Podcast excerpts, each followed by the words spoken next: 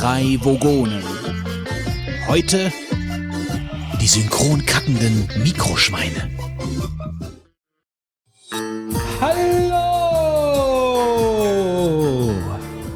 Wie ein Uhrwerk schlagen wir Folge für Folge auf euren Ohren auf. Immer kompetent, immer top informiert, seriös, zuweilen lustig, aber immer höflich, eloquent und vor allem political correct.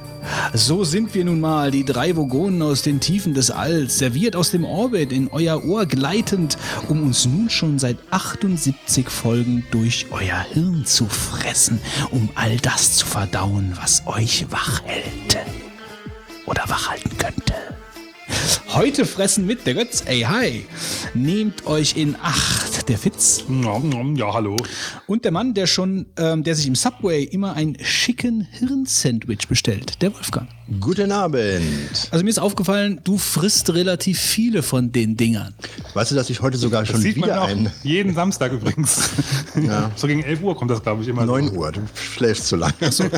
Mir ist, mir ist, mir ist noch gar nicht so richtig, also du, hätte du twitterst dein Gewicht immer zum, zur gleichen Zeit? Das kommt immer, also für jeden, der es noch nicht weiß und morgens früher aufstehen müß, mü möchte, samstags morgens auf dem Twitter-Account @danta, D-A-N-T-A. Ähm, um 9 Uhr gibt es mein aktuelles Gewicht. Das ist quasi ein Exklusivvertrag. Ja, also da, ähm, Ich twitter übrigens jeden Sonntag um 11 Uhr unter 10 vorne 10 V-O-R-N-E, E, wie viel Sex ich in der Woche hatte. noch nie was stimmt, da kam noch nie was. So sieht's aus, ja. Du, da stimmte dann irgendwas nicht. Ähm, ja, aber du bist, du bist bei, äh, also Subway bei Subway, Vertrag. ja. Also, Also ich muss was sagen- mich ein bisschen wundert, ist eigentlich, dass ich dachte, das wäre so ein, so ein gesunder Laden. Also ich hatte immer so, das, das so der, das schwingt, schwingt da so mit. Äh, so, wir essen schön leckere Baguettes mit Salat genau, und frisch. Chicken und frisch, genau. Aber im Endeffekt ist das, nee, also im Endeffekt ist das ein McDonalds halt. Nee. Doch. Nein. Also das, ich war in Trier zweimal im Subway und habe mir das da angeguckt äh, und habe auch je, jeweils was gegessen und ich war sehr, also alle, alle McDonalds-Assoziationen haben zugeschlagen. Wie kommt's? Ja, keine Ahnung. Das Also- liegt nicht, zumindest nicht an mir. Also es ist doch so, ich habe jetzt schon mal irgendwie von jemandem da eine Anfeindung äh, bekommen, dass das ja dann doch irgendwie Fastfood wäre. Na klar ist das fast. Ja, aber äh, also die nehmen erstmal ein leckeres Baguette, ja, schneiden das dann auf. Du kannst dann wählen, ob du halt dann ein oder zwei Hälften möchtest, ja, also durchgeschnitten 15 Zentimeter oder 30 Zentimeter, verdoppel deinen Sub für 2 Euro. Verdoppel dein dein Sub. Verdoppel deinen Sub, ja. Und dann kannst du dann wählen und ähm, ja, und dann äh, wählst, äh, sind ja dann verschiedene Sachen, je nach dem Sub, was du haben möchtest, da drauf. Und da sind doch jetzt erstmal keine kritischen Dinge drauf. Also Nein, kommt nein, nein, darum geht's gar nicht. Also ich will ja gar nicht, ich will gar nicht sagen, dass es kritische Dinge sind. Also für, für, ich empfinde, ich empfinde, Kein, kein Plutonium oder so. Ja? ich empfinde völlig jetzt, äh, kritisch, was du mir da drauf ich empfinde jetzt eigentlich McDonalds nicht unbedingt als kritische Ich schon. Dinge. Also, Ich also äh, ich glaube, du, du kannst bei McDonalds äh, das, das, was du da zu essen bekommst, äh, wird dich genauso wenig umbringen oder noch weniger umbringen wie wahrscheinlich beim Chinesen um die Ecke. Ja, Jetzt also aber. Ja, das Nichts gegen jetzt aber Chinesen. ganz hart. nein oder beim was auch immer, es hat mit dem Chinesen nichts Der zu tun. Chinese hinter der Ecke. Der Chinese um die Ecke. Nee, also ich denke mal, die Qualität stimmt. Boah, das ist jetzt aber eine Sache, da wirst du dich noch rechtfertigen müssen, glaube ich, in den Kommentaren. Egal, beim Italiener, beim Das ist noch schlimmer. Ja, genau. Zieh sie doch mal alle durch den Kakao. also Was in Spanien was ich damit, was ich damit vergessen. eigentlich, ja stimmt, was, was, was ich damit eigentlich Thailänder. Ähm, Also, wenn du jetzt gleich nicht die gut bürgerliche deutsche Küche erwähnst, bist du reif, Götz. was ich damit meine, ist ja einfach, oh, ich liebe indisches Essen. Das weiß, wissen viele auch. Also was ich damit meine, ist bei McDonald's glaube ich, bekommst du qualitativ gute Sachen zu essen. Das glaube ich nicht. Oh, jetzt. Ich- das ist auch schon qualitativ. Nee, also ich glaube, ich glaube, das ist kein Schrott. Also das glaube ich wirklich nicht. Das war vielleicht mal früher so, aber das ist, glaube ich, nicht mehr so. Also ich glaube, das ist qualitativ okay. Und ich sage jetzt nicht, dass das besser ist als das bei Subway. Aber McDonald's hat doch gerade vor ein paar Monaten die Beschränkung, dass sie ähm, bei Fleisch nicht mehr die Einschränkung haben, dass das aus, ähm, wie haben sie, aus, wie war das mit, äh, dass die Tiere, die sie da schlachten, nicht mehr mit genmanipuliertem Futter äh, gefüttert werden, aufgehoben. Also diese Einschränkung. Ich muss mal ganz kurz googeln, da war nämlich was. Ja. Mag ja sein. Also so, so genau bin ich in dem Thema nicht drin. McDonalds Genfleisch. so, hier haben wir es. Gentechnik. McDonalds erlaubt gentechnisch verändertes Futtermittel. McDonalds erlaubt seinen Hähnchenfleischlieferanten ab sofort Soja zu verwenden, das durch Gentechnik modif- modifiziert worden ist. Es gäbe ansonsten zu wenig Futtermittel. 27. April 2014. Seitdem ist das ja nun wirklich überhaupt Seitdem habe ich glücklicherweise kein, glaube ich, war ich gar nicht bei McDonalds. Gut, ähm, also das ist natürlich äh, ein herber Rückschlag äh, in meine These. Dennoch äh, ist das ja auch gar nicht das, worauf ich hinaus wollte. Also ich glaube, dass es äh, bei McDonalds keinen Schrott zu essen gibt. Ich meine, das hier ist natürlich jetzt so eine Sache, naja gut. Ähm, aber bei Subway, darum ging es ja, ich bin da in Trier reingegangen und ich empfand das wirklich genau wie bei McDonalds, also Fast Food, das ganze Ambiente. Also es hatte irgendwie überhaupt nichts, was mich angestupst hat, äh, so appetitstechnisch oder so. Ich meine, äh, da natürlich kann ich da hingehen essen. Also es hat mich nicht angeekelt oder so, aber ich habe mir mehr erwartet davon. So meine ich das. Also Also ich gehe schon dahin und ich habe da auch was gegessen und es hat mir auch geschmeckt. Aber es war jetzt nicht so, dass ich dass ich äh, besonders toll fand. Und ähm, es war dann halt so, ich bin, ich bin da hingegangen und wenn du dir, dich da nicht auskennst beim Subway, ja, das ist fürchterlich. äh, dann äh, Das, was ich das die, die, die hält dich total für bescheuert, die Frau, weil du ihr nicht dann irgendwie staccato-mäßig sagst, was du jetzt haben möchtest. Äh, ich wusste, ich war erstmal überfordert mit den 30 verschiedenen Brotsorten, die die da halt anbieten. und das ist ja erst der erste Schritt. Und das ist der erste Schritt. Also von daher alles gut und schön, aber dann lieblos den Kram auf das Brot mit ihren mit ihren äh, mit ihren Gummihandschuhen, den Kram auf aufs Brot geklatscht. Gummihandschuhe. Am liebsten hättest du das in dir ausgezogen. Nein, aber es, es ist halt, also es, ich empfand das nicht als besonders appetitlich. Also so. Das ist Fastfood, definitiv. Es ist halt Fast Food, ja. Eben, Ja genau. gut, also ich meine, dass es Fast Food ist von Begrifflichkeit, ist natürlich erstmal richtig, weil es schnell geht. Du kriegst es sofort. Ja, dauert keine zwei Minuten, hast du das Ding. Ne? Aber ich sag mal, ähm, vielleicht kommt, du hast ja jetzt erstmal das Brot, dann hast du die äh, Salate, die sie da drauf machen, Käse und dann, ähm, je nachdem, was du halt hast, dann vielleicht Hühnchen, Hühnchen, Hühnchenfleisch. Ich ähm, habe jetzt in meinem Zuge meine Ernährung ein bisschen äh, umzustellen, immer dieses ähm, wie heißt das? Veggie Patty, glaube ich. Äh, ähm, Was heißt denn das? Möchtest du, möchtest du vegetarisch dich ernähren, oder? Ja, also vegan oder vegetarisch. Ich meine, ich esse Ja, auch ist schon ein Fleisch. Unterschied. Ja, aber ich, ich, das ist mir ja wohl sehr bekannt. Moment, du hast gerade gesagt vegan oder vegetarisch, aber ich esse auch Fleisch. Nur Nein, also ich will damit nur sagen, dass ich gerne auch mal etwas Fleischloses esse und dann auch gerne ein veganes oder ein nur vegetarisches Gericht zu mir nehme. Also das ist für mich dann Also im Prinzip nicht isst du alles. Also wo ist die Nahrungsumstellung? Nee, also es ist schon so. Sagen wir mal, zu ähm, 80 Prozent esse ich Gerichte ohne Fleisch. Und 80 Prozent sind es mindestens. Ge- gegenüber vorher. Ja, vorher habe ich bestimmt äh, jeden Tag Fleisch gegessen. Also das hat sich schon extrem verändert. Ähm, ich habe zum Beispiel Gut so, Wolfgang. heute, gestern so. und vorgestern kein Fleisch gegessen. ja, also und dann habe ich natürlich bei Subway gedacht, da gehst du so gern hin. Ähm, was machst du denn da? Ja, und dann habe ich gesehen, dann haben sie, ich muss jetzt finde leider wirklich nicht äh, alle Subs hier kann man es auf der Website lesen, sage ich euch den Namen. Bei McDonalds vegetarisches, ähm, außerdem Salat. Da gibt es so ein paar. Ähm, also ich bin da kein, Burger, ich bin da kein Profi. Ich gehe also zweimal im Jahr zu McDonalds. Also es gibt, äh, Aber es gibt dieses so- Veggie Patty, genau. Und die haben dann praktisch so einen Gemüsebratling dazwischen, dann anstatt ein Ja, Stück und sowas Fleisch. gibt's bei ne? McDonalds auch. Ja, also auf jeden Fall, ähm, das nehme ich mir und das ist super, super lecker. Und ich gehe da sehr gerne rein. Also ähm, wenn ich jetzt wirklich nur Brot habe, den Gemüsebratling, dem ich jetzt ähm, nur positive Eigenschaften zuspreche, äh, vielleicht in meiner Unwissenheit, aber ich sag mal, ähm, finde ich dann auch äh, noch am unproblematischsten. und dann noch, äh, ähm, wie gesagt, äh, Gurke, Zwiebeln, Paprika, Tomate, Blattsalat. Ja, du musst jetzt nicht aus dem Internet vorlesen. Also Nee, das habe hab ich nur jetzt gesehen auf dem Bild. Ähm, dann ist das schon eine super Sache. Und dann ähm, äh, ist das, äh, also wenn du nur einen halben nimmst, ist das jetzt auch äh, für 3,75 oder sowas kostet der zum Beispiel. Äh, klar, ist Fastfood, aber ist jetzt nicht so. Ich wollte ja auch, also nur um das jetzt, äh, ich, ich freue mich natürlich immer über, über äh, Kommentarstürme, die mich niedermachen, aber äh, ich wollte da mit dir auch gar nicht Subway niedermachen, sondern es ist ja einfach nur so, ich habe mir was anderes erwartet, als ich da reingegangen bin.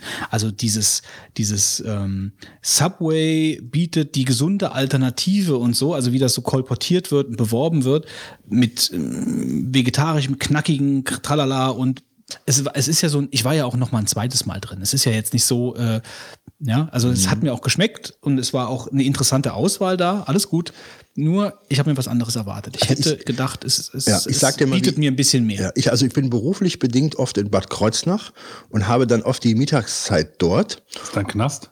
Äh, nee, aber Gerichte, äh, an die ich dann da Gerichte? fahre. Gerichte. Gerichte zum Essen, nein. Ähm, zur Rechtsfindung. Und dann habe ich gesagt, du musst was essen gehen da. Ne? Und so kam das überhaupt, die Liebe zum Subway. Dass ich dann da rumfuhr. Die Liebe zum Subway. Dass ich da rumfuhr und äh, ja, mir sagte, was? was? kann ich denn hier eigentlich essen in der Stadt? Ja, ich habe keine Lust, mir irgendeinen Currywurst oder sowas zu kaufen. McDonalds will ich auch nicht, Burger King will ich nicht. Und dann wird's halt dann doch bisschen eng, ja. Und dann habe ich diesen Subway-Laden entdeckt. Ähm, und dann bin ich dann da rein und äh, ja, und dann habe ich, äh, wie gesagt, heute und gestern an beiden Tagen sogar jetzt hier die, Sub, äh, die Subs gegessen. Und ich sammle ja auch die Punkte. Da kannst du eine äh, Subway Clubkarte Daher weht der Weg. eine Die Subway Clubkarte. Ich bin im Club da, wobei ich mich meine Karte noch irgendwie registrieren muss. Also auf jeden Fall kriegst du erstmal die Clubkarte, so eine Kreditkarte. Und jedes Mal, wenn ich mir einen Sub nehme, dann kriegst du da Punkte draufgeschrieben. Und du kannst ja bestimmt, ich habe keine Ahnung, äh, was, was jetzt jetzt weiß, was das bringt und ich weiß auch nicht. Äh, aber ich habe jetzt mittlerweile 1192 Punkte. Ich weiß jetzt nicht, ob ich pro Sub einen Punkt bekomme. Du bekommst, du bekommst wahrscheinlich ein Submarine. Ja, genau. Und ich rechne eigentlich ständig damit, dass ich irgendwann nochmal zur Kasse gehe, diese Karte da rein scanne und plötzlich geht oben die Decke auf und Konfetti fällt runter, weil ich hier, sag ich mal, den Highscore geknackt habe und irgendwie der Kleinwagen mir präsentiert wird, der mir dann zugesprochen wird. Ja. Und auf jeden Fall sammle ich diese Jetzt muss ich gerade, ich muss dich mal wieder unterbrechen, ja, äh, weil jetzt, mir fällt jetzt gerade was ein mein Neffe, der hat, den hat's wirklich ganz mies erwischt letzte Woche. Der hat ähm, bei einer Verlosung mitgemacht bei uns hier im hiesigen Supermarkt vom Lions Club. Äh, wie viele Preise ohne Ende, ja Hauptpreise, Nebenpreise, was auch immer. Und der hat sich ein Los gekauft und hatte sofort einen Hauptpreis. Also es gab, glaube ich, 25 Hauptpreise und er hat von den, weiß ich nicht, drei, vier, 5.000 Losen, hatte er den Hauptpreis einer der Hauptpreise. Und dann ist er drei Wochen später zur Verlosung dann da hochgefahren, riesiger Auf, Aufmarsch, ja, Mikrofon hier, ja, und jetzt kommt Nummer, ne, ne, und das ist eine, ne, ja. So, und er war unter den letzten drei Typen von dieser riesigen Verlosung. Und in der Verlosung war ein Mof, ein Moped, also so ein, eine Vespa, sowas, ein Auto und eine Hollywood-Schaukel. Jetzt kannst du mal raten, was er gewonnen hat. Mofa? Die Hollywood-Schaukel. Die Hollywood-Schaukel. Das ist böse, oder? Also das, das fand ich wirklich böse. Du bekommst, also für, für je 15 Cent, die du da einkaufst, kriegst du einen Punkt. Und du kannst, äh, für 500 Euro kriegst du ein, ein, halbes Zip und dann für 1000 ein ganzes. Das heißt, du kriegst jetzt schon eins umsonst. No, Nochmal, wie viel? Für 1000 kriegst du eins umsonst. Ein komplettes Sub? Großes, ja, oh, 30 Zentimeter. Und wie viel hast du jetzt? 1100, was hab ich gesagt, 92 oder sowas, ja. Ähm, 1192? Ja, aber... Für also, 1000 bekommt er ein komplettes Sub? das kann nicht sein, ich krieg einen Kleinwagen oder einen Mofa oder. Äh, du kriegst noch was zu essen.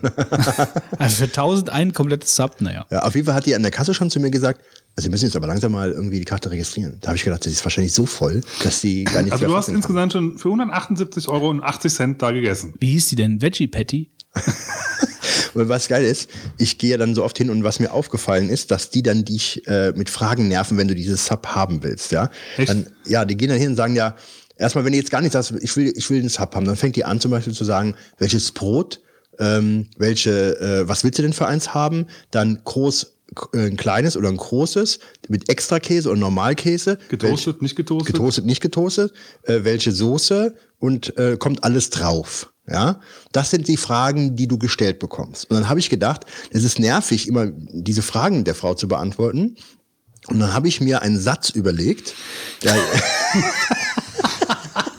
Kommst du direkt so rein? Ja, ich, hab, ich bin da reingegangen, ich habe mir das Satz jetzt überlegt und jetzt gehe ich zu der hin und sage das komplett. Ich hätte gerne äh, ein, äh, ähm, was ich, Veggie Patty mit Honey Oat äh, äh, Brot, äh, nicht äh, getoastet, Einfachkäse ähm, mit allem drauf, ohne ähm, Oliven. Lässt du auch Pausen Äh, dazwischen? Mustard, äh, Honey Mustard Soße, sagt ihr, was ich immer esse jetzt hier damit. Und was habe ich noch? Und, und habe ich noch was vergessen? Nee, war alles dabei, gell?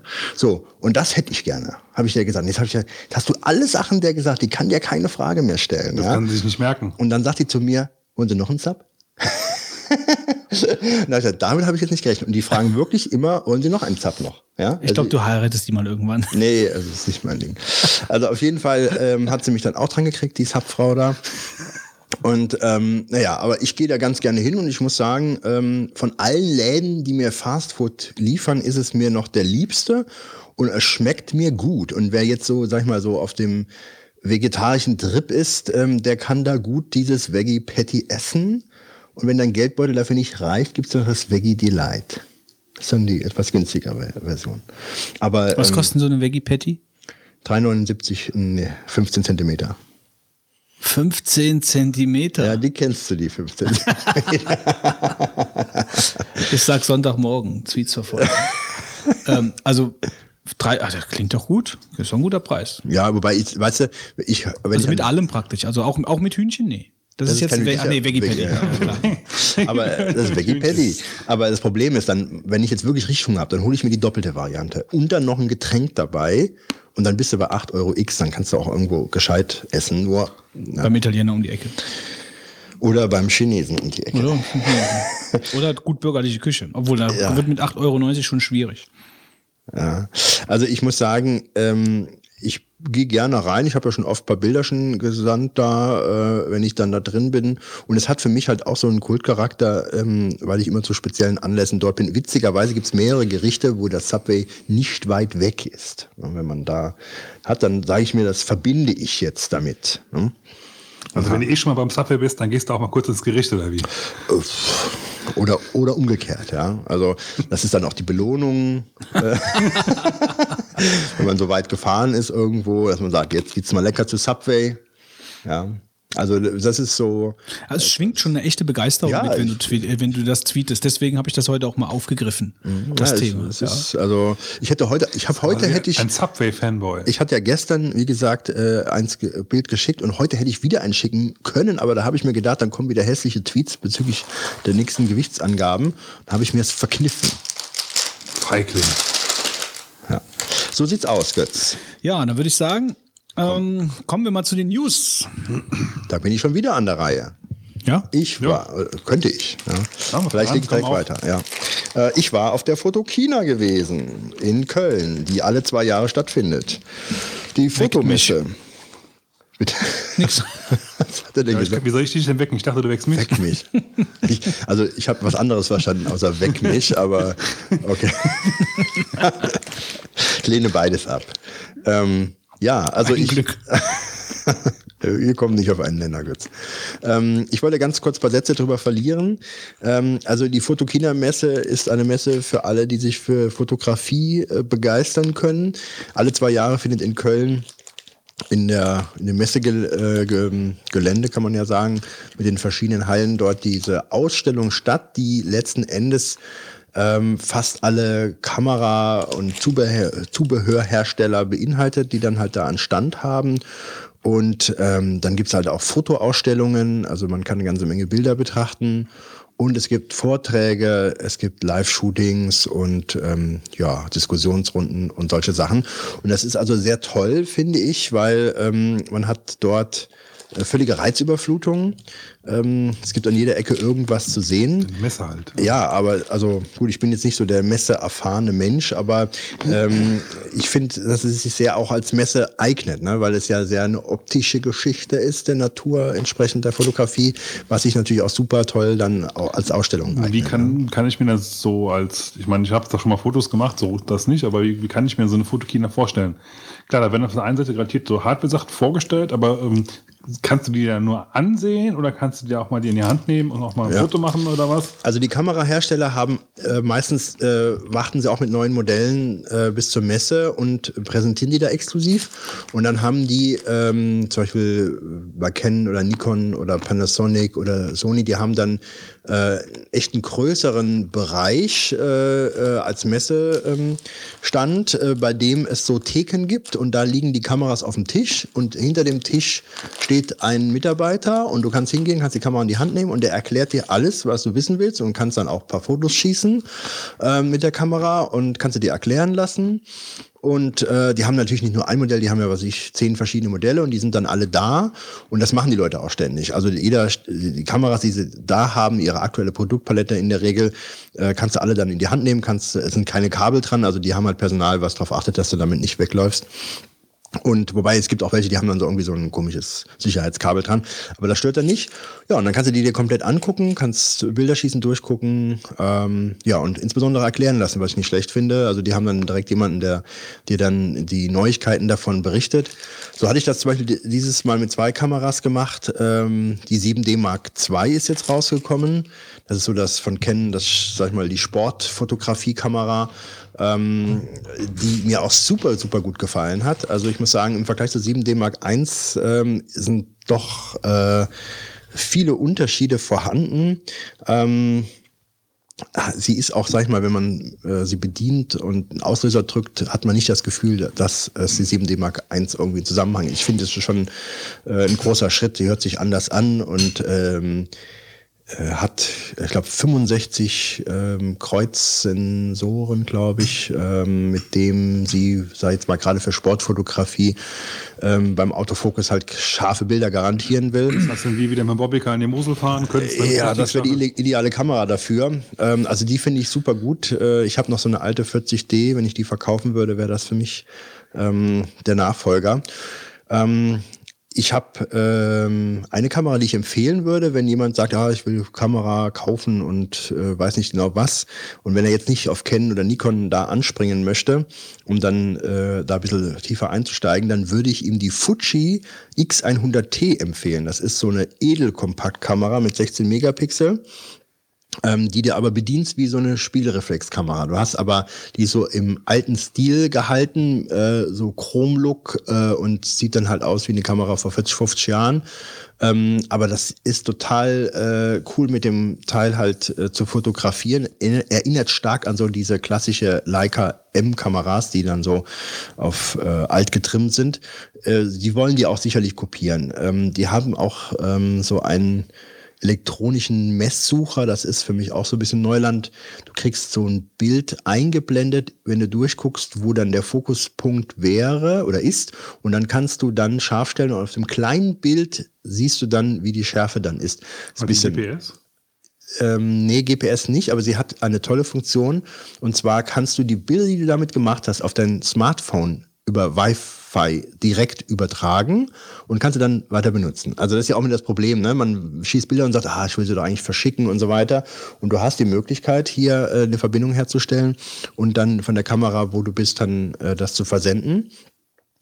Und ähm, mit 16 Megapixel ist sie, wie gesagt, äh, ziemlich äh, gut auch ausgestattet.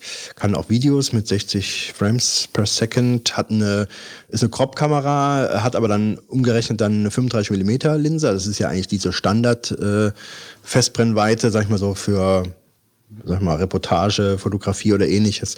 Das ist also eigentlich auch klasse. Man kann wohl noch so einen Telekonverter oder so ein Weitwinkelobjektiv drauf oder so einen Konverter draufschrauben, dann hat man nochmal andere äh, Brennweiten. Und ich kommt im November raus, also ich habe es mal verlinkt, ähm, ich glaube auf Amazon, aber es ist jetzt kein Link, wo wir Geld kriegen. Ähm, das ist meines Erachtens eine tolle Kamera, wenn man sagt, man möchte jetzt bisschen doch äh, tiefer einsteigen, aber nicht jetzt mit Canon oder Nikon in diese Geschichte da äh, reinrutschen, wo man dann nachher noch Objektive kaufen muss und so weiter und so weiter. Und für 1200 Euro, äh, jetzt erstmal Listenpreis, denke ich mir, ist die äh, nicht verkehrt. Das ist aber schon einiges. Ja, aber ich sag mal, die, die guten Modelle von Canon Nikon kosten ja dann noch mehr. Und Ja, ähm, aber ich sag mal so, also für mich, ich habe mir das Foto jetzt mal angeguckt, also das ist also ein Foto von der Kamera. Ja. Ähm, also Und Wenn jetzt, du, wenn du sagst, sie als Vormodell, sag ich mal, wenn du, wenn du überlegst, dir eine Spiegelreflex zu holen, finde ich das schon relativ heftig so als, als, als Ja, aber weißt du, ähm, der Hauptgrund, den habe ich noch gar nicht gesagt, warum ich die Kamera kaufen würde, ist der, dass du sie mehr mitnimmst. Ich habe das Problem bei meiner Kamera, die ist dann mit dem Objektiv so ein Klotz, dass die immer irgendwie die Hauptperson ist. Wenn du irgendwo durch die Gegend gehst, hast du immer dieses, diesen Fußball dabei. Und ähm, ja, und diese Kamera hier, die ist so, sag mal, doppelte Zigarettenschachtelgröße und hast aber trotzdem halt eine super Bildqualität. Die rauscht auch ganz wenig. Ich habe das, glaube ich, auf 6400 ISO mal hochgestellt und habe hinten auf dem Display, was natürlich nicht aussagekräftig ist, aber ich habe da eigentlich keinen Rauschen wahrgenommen. Und im Vergleich zu den Leica-Modellen ähm, ist die wohl im Rauschverhalten sogar noch besser als die aktuellen Leica-Kameras in vergleichbaren Werten, wobei Leica natürlich zwar eine Edelkamera-Marke ist, aber bezüglich Rauschverhalten äh, jetzt keine, sag ich jetzt mal, ähm, keine Referenz darstellt. Leica, ähm, also mein Traum wäre, so eine Leica-Kamera mal zu kaufen, äh, aber die kosten ja über 6000 Euro. Das ist dann äh, diese MP, äh, finde ich super schick. Das ist eine total wertige äh, Kamera. Wenn das in den Hand, Händen hältst, äh, ist das schon so ein Traum für, für jemand, der fotografiert. Aber gut, mit dem Objektiv dann zusammen hat man fast 8000 ausgegeben und das dann doch äh, etwas weitergehend. Ähm, Fotokina, ähm, interessant wollte ich noch sagen, ich weiß nicht, ich habe hab das, glaube ich, immer alle zwei Jahre auch mal hier berichtet, weil ich immer wieder da war. Äh, ich glaube, beim letzten Mal war es so, ich glaube, es war das letzte Mal, dass die sehr mit 3D-Kameras geworben haben. Ne? Diese ganze 3D-Schiene, die ja jetzt aufgekommen ist. Ähm, dann gab es Fotokameras, die 3D-Bilder machen konnten. Dann haben sie da, war auch von Fuji äh, hauptsächlich betrieben. Und das ist so komplett verschwunden gewesen. Das fand ich ganz interessant, dass diese, dieser Trend wohl im Kamerabereich anscheinend überhaupt nicht äh, mehr stattfindet. Ja. Damals äh, ist das total groß beworben worden. Was man jetzt sehr, sehr viel gesehen hat, waren äh, Actionkameras, also GoPro und andere ähm, Modelle und auch deren äh, Zubehör, ja, also so beispielsweise so äh, kleine Mini-Stative oder so Stangen, damit man das Ding von sich weghalten kann und dann immer filmt. Ich muss sagen, ich bin mit diesen Actionkameras nicht so ein großer Freund, weil irgendwie, äh, ich meine, die Videos, die man von denen dann, die professionell gemacht sind, sieht, die sind ja natürlich ganz nett, aber ich kenne jetzt wirklich kaum jemanden, der damit wirklich sehenswerte Sachen zusammen äh, ähm, schneidet. Ja, also ich finde, das kaufen sich viele Leute, aber was nachher bei rauskommt, das ist dann doch alles, also guckt man sich nicht wirklich mehr an, ja. Und was dort auch ähm, sehr äh, angesagt war, waren diese Helikopter-Kamerasysteme. Ähm, äh, ne? also, ähm, Drohnen. Drohnen, Drohnen. Ja, fliegende Drohnen mit der Kamera dran. Das haben ganz viele hergestellt. Da ist wohl dieses Phantom 2 wohl Maß der Dinge, ähm, mit der man dann mit der Fernbedienung und du kannst wohl auch sogar äh, dir dieses Kamerabild, was der oben hat, dann auf dein Smartphone oder sowas dann, was du auf deiner Fernbedienung draufsetzen kannst, dann anzeigen lassen. Ähm, man sollte wissen, dass man, äh, wenn man solche Kameras benutzt, also es ist sehr interessant, weil du kriegst plötzlich komplett neue Perspektiven jetzt, ja. Ich meine, das ist immer so eine Sache, ah, ich will jetzt fotografieren und hätte gerne irgendeine Perspektive, die cool ist und wo kann ich was machen. Und plötzlich kannst du die Kamera in die Luft setzen und hast äh, Aufnahmewinkel äh, und auch Möglichkeiten, die du vorher gar nicht kennst oder nur super teuer mit Helikopter oder ähnliches ähm, darstellen kannst, ja. Und das ist natürlich total angesagt momentan ähm, bei Fotografie. Äh, man sollte wissen, dass man ähm, äh, nicht einfach solche Bilder fertigen kann mit so einer Kamera. Wenn sie gewerblich gemacht werden, brauchst du eigentlich eine Aufstiegserlaubnis.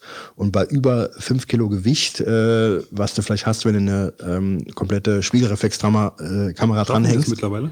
Bitte? Schaffen die eine komplette Spiegel? Ja, ja, gibt's schon Systeme, ja. ja. Dann musst du auch noch eine also erweiterte Aufstiegslizenz wohl haben. Ähm, und übrigens gilt diese Panoramafreiheit dann nicht mehr allgemein bei, die, bei diesen ähm, Luftaufnahmen, weil Panoramafreiheit in Deutschland heißt dass du Bilder machen darfst, wenn du von öffentlichen Plätzen, Straßen das einfach fotografieren kannst. Aber wenn ich jetzt in die Luft steige, dann gilt das nicht mehr. Das heißt, ich darf eigentlich keine Gebäude fotografieren, äh, wenn ich ähm, von oben, Warum? Äh, weil diese Panoramafreiheit ähm, nicht äh, von, für Aufnahmen aus der Luft gilt. Ja. Ist so. Punkt. Also die Pan- Panoramafreiheit ist halt definiert, dass du halt jetzt Aufnahmen machen darfst von allen Sachen, die du siehst, äh, von Straßen und Plätzen. Und das ist nicht mehr von Straßen und Plätzen, das ist aus dem Luftraum geschossen. Und da dürftest du dann beispielsweise äh, gewisse Gebäude oder fremdes Eigentum nicht fotografieren. könntest ja auch den Nachbarn das Ding mal rüberschicken und mal gucken, äh, was der da so treibt in seinem Garten. Kannst du da aber, wenn die Kamera drüber hältst, über den Zaun auch machen. Ja, aber das ist dann wieder Panoramafreiheit, weil du ja auf dem Boden bist und äh, einfach, sag ich mal, fotografierst, was du sehen kannst. Also auf jeden Fall ganz interessant, finde ich, dass die, äh, man, Drohnenfotografie war ja so noch vor, keine Ahnung, vor einem Jahr noch so ein, so ein Nerd-Nischen-Ding. Mhm. Und jetzt gibt's ja mittlerweile sogar hier in der Gegend Leute, die sich da drauf so ein bisschen spezialisiert haben, das als Dienstleistung anzubieten. Wobei, die, ich, weiß nicht, ob die alle wirklich diese rechtlichen Rahmenbedingungen einhalten. Das mag dass sie sein, sich beim, wahrscheinlich beim Luftfahrtbundesamt dort äh, eine Aufstiegserlaubnis nehmen, was natürlich gefährlich sein kann, weil die Aufnahmen ja gewerblich benutzt werden und dann natürlich unter Umständen Leute sagen, war denn für diese Aufnahme überhaupt eine Erlaubnis da? Also ich weiß jetzt zumindest mal von einem hier, der nimmt Also, also ich nehme an, wir reden vom selben, weil ich glaube, so viele wird es nicht geben. Kann sein. Der nimmt, der nimmt praktisch äh, pro Start, mal jetzt will ich nichts Falsches sagen, äh, zwei Starts 400 Euro, glaube ich. Zwei Starts. Zwei Starts. Also scheinbar, ja, also so ein, ein, eine Ladung sind zwölf Minuten, also die der da fliegen kann. Äh, und in, inklusive sind praktisch dann zwei für 400 Euro pauschal. Netto? Aber das weiß ich jetzt nicht. Kann ich jetzt nicht sagen. Ja, ich meine, dann ist das Ding natürlich schnell bezahlt. Ne? Ja, das schon. Gut, da, äh, so wie ich das mitbekommen habe, ähm, sind da auch noch so ein paar Sachen mit dabei. Also mit Bearbeitung, Adobe Premiere, Kram, ja. Alles ein bisschen nachvertonen und drüber. Ähm, fand ich zumindest mal interessant. So, ja. Also äh, ich habe die Videos auch gesehen. Fand ich gut, soweit, ja. Ähm, und auch so, was er so an Bearbeitung gemacht hat, fand ich eigentlich auch ganz gut. Also von daher äh, hat mich das einfach überrascht, dass das jetzt schon so in diesem Dienstleistungssektor, sogar hier auf dem Land, also dann ist das ja in der Stadt, gibt es wahrscheinlich dann in jeder Ecke ein, ähm, dass Also das schon ist so weit Auch auf der Messe groß äh, beworben worden und ähm, die haben dann witzigerweise so Käfige gebaut, damit die Dinger, die sie dann da rumfliegen lassen, nicht plötzlich auf die Zuschauer runterfallen. Ne? Und ich hatte ganz klasse die Gelegenheit, ähm, da gab es einen Stand, die hatten die Oculus Rift da. Ja, diese 3D-Brille, ähm, Hattest nicht du da auch? 3D-Brille, ähm, sondern diese, ähm, ja, mit dem Bildschirm, dass du halt dieses Gefühl hast. Natürlich, ich habe gesagt, das ist jetzt hier für mich meine Hauptaufgabe, jetzt hier dieses Ding aufsetzen zu können. Und dann habe ich es auch geschafft, dann saß ich in dem Stuhl drin, habe die Oculus Rift aufgezogen. Und der erste Wermutstropfen ist natürlich, ähm, du kannst keine Brille tragen. Wenn du Brillenträger bist, kannst du das Ding nicht benutzen, weil das so aufliegt, dass du kein Brillenglas anziehen kannst. Das muss man wissen. Ah, ich dachte, das sowas gelesen zu haben, dass das auch für Brillenträger geeignet also jedenfalls das Modell, was ich hatte, kann man keine Brille tragen. Mhm. War das schon das Hochauflösende? Also es gibt ja, so, wie ich das, weiß mitbekommen habe, das war, es gab ja so einen, so einen Prototypen, der hatte noch diese niedrige Auflösung, in, aber es wird wahrscheinlich schon, weil das der Prototyp, das ist ja jetzt mittlerweile schon dreiviertel Jahr her. Also es ich kann nicht sagen, was die für eine Wie war denn der Oculus Effekt? Ja, also was war da zu sehen? Ähm, also vorgestellt war das von einer Firma, die hatten die Möglichkeit, äh, die haben vier GoPro, nee, äh, wie viele Seiten hatten ein Würfel? Sechs, ja. Die hatten sechs GoPros in jede ähm, Richtung eines Würfels praktisch ausstaff, äh, ausgerichtet und dann haben die Aufnahmen gemacht und dann konnte man das Ganze nachher äh, über die Oculus Rift virtuell praktisch erleben, was dann damit ge, ähm, gezeigt wurde, wobei sie das rausgerechnet haben, was du, sag ich mal, als Stativ oder sowas gesehen hast. Also konntest nicht ballern oder so? Ja, leider nicht. Es war einfach nur eine Demo. Ich war, und zwar, ich war in einem Jet drin, ja, und ich bin über ein Gebirgsmassiv geflogen und das waren andere Jets noch und hinter mir saß ein Typ, der dann auch mitflog, ja. Und ähm, ich habe mich dann also umgesehen, äh, als ich das Teil aufgehabt habe. Hinter mir war der Typ, wir hatten ein Logbuch, ja. Ich habe aus dem äh, Flieger rausgeguckt, sah die anderen Flieger, die dann über mir äh, und unter mir am Fliegen waren. Und ich muss sagen, ähm, beeindruckend. Ja, also Ist natürlich auch das Paradebeispiel halt, wo es halt richtig, richtig Sinn macht halt, ja. ja, ja, also es war, also ich sage, die Grafik äh, ist nicht so der Oberhammer gewesen. Ja, also du hast schon eine Verpixelung da wahrgenommen. Äh, da bist du natürlich heutzutage völlig verwöhnt von den Grafiken, die du hier so präsentiert bekommst bei Spielen. Da Lag muss, aber an, an der Oculus oder? Weil die, die braucht ja auch noch eine Grafikkarte, oder? Ich, ich, ich denke schon, aber ich, ich weiß nicht auch, ob das jetzt vielleicht die beste Oculus war, die es da gibt, von der Auflösung her. Aber es war jetzt nicht äh, wirklich, also du hast schon gemerkt, du kriegst eine Computergrafik zu sehen. Das war ganz klar. Aber trotzdem dieses Erlebnis äh, und in diesem 3D-Raum drin zu sein, ähm, das ist etwas ganz Neues gewesen. Und deswegen wollte ich das auch unbedingt machen, weil ich mal wissen wollte, ähm, dieses Oculus, Oculus Rift-Gelaber, das bringt mir ja gar nichts. Äh, ich will wissen, wie ist denn der Effekt? Das, dazu musst du das Ding einfach mal aufgehabt haben. ja.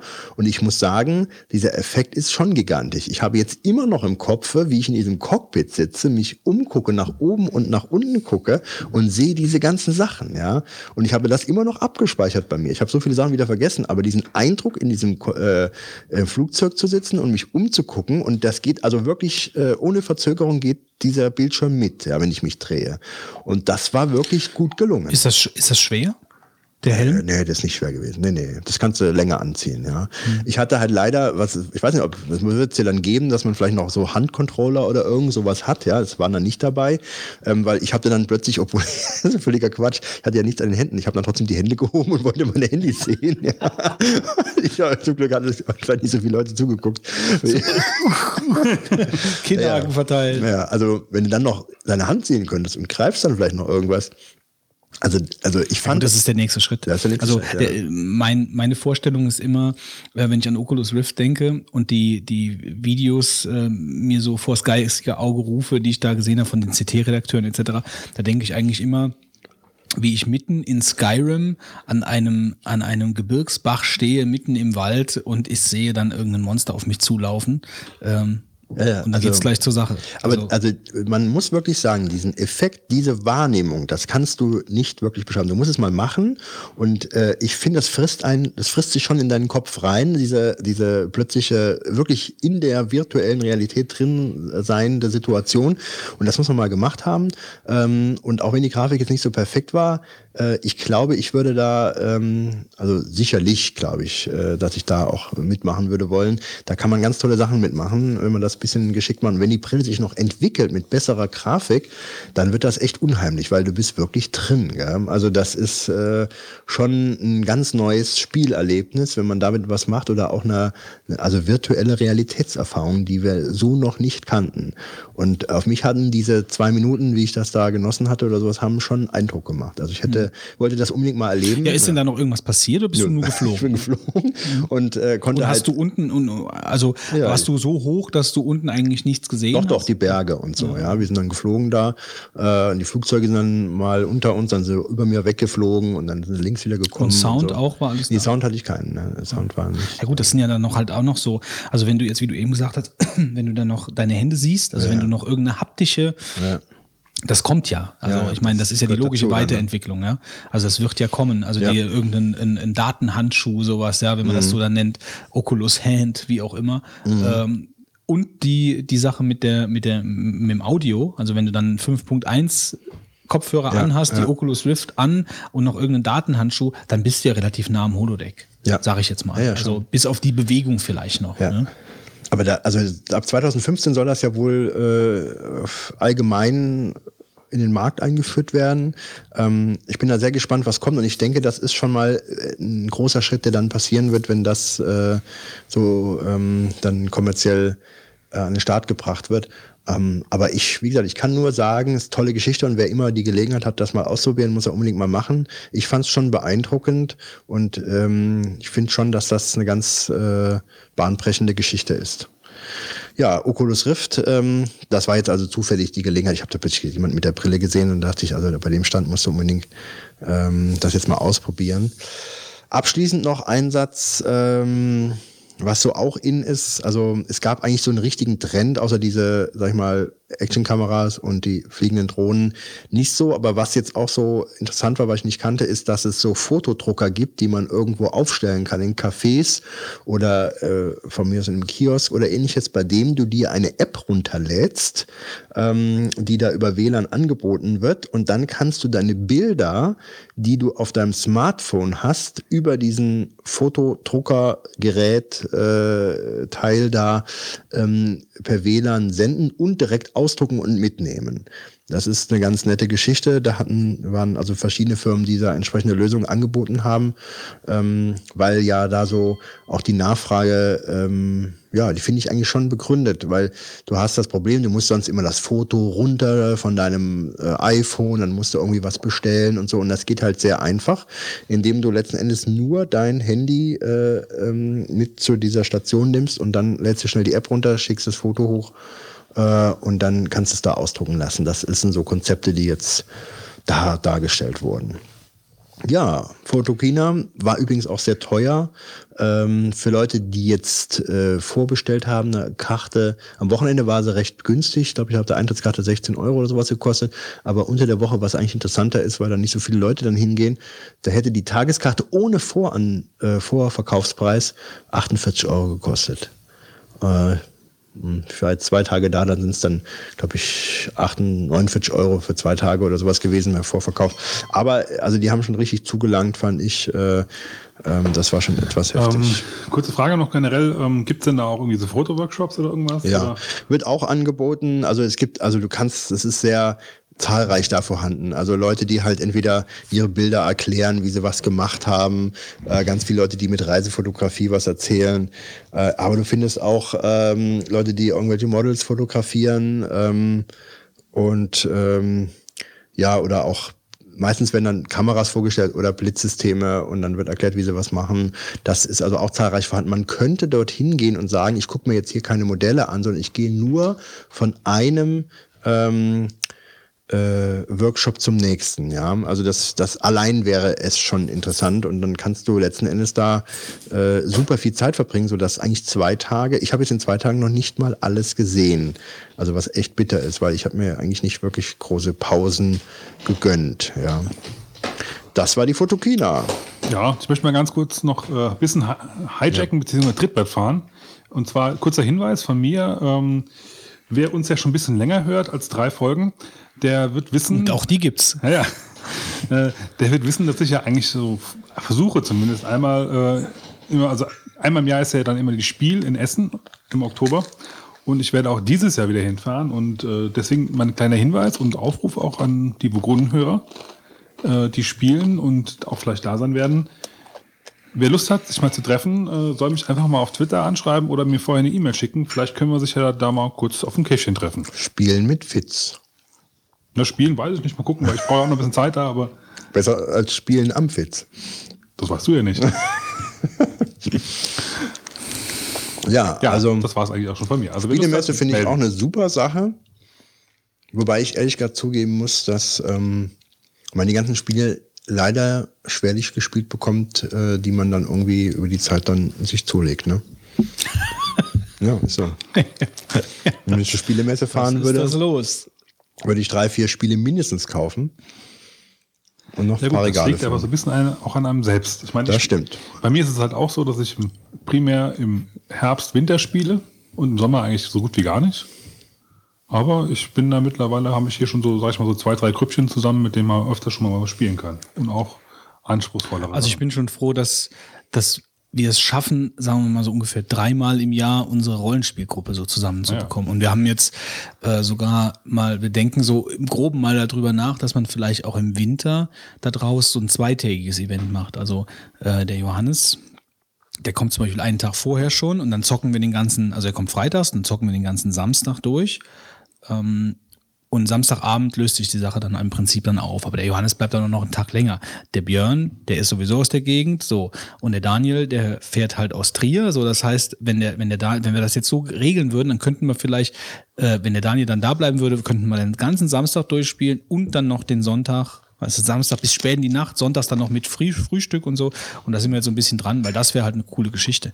Der Johannes, der fährt ähm, einmal oder zweimal im Jahr, fahren die, mieten die eine Hütte und zocken da mag ich das ganze Wochenende durch. Das ja, schon seit 15 Jahren. Das ist eigentlich ziemlich cool, weil das ist cool. Also du fährst irgendwo auf eine Hütte, äh, hast draußen Feuer brennen, ähm, versorgst dich da selber, kein Telefon, kein nix und machst da Rollenspiel.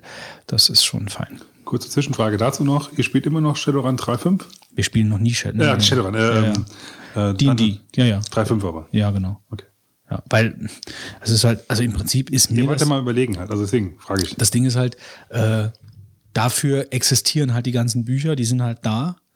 Und jetzt fange ich nicht an, äh, wegen ein paar Regeländerungen, weißt du, dann bist ist Ja, ihr habt ja schon mal überlegt, deswegen. Ja, ja, wir hatten mal überlegt, die nicht äh, die die Pathfinder. Ja, genau. Aber da habe ich mich mal so ein bisschen die Welt eingelesen, das hat mir nicht so gefallen. Ich suche jetzt dieses Kampagnenset Schwertküste äh, auf Deutsch, weil ich habe alle Bücher auf Deutsch, dann ist das einfacher, die ganze Begrifflichkeit, die Termini, äh, da äh, ja sich da zurechtzufinden. Ähm, das äh, äh, findest du manchmal neu für 90 Euro, mal für 50 Euro, mal gebraucht für 180 Euro. Also das sind so, ich bin im Moment da noch äh, am Suchen. Wer es vielleicht zu Hause im Regal liegen hat und es günstig abgeben möchte, hier. Hättest vielleicht nicht vorher die Preise nennen sollen. Ja, nee, also äh, da, dafür kaufe ich es ja nicht. Also das ist es mir dann nicht wert, weil das ist so ein bisschen so Hintergründe. Klar, das interessiert mich schon, aber da muss man auch die Zeit haben, das zu lesen. Für drei Treffen im Jahr ist das halt dann. Das ist wie bei Shadowrun 4 jetzt äh, bei mir, da gibt's vernetzt und äh, das kriegst du im Moment auch nicht unter 60 Euro oder was äh, gebraucht.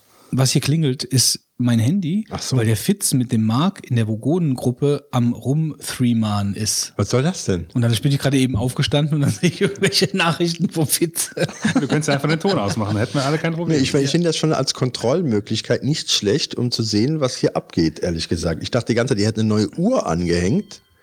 Stattdessen nervt der Marc jetzt mit seinen Nachrichten jetzt hier. Oder der Fitz. Oder der Fitz, Die aber- sind ja miteinander in der Gruppe am Sprechen. Tun sich austauschen, die zwei. Ja, scheinbar. ja, wir, lästern über Wolfgang nervt wiederum. Wir lästern nur über euch. Gut, weiter im Unfassbar. Text. Ähm, ich habe mir ein iPhone 6 bestellt heute. Nein, Heute? Ja. das Speakerphone. Fangen wir erstmal den einfachen Fragen an. Welche Farbe? Äh, Gold. Space Grau. Ja, ich, ich bin Gold. Ich hätte mich totgelacht. Wie groß? Also jetzt nicht. Nee, das physisch- normale. Also nee, wie viel Gigabyte? Nicht die. Ach so, 16. Ja. Uh, Ja, was ich, ist das denn? ich brauche keinen, ich will keinen Also ein iPhone 6, 16 Gigabyte Ja. ins Space Grau. Baller, baller, ja. baller, baller. Mit dem kleinsten Tarif, den es gibt. Du zahlst ja noch richtig Geld da wahrscheinlich, oder? Mit dem, nee, mit dem, also ich habe, ich habe wirklich ein bisschen rumgerechnet. Also ich mache, ich habe, also äh, fangen wir mal vorne an. Also ich hatte überlegt, mir ein Android zu kaufen. Also ich habe wirklich, ich habe wirklich äh, lange hin und her überlegt. Ich habe auch ein bisschen recherchiert. Hast was Falsches gegessen Also auch, auch nach Preisen etc. Ich war also wirklich drauf und dran. Ich wollte mich schon mit Marc kurz schließen. Aber aufgrund von Zeitproblematik, ja, ähm, also ich brauche eigentlich, ich brauche ein neues Telefon. Ich habe ein iPhone 4, das ist halt mittlerweile quälend langsam teilweise äh, für die Sachen, die ich mache. Ich meine, das bekommt jetzt meine Frau, für die reicht das, bisschen telefonieren, bisschen telefonieren, bisschen SMS schreiben, das passt. Ähm, aber äh, ja, ich, gut, ich meine, ich mache auch nicht so viel mehr, aber ich habe halt einfach, ich will mal was Neues. Der alte Knochen interessiert mich jetzt nicht mehr. Ich will mal was Neues. jetzt von deinem Telefon Ich hab, oder von deiner Frau? das, das, das erfährt man sonntags morgens in meinen Tweets. Ähm, Der alte Knochen interessiert mich nicht mehr. Ja, gut. ja gut, also ähm, auf jeden Fall. völlig außer Fassung. der Götz. Nee, bin ich gar nicht. Doch. Nein. Du bist völlig irritiert. Sag du mir nicht, wann ich aus der Fassung bin. Du willst nur, du willst nur Leute bei Twitter haben, die du morgens deine Sex-Tweets am Sonntag unterjubelst. Genau. Also ich habe wirklich über ein Android nachgedacht. Hast du denn, also würde würde ich mal interessieren, welche Richtung, also hast du dir schon eventuell eins ausgesucht? gehabt? Nein, es, geht, es ging mir da mehr um grundsätzliche Entscheidungen. Also äh, ich habe letzte Zeit häufiger mal Androids in der Hand gehabt von irgendwelchen Leuten, die sagen, kannst du mir mal helfen, das funktioniert nicht. Ja, und ich finde eigentlich die Plattform wirklich nicht schlecht. Ich war ja schon immer ein Linux-Mensch und komme da ja eigentlich her. Und ich ähm, hätte jetzt wahrscheinlich auch gar nicht so ein normales Android genommen, sondern schon dieses äh, Cy- Cyano-Mod oder so hätte ich dann drauf gemacht. Also äh, wenn dann richtig. Also ich hätte dann wirklich ähm, äh, praktisch den, den, den Mod draufgeschmissen. Aber das Ding ist halt, also es hat mich wirklich gereizt, die Idee, aber ich habe dafür einfach im Moment keine Zeit. Also ich habe keine Zeit, mich damit äh, rumzuschlagen, das Ding zu konfigurieren und vor allen Dingen, das ist der ausschlaggebende Punkt, äh, ich bin mittlerweile halt einfach in, so vernetzt mit dieser Apple-Geschichte, also mit meinen Kalendern und Adressen und mit dem ganzen Kram. Das geht alles. Ich habe mir das, ich habe mir, es geht. Du kannst, du kannst mit einem mit einem Android kannst du dich halt mit Apple-Geräten vernetzen, mit mit iCloud, mit Adressen, mit Kalender und auch Sharing und alles machen. Aber es ist halt Fummelei. Und auf die Fummelei habe ich momentan überhaupt keine Lust. Das geht nicht zeitmäßig. Ich brauche ein Gerät, was ich anmache, äh, gerade mein Apple-ID eintragen und dann funktioniert das Ding. Fertig. So, und deswegen habe ich mich jetzt für das iPhone 6 entschieden. Für die kleinste Variante, weil ich mit dem Gerät nichts mache, außer telefonieren, SMS, im Wartezimmer vom Arzt mal ein Spielchen spielen, ein paar Podcasts hören. Dann hätte ich auch das 5C kaufen können. Äh, Habe ich auch schon mal drüber nachgedacht. Ähm, aber äh, ja, ich kaufe mir jetzt kein, kein äh, Handy, was, äh, was älter ist. Ich meine, warum soll ich mir das, warum soll ich mir das 32er holen? Ich benutze es ja nicht. Ich sehe ja jetzt an meinem Handy, wie viel Platz ich da drauf äh, äh, nutze. Ich weiß gar nicht, wo, wo, wo ist denn der Unterschied? Ich habe mir noch nicht mal angeguckt, was das für ein Preisunterschied ist zwischen 100 Euro, glaube ich. Ja. Nee, das ist mir schon zu viel. Das mache ich nicht. Weil, weil ich es halt einfach nicht nutze. Ich, das- ich brauche das nicht. Ähm, das, das Größte, was bei mir Platz frisst, ist die Filmerei. Wenn ich mal meine Tochter filme. Das Problem ist, wenn du jetzt 16 Gigabyte holst, du hast die 16 ja gar nicht, du hast dann nur noch 14 oder so, dann geht dann noch Speicher ab für das Betriebssystem, was bei iOS 8 ja angeblich auch nicht ganz so klein ist. So, und Die dann sind ja schon bei der 14 dabei. Also, auch schon abgezogen davon. ja, ja, also 14 ist mit Betriebssystem. Mit Betriebssystem, Würde ich mal gut. schätzen. Also, Gut, ich weiß es jetzt nicht, aber ich denke es mir ist halt. So, und dann, wenn du dann jetzt äh, ähm, Bilder in der Größe 8 Megapixel und noch Videos aufnimmst und noch Apps drauflädst, dann bist du ganz schnell am, am Ende. also ich habe echt Probleme mit meinem 16er 5S. Ich bin jetzt am überlegen, wie ich das im Urlaub mache, weil eigentlich hätte ich am liebsten, würde ich eigentlich nur mal mein iPhone mitnehmen zum Fotografieren. Reicht mir eigentlich. Ich habe direkt GPS drin, ja, was mir eigentlich wichtig ist, gerade beim Urlaubsfotos.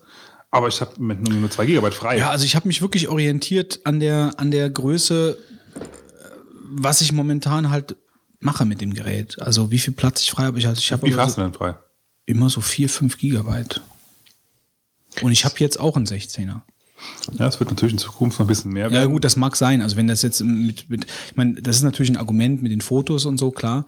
Ähm, aber ja, gut. Also ich habe wirklich hin und her überlegt, ob ich dann wirklich ein neues Handy brauche. Also ich habe mich jetzt dafür auch entschieden, also um das mal ein bisschen weiter zu erzählen, jetzt ähm, mal ein bisschen konkreter zu werden. Also ich habe dann bei, beim, bei meinem Kundenberater angerufen, bei der Telekom.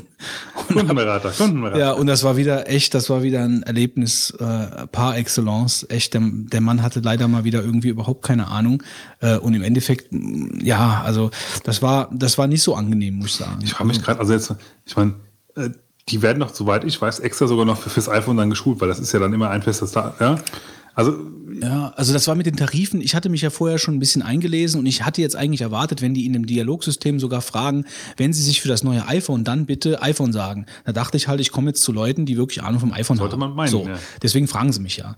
Und ich hatte mich halt vorher schon ein bisschen eingelesen mit den verschiedenen. Die, die nennen ja jetzt die Tarife Magenta, Magenta S, M und L und XL gibt's glaube ich auch noch.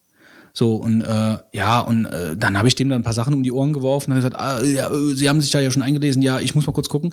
Ähm, das war dann halt irgendwie ein bisschen schade. Ich hätte mir da einfach noch ein paar Sachen gewünscht, die der mir dann halt einfach empfiehlt. Ja, ähm, ja, man sollte nicht unbedingt das Gefühl haben, dass der Typ am Ende weniger Ahnung hat als man selbst. Und wo man halt gerade mal so ein bisschen quer gelesen hat, ne? Ja, also Fakt ist jetzt einfach, ich, ähm, es gibt diesen, ähm, ich habe zeitweise drüber nachgedacht, mir den M zu nehmen, ähm, habe mich aber jetzt für den S entschieden.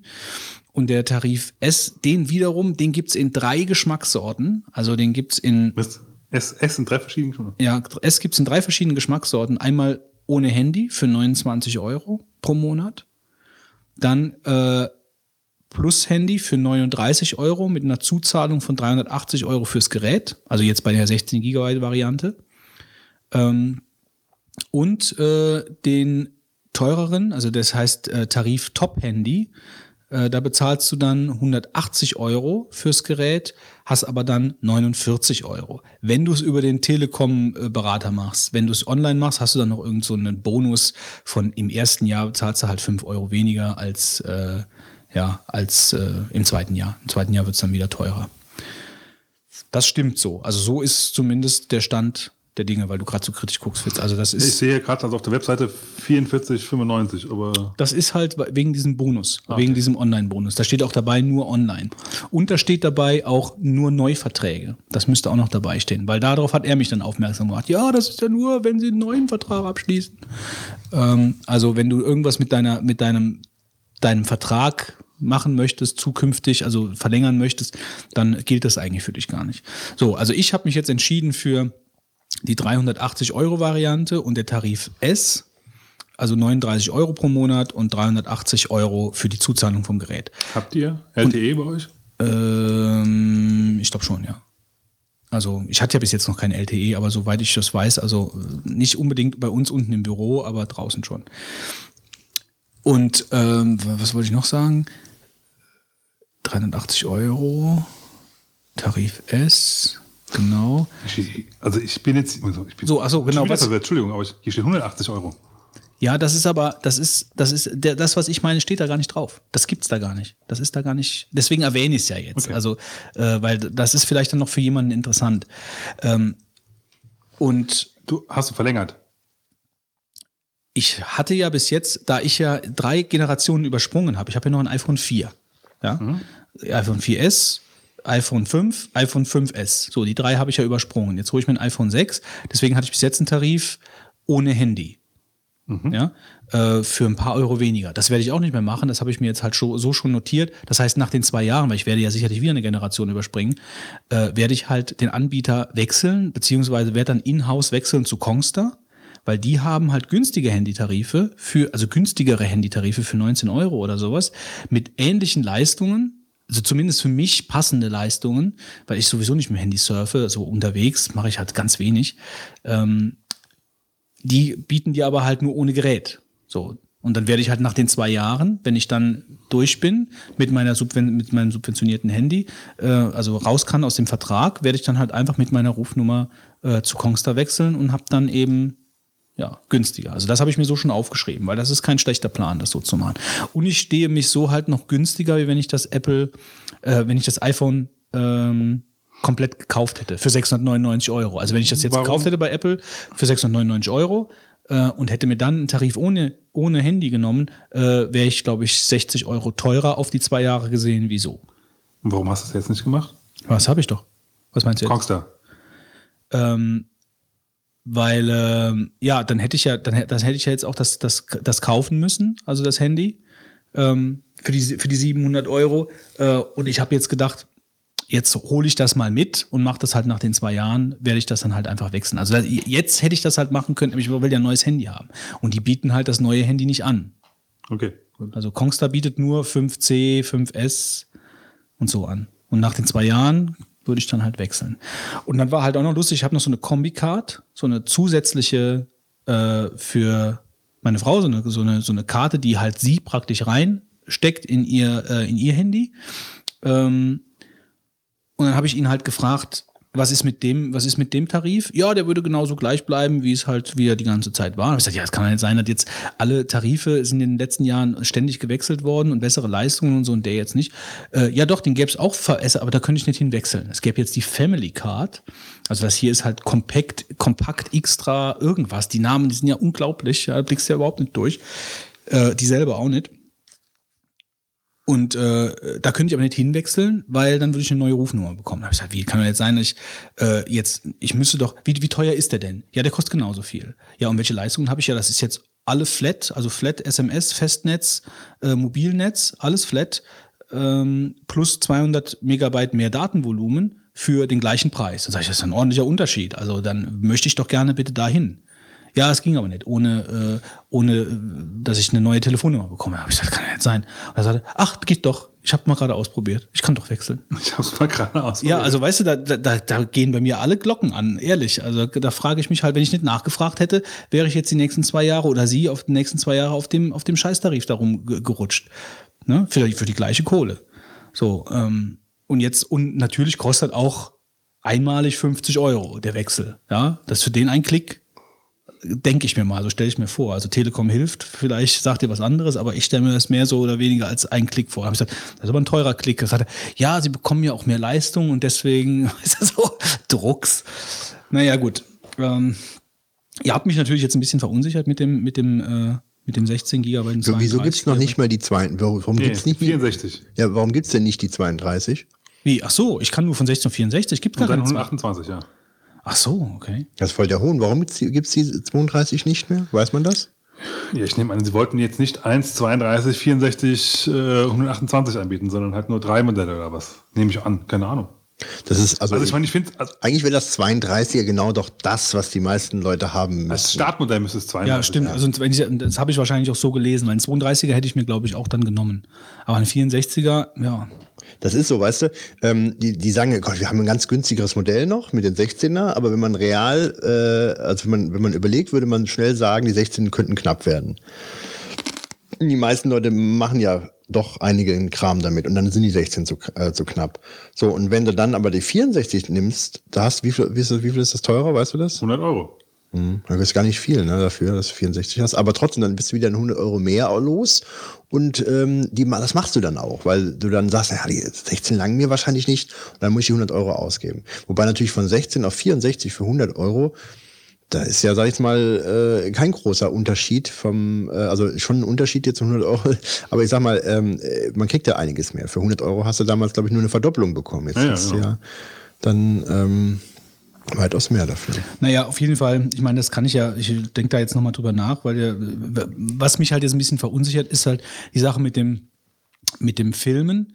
Ähm, also es würde auf jeden Fall reichen, die 16 GB reichen, aber es ist vielleicht für die 100 Euro wirklich, äh, um einfach ein bisschen mehr Luft zu haben äh, und das nicht so schnell wieder von dem Telefon runterschmeißen zu müssen. Auf der anderen Seite ist es auch eine gute Sicherheit, dass man weiß, dass man nichts verliert, weißt du? dass man halt die Sachen halt immer regelmäßig vom, vom Telefon nimmt ähm, und ja, nicht ewig lang da rumdümpeln. Ähm, aber naja, ich denke da nochmal drüber nach. Das ist ja sicherlich noch kein Problem, die Sache halt noch zu ändern für 100 Euro mehr, weil das geht auch über die Firma, da spare ich auch noch die Mehrwertsteuer. Also ähm, mal schauen. Auf jeden Fall habe ich jetzt, der Punkt ist jetzt eigentlich, ich habe jetzt äh, mir ein iPhone 6 bestellt. Also ich habe jetzt drei Generationen übersprungen, Liefertermin? äh, hat er mir keinen genannt. Sie wiss, äh, wir wissen ja nicht, wann uns Apple wie viel Geräte bringt. So war, der- war der Tenor an der ganzen Geschichte. Aber das kann ich auch nachvollziehen. Also ich meine, äh, wir waren jetzt, ich glaube, 10 Millionen Stück. Ne, am, Wochenende. ja, Rausgeklopft. weniger, ja. Von daher, äh, also ich habe mich ein bisschen schwer getan damit, wie gesagt, jetzt mit dem Bestellen, aber ich musste jetzt einfach mal was Neues haben, weil das äh, mit dem iOS 7 wurde das Gerät schon relativ träge. Also ich habe damit auch wirklich gar nichts mehr gemacht. Also ich habe die Apps nicht mehr gepflegt. Das Ding ist einfach mehr oder weniger hat noch in der Tasche rumgelegen. Äh, ach so, jetzt fällt, genau, ist schön, dass ich dran denke. Äh, ich suche auf jeden Fall, also ich habe ja so ein Bookbook für mein, für mein äh, jetziges iPhone 4. Das ist so, eine, so ein kleines Brieftaschen, äh, Tasche, so eine kleine Brieftaschen, Brieftaschentasche fürs, fürs iPhone, wo man äh, ein bisschen äh, wie Kreditkarten und so reintun kann. Äh, das finde ich relativ genial. Ich habe heute mal so ein bisschen bei Amazon geguckt, habe so richtig nichts gefunden. Wahrscheinlich sind die noch nicht so weit. Also es gab schon Taschen, auch in Buchform, aber noch nichts so Anständiges. Also wer da einen guten Tipp für mich hat, da würde ich mich sehr freuen, äh, weil ich mich sehr daran gewöhnt habe, einfach nur mein Handy zu greifen und die wichtigsten Sachen da dabei zu haben. Also äh, ich bin kein Brieftaschenträger mehr. Äh, Ich habe meine Geldklammer und mein, mein Bookbook und dann bin ich on the road. Also ich brauche da nicht an so viele Sachen zu denken. Von daher wäre ich froh, wenn mir da jemand einen Tipp geben kann. Gut, das wäre es von, von meiner Seite. Also alles weitere, so Be- Erfahrungsbericht, ich bin ja im Prinzip steinzeitmäßig unterwegs momentan mit dem iPhone. Also iPhone 4 ist ja schon alt, äh, wird jetzt auch nicht mehr unterstützt. Das heißt, ich kann da jetzt auch keine Updates mehr mitnehmen. Äh, für Silvia ist einfach nur wichtig, die kann jetzt ein bisschen WhatsApp machen und äh, äh, ich meine, die hat noch einen Klassik, ja, und das reicht ihr voll und ganz eigentlich. Das Einzige, was ist, dass der, der Akku lässt halt nach. Ja, aber grundsätzlich, jetzt kann sie wenigstens mit dem, mit dem neuen iPhone, kann sie dann halt auch, sie hat ja auch ein iPad Air, die, die Kalenderdaten pflegen und die Adressen, das wird dann alles gesynkt. Also von daher ist das schon ein guter Plan, das so zu machen. Ja, dann Jo. würde ich sagen, geht's weiter im Programm. Mit den 42 Sekunden. Geht schon mit den 42 Sekunden weiter. Ich denke, es geht mit den 42 Haben wir Sekunden sonst weiter. gar nichts mehr. Nein. Echt? Nein? Sind wir so dermaßen Abgebrannt. abgebrannt? Naja, gut. Dann äh, kommen wir zu den Wolfgang. 3, 2, 1. Das LibreOffice-Projekt hat die Verfügbarkeit der Version 4.3.1 der freien Office Suite angekündigt. In diesem planmäßigen Update werden einige Fehler der aktuellen Version 4.3 behoben. Nachdem Beamdog die beiden Baldur's Gate-Teile neu aufgelegt hat, widmet sich der Hersteller nun auch einer Enhanced Edition von Icewind Dale. Im Gegensatz zu den beiden anderen Teilen, äh, Titeln soll die neueste Entwicklung allerdings auch unter Linux verfügbar sein. Mittels einer kleinen Box plant das Berliner Unternehmen Radiospiel UG eine einfach zu bedienende und sichere Lösung zum Versand von E-Mails zu realisieren. Nachdem die ersten Prototypen der Kinko.me Box fertig sind, starten die Autoren nun eine Schwarmfinanzierung.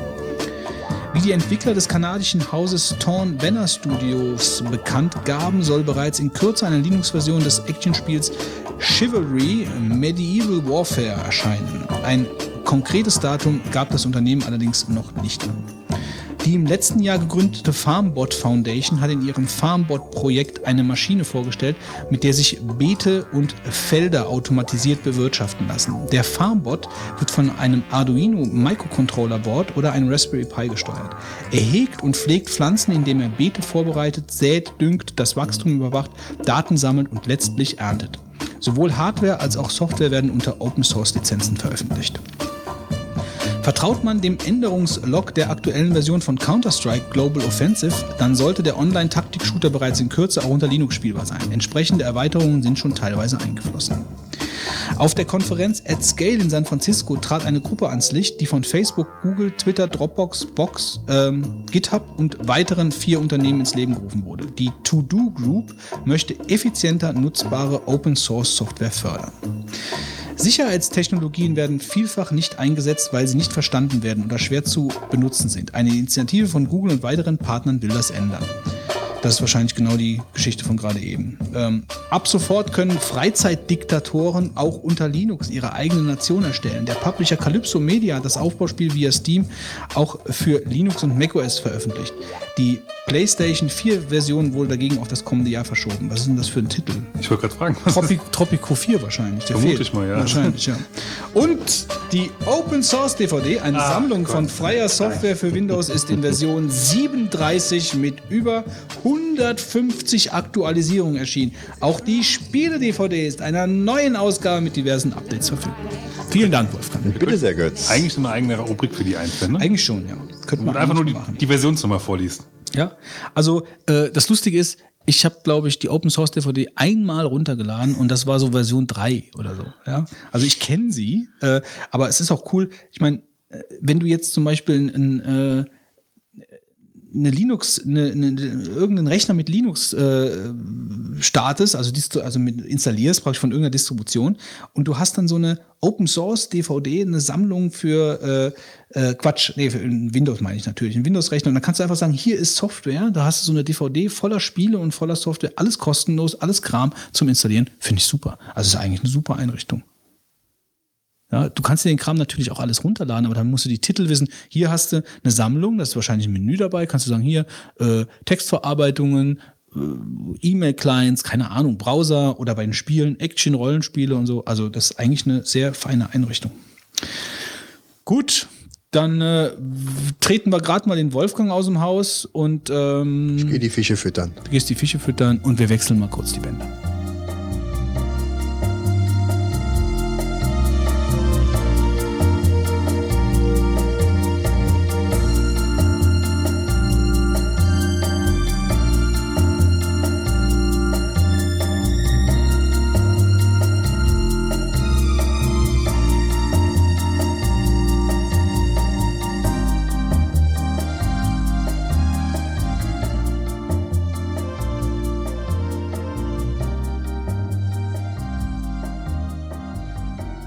Kommen wir zum Deep Thought der heutigen Sendung. Und zwar haben wir uns überlegt, ähm, wir müssen mal ein bisschen in den handwerklichen Bereich gehen. Und dazu haben wir uns einen kompetenten Gesprächspartner eingeladen. Und der sitzt sogar hier im Ferienwohnungsstudio bei uns dabei. Und zwar ist das äh, der Christian. Hallo Christian. Hallo, ihr zwei. Ja, hallo. Äh, ja, ihr zwei ist schon das richtige Stichwort. Wolfgang musste heute mal die Katzen füttern gehen, weil damit Fitz heute mal hier bleiben kann. Also Genau. Wolfgang ist momentan gerade nicht dabei. Ähm, Ja, der Christian ist ausgebildeter Schreiner, aber dafür sitzt er eigentlich nicht hier. Äh, ja, doch, eigentlich auch, so zum Teil. Äh, aber er macht was viel Interessanteres als äh, Schreinern, wobei das ja schon interessant ist. Er baut Schlagzeuge. Und er ist auch Schlagzeuger. Ja, Christian ist Schlagzeuger, er verdient auch sein Geld mit Schlagzeugspielen. Er kann auch Schlagzeug Er spielen. kann auch Schlagzeug spielen, ja. Gott sei Dank. Also äh, man, man kennt sich, also wir, wir, wir, wir lernen uns heute Abend eigentlich erstmal persönlich kennen. Wir kennen uns vom Sehen her, so, ja. Ich meine, man sieht sich, äh, ich habe ihn auf der Bühne schon oft gesehen oder auf Konzerten. Ich hatte einmal das Glück, mit ihm spielen zu dürfen. Stimmt. Ja. Ähm, also man kennt sich, er hat dem Lemi sein Schlagzeug eingestellt, bevor wir ins Studio gefahren sind. Also man, man kennt sich so schon. Also wir haben uns schon, wir haben schon mal kurz miteinander quatscht, jetzt nicht so ausführlich wie heute Abend. Ähm, naja, auf jeden Fall baut er Schlagzeuge. Äh, das ist schon mal irgendwo crazy. Also wie bist du da drauf gekommen, Schlagzeuge zu bauen? Und eigentlich ganz einfach, äh, da ich ja gelernter Schreiner bin, habe ich auch mein erstes Schlagzeug, was ich damals hatte, erstmal zerlegt, um äh, die hässliche gelbe Folie runterzumachen und das Ganze mit erstmal mit Dezifix zu bekleben. Was ist Dezifix? Dezifix ist so, das hat man früher auf Küchenschränke draufgeklebt. Eine Klebefolie in verschiedenen Dekoren. Sei Okay. es Holzdekor oder Unifarben, Plastikfolie Also zum Aufkleben. Praktisch aufklebbares, äh, wie nennt sich das noch, ähm, diese dünne Holzschicht. Furnier. Genau. Ja, So nur aus Plastik. Noch schlechter, gut. Noch schlechter. Ja, als äh, Schreinerlehrling hätte ich dann vielleicht furnieren können, habe es aber nicht gemacht. Nö. Also heißt, ich habe das Schlagzeug auseinandergebaut und, dann auch mal ähm, bei einem kaputten Kessel mal was geleimt und repariert und auch mal dann festgestellt, dass es ähm, doch der, ja, der Rand des, des Trommelkessels doch äh, einen großen Einfluss hat auf den Klang. Und somit habe ich dann angefangen, da ein bisschen dran rumzufräsen. Ähm, heißt, diese Gratung mal etwas abzuändern und dementsprechend auch andere Klänge hervorzuzaubern, sage ich einfach. Gut, da ist mir jetzt schon fast ein Schritt zu weit. Also lass uns noch mal zurückgehen. Ähm, die, die, die Berufung, also war es eine Berufung für dich, Schreiner zu werden, oder war es einfach der Job, der dir über den Weg gelaufen ist? Der ist mir über den Weg gelaufen. Ich wollte eigentlich Radio- und Fernsehtechniker werden, nur da gab es halt nichts mehr in der Nähe. Okay. Und äh, Ist aber, glaube ich, im Nachhinein auch ganz gut so, ja. Weil ich glaube, da gibt es gar nicht mehr so ja, viele. selber Fernseher bauen wäre, glaube ich, jetzt so ja, die es Wahl. ist nicht so, ne, nicht so prickelnd. Ne. Und gut, Schreiner, also Holz stand schon in der Mhm. engeren Wahl irgendwo. Und dann ist halt zufällig da auch hier in Traben-Drabach da eine Stelle frei gewesen bei der Mhm. Schreinereigrube. Und da habe ich dann meine Ausbildung zum Schreiner gemacht, was auch schön ist eigentlich. Und das Schlagzeugspielen hat dich schon einfach so als Teenie begleitet, oder? Ähm, ja, ich habe also angefangen eigentlich Gitarre zu spielen. Heißt, ich muss nur ganz kurz noch ausholen vielleicht. Wir haben in der Schule äh, bei Karneval uns mal als Kiss verkleidet, die Band Kiss. Und äh, das kam tierisch gut an bei den Mädels. Und dann haben wir gedacht, so, jetzt lernen wir auch die Instrumente dazu. Ach so. Und ich war der mit dem Stern, der Paul Stanley, Rhythmusgitarrist, also musste ich Rhythmusgitarre lernen. Und habe ich auch dann gemacht, drei Wochen lang. Und dann bin ich zum Schlagzeuger. Ganze drei Wochen. Naja, vielleicht vier. vier. Und dann bin ich mal zu dem Schlagzeuger gegangen. Der hatte Unterricht bei dem äh, ehemaligen Diskothekenbesitzer hier, Why Not, ist vielleicht noch ein Begriff von früher. Da hat er dann äh, gestanden oder gesessen und hat dann so Triolen geklöppelt auf dem Billardtisch. Und das fand ich doch sehr interessant und habe das einfach nachgemacht. Und das fand er nicht so interessant, weil er hat zwei Wochen dafür gebraucht, das zu üben. Und äh, dementsprechend zwei Tage später ist er dann aus der äh, Formation ausgestiegen. Also waren wir nur noch zu dritt. Okay. Und äh, so ging das dann peu à peu. Nach weiteren sechs Wochen äh, ist der andere Gitarrist ausgestiegen. Und der Bassist hat ein bisschen länger durchgehalten noch, ich glaube so ein halbes Jahr. Wie hieß die Formation damals? Äh, das war keine Formation. Ah, okay, Das okay, war einfach nur so ein Projekt. Weil ich kann mich Das- erinnern, die, das erste Mal, dass, dass ich dich, glaube ich, irgendwie wahrgenommen habe, war bei This Side Up. Stimmt, das war auch so die erste, die erste Band. äh, Das war seit 87. Ja.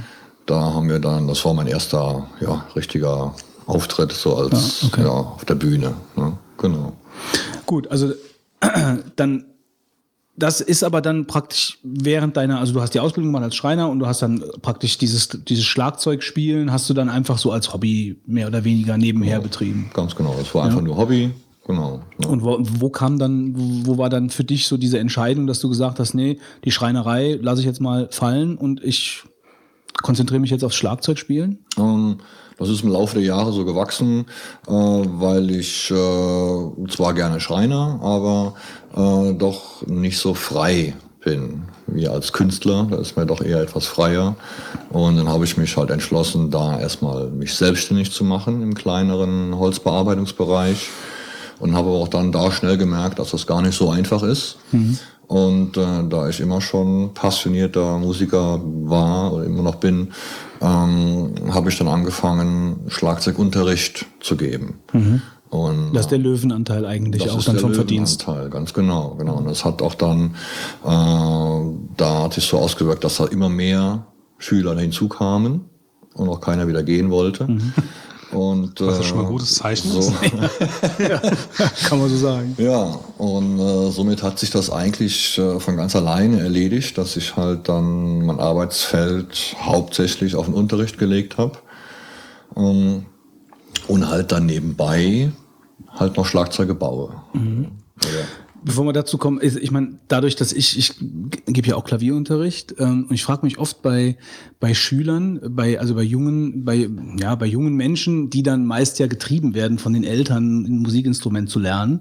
So ist es ja zumindest beim Klavier häufig. Ja. Ähm, äh, beim Klavier ist es ja so, du, du hast ja meistens die Möglichkeit, ich meine, ich bin jetzt, ich komme wirklich vom Klavier und nicht vom Keyboard, sondern ich habe mhm. auch Klavier, klassische Ausbildung, immer nur Klavier, Klavier, Klavier und habe mir ein E-Piano eigentlich nur wegen der Band gekauft. Aber da hast du ja die Möglichkeit, es leise zu stellen. Das kannst du natürlich bei einem, ja, du kann, es gibt Schlagzeuge, die man leise stellen kann, aber grundsätzlich brauchst du dafür ja eigentlich einen Kellerraum. Genau. Äh, du brauchst tolerante Eltern und tolerante Nachbarn. Das zweite ist wesentlich wichtiger meistens, weil die Eltern müssen meistens damit irgendwie durch, ja. Ja. Bei den Nachbarn ist das meistens ja. schon ganz anders. Ja, und deswegen würde mich mal interessieren, also das könnte ja für beides sprechen. Also zum einen, dass du unheimlich eine hohe Schülerfluktuation hast, aber oder zum anderen, dass du eigentlich nur Schüler hast, die dabei bleiben, weil eigentlich nur die Schüler sich zu Hause durchgesetzt haben und die Eltern es so unterstützt haben.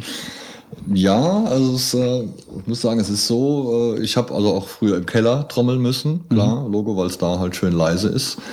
Äh, aber mittlerweile, ich habe viele Schüler, deren Schlagzeug steht bei denen im Zimmer. Mhm. interessanterweise. Und das Zimmer ist ja dann meistens auch mitten im Haus. Ja, das ja. heißt, das ganze Haus äh, wird beschallt. Und äh, die Eltern sind da so tolerant, das zuzulassen und mitzumachen.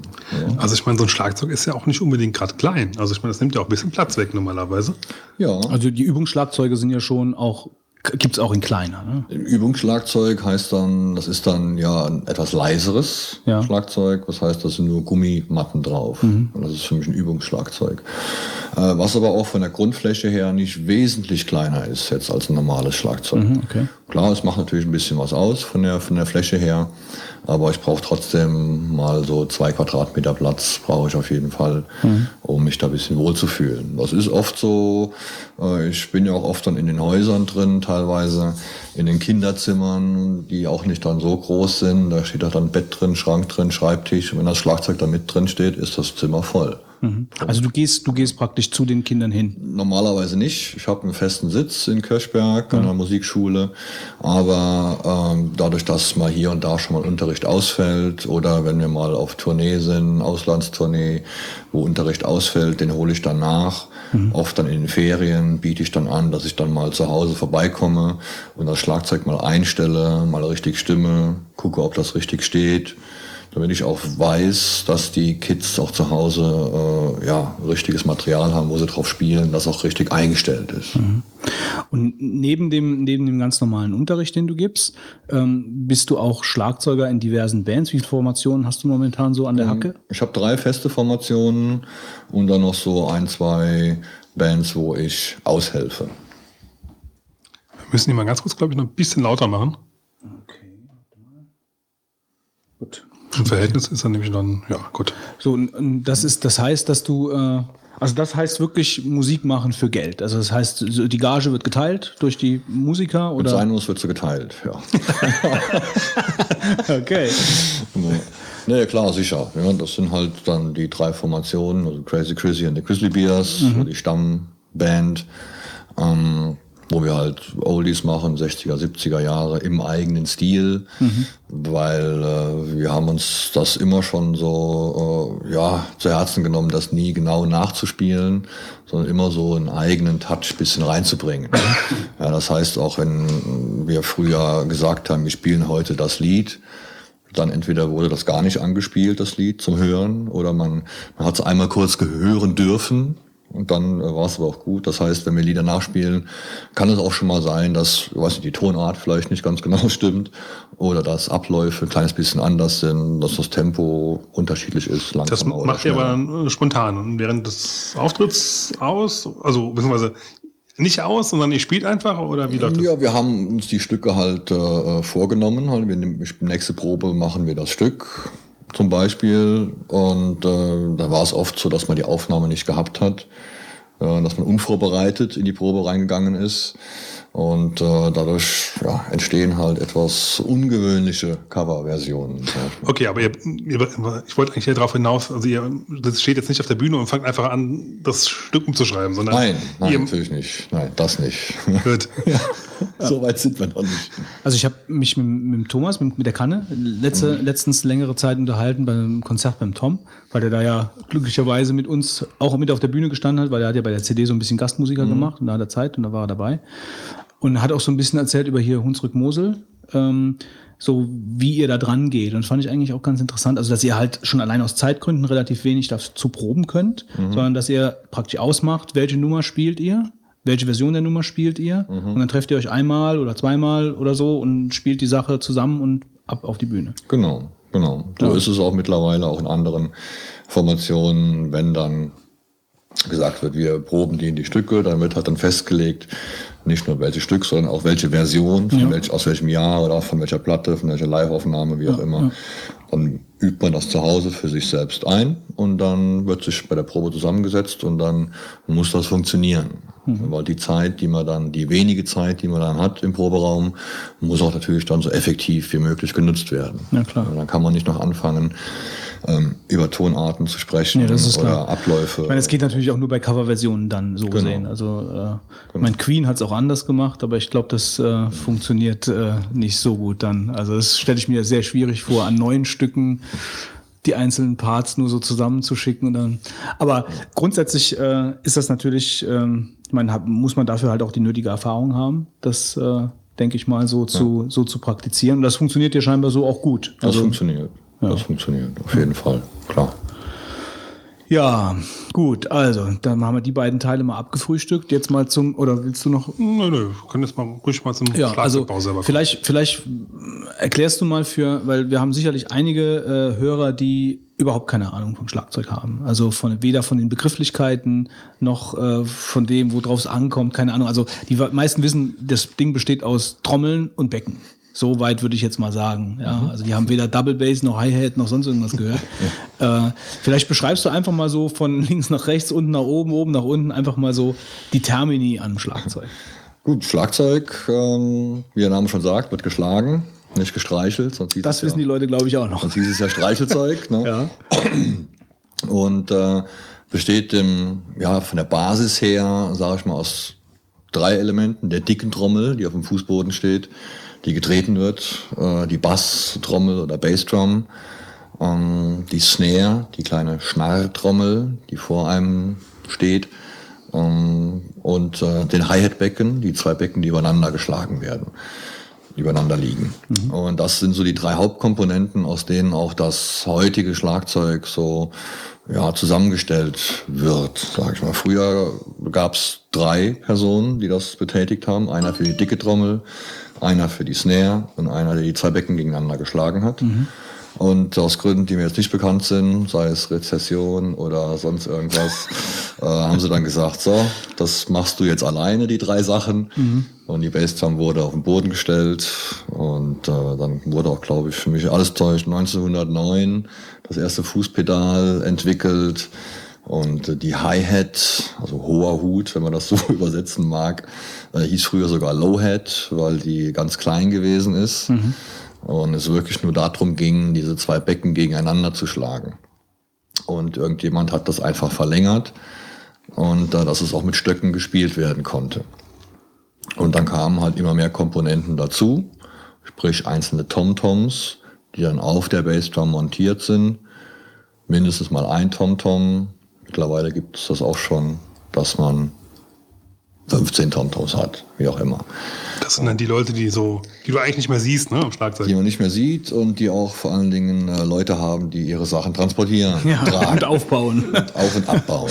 ne? Die sogenannten Roadies. Genau. Wobei die, äh, die Toms, ähm, sind das dann, wenn du sagst so 15 oder so, das sind dann auch diese Octobahns? Sind das dann? Äh, Nicht unbedingt, nicht unbedingt. Es können auch äh, Größen sein. Die Größen werden alle in Zoll gemessen, nicht in Zentimetern. Äh, das heißt, 6 Zoll wäre so das kleinste Tom-Tom etwa. Und das geht dann bis zum Stand-Tom, was auf dem Boden steht, dann bis 18 oder 20 Zoll. Das geht meistens in Zweierschritten, das heißt 6, 8, 10, 12, 14, 16 etc. Da hat man schon einiges an Kesselgrößen. Und es gibt auch noch dann äh, Trommeln, die den gleichen Durchmesser haben, aber unterschiedlich gestimmt sind, die klein und flach sind. Das gibt es. Oder halt diese Octagons, die du angesprochen hast, das sind halt äh, unterschiedlich lange Röhren, die auch vom Durchmesser her gleich sind, aber dadurch, dass die Röhren unterschiedlich lang Also die sind. Kessellänge. Die Kessellänge, Ja. genau. Und dadurch, dass die Längen unterschiedlich sind, habe ich dadurch auch schon mal einen, einen, einen unter- unterschiedlichen Ton.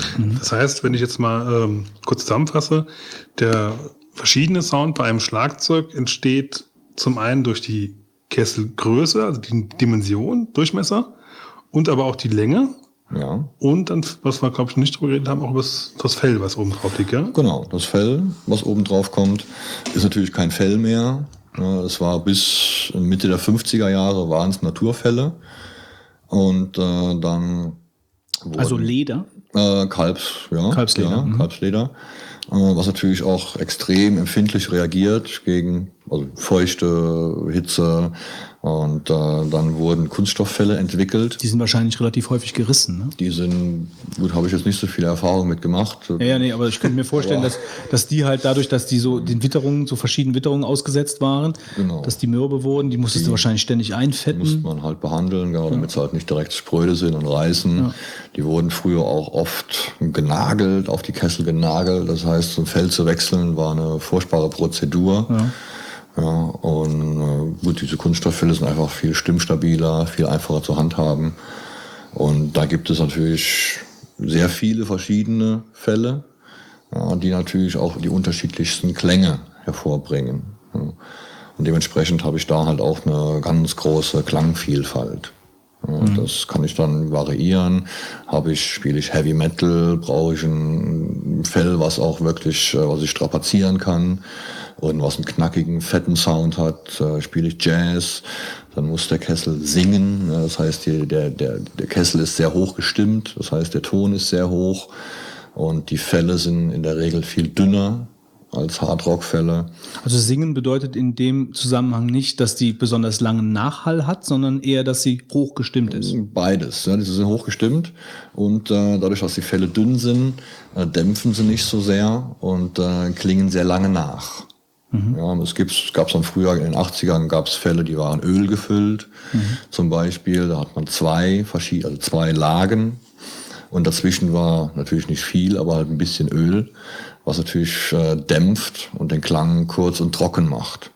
Dann habe ich nur ein dünnes Fell, nur eine Lage.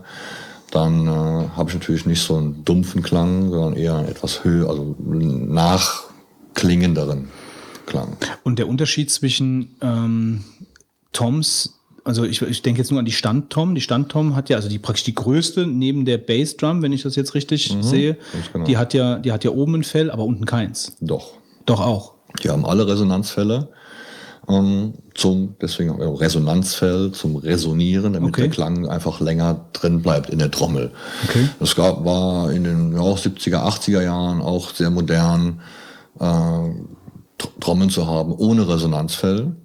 Das heißt aber auch dann der Klang, der war sehr schnell weg. Ist klar, schau oben drauf. Die kenne ich, also die habe ich schon häufig gesehen. Deswegen dachte ich, die hätten überhaupt keine, also die Standtoms hätten keine. Also das ist, Doch, das doch. ist dann mehr so eine Zeiterscheinung Das ist gewesen. so eine Zeiterscheinung.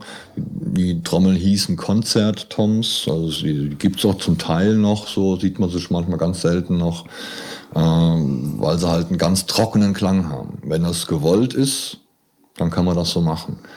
Ja, aber normalerweise ist es immer so, dass der Kessel zwei Fälle hat. Oben das Schlagfell, wo man drauf schlägt, was in der Regel etwas dicker ist.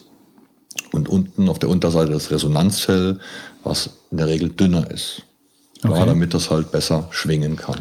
Ein dickeres Resonanzfell bekomme ich nicht zum Schwingen. Das muss also dann dünn sein. Und bei der Bassdrum gibt es auch meistens sogar noch ein Loch. Jawohl, da gibt's meistens, die meisten haben Loch. Äh, hat auch zwei Gründe hauptsächlich. Zum einen das, äh, Im Resonanzfell, so gesehen. Im das Resonanzfell. vordere Fell. Genau, Das, genau. Das, Das, was das Publikum sieht. was, genau das, was zum Publikum gerichtet das Fell. Äh, der Hauptgrund wird mittlerweile sein, dass ich ein, äh, mit Hilfe dieses Lochs ein Mikrofon einbringen kann in die Bassdrum und das da abnehmen kann. Es gibt zwei unterschiedliche Mikrofonarten, Grenzflächenmikrofon, was ich reinlegen kann in die Bassdrum oder normales dynamisches Mikrofon, was ich vorne dran stellen kann. Manche arbeiten mit zwei Mikrofonen, um zwei unterschiedliche Klänge zu haben. Und dieses Fell, also dieses äh, Loch im Resonanzfell, hat aber noch einen ganz anderen, für mich wichtigeren Grund. Äh, Zum einen, wenn ich auf, das, auf die Bassdrum drauf trete, setze ich eine Luftsäule in Bewegung. Und durch dieses große Loch vorne kann diese Luftsäule nach vorne entweichen. Das heißt, mein Schlagfell, wo ich drauf trete, wird in dem Moment entlastet. Das heißt, diese Luftsäule kehrt nicht mehr zurück zu meinem Schlagfell, und, sondern die geht direkt raus.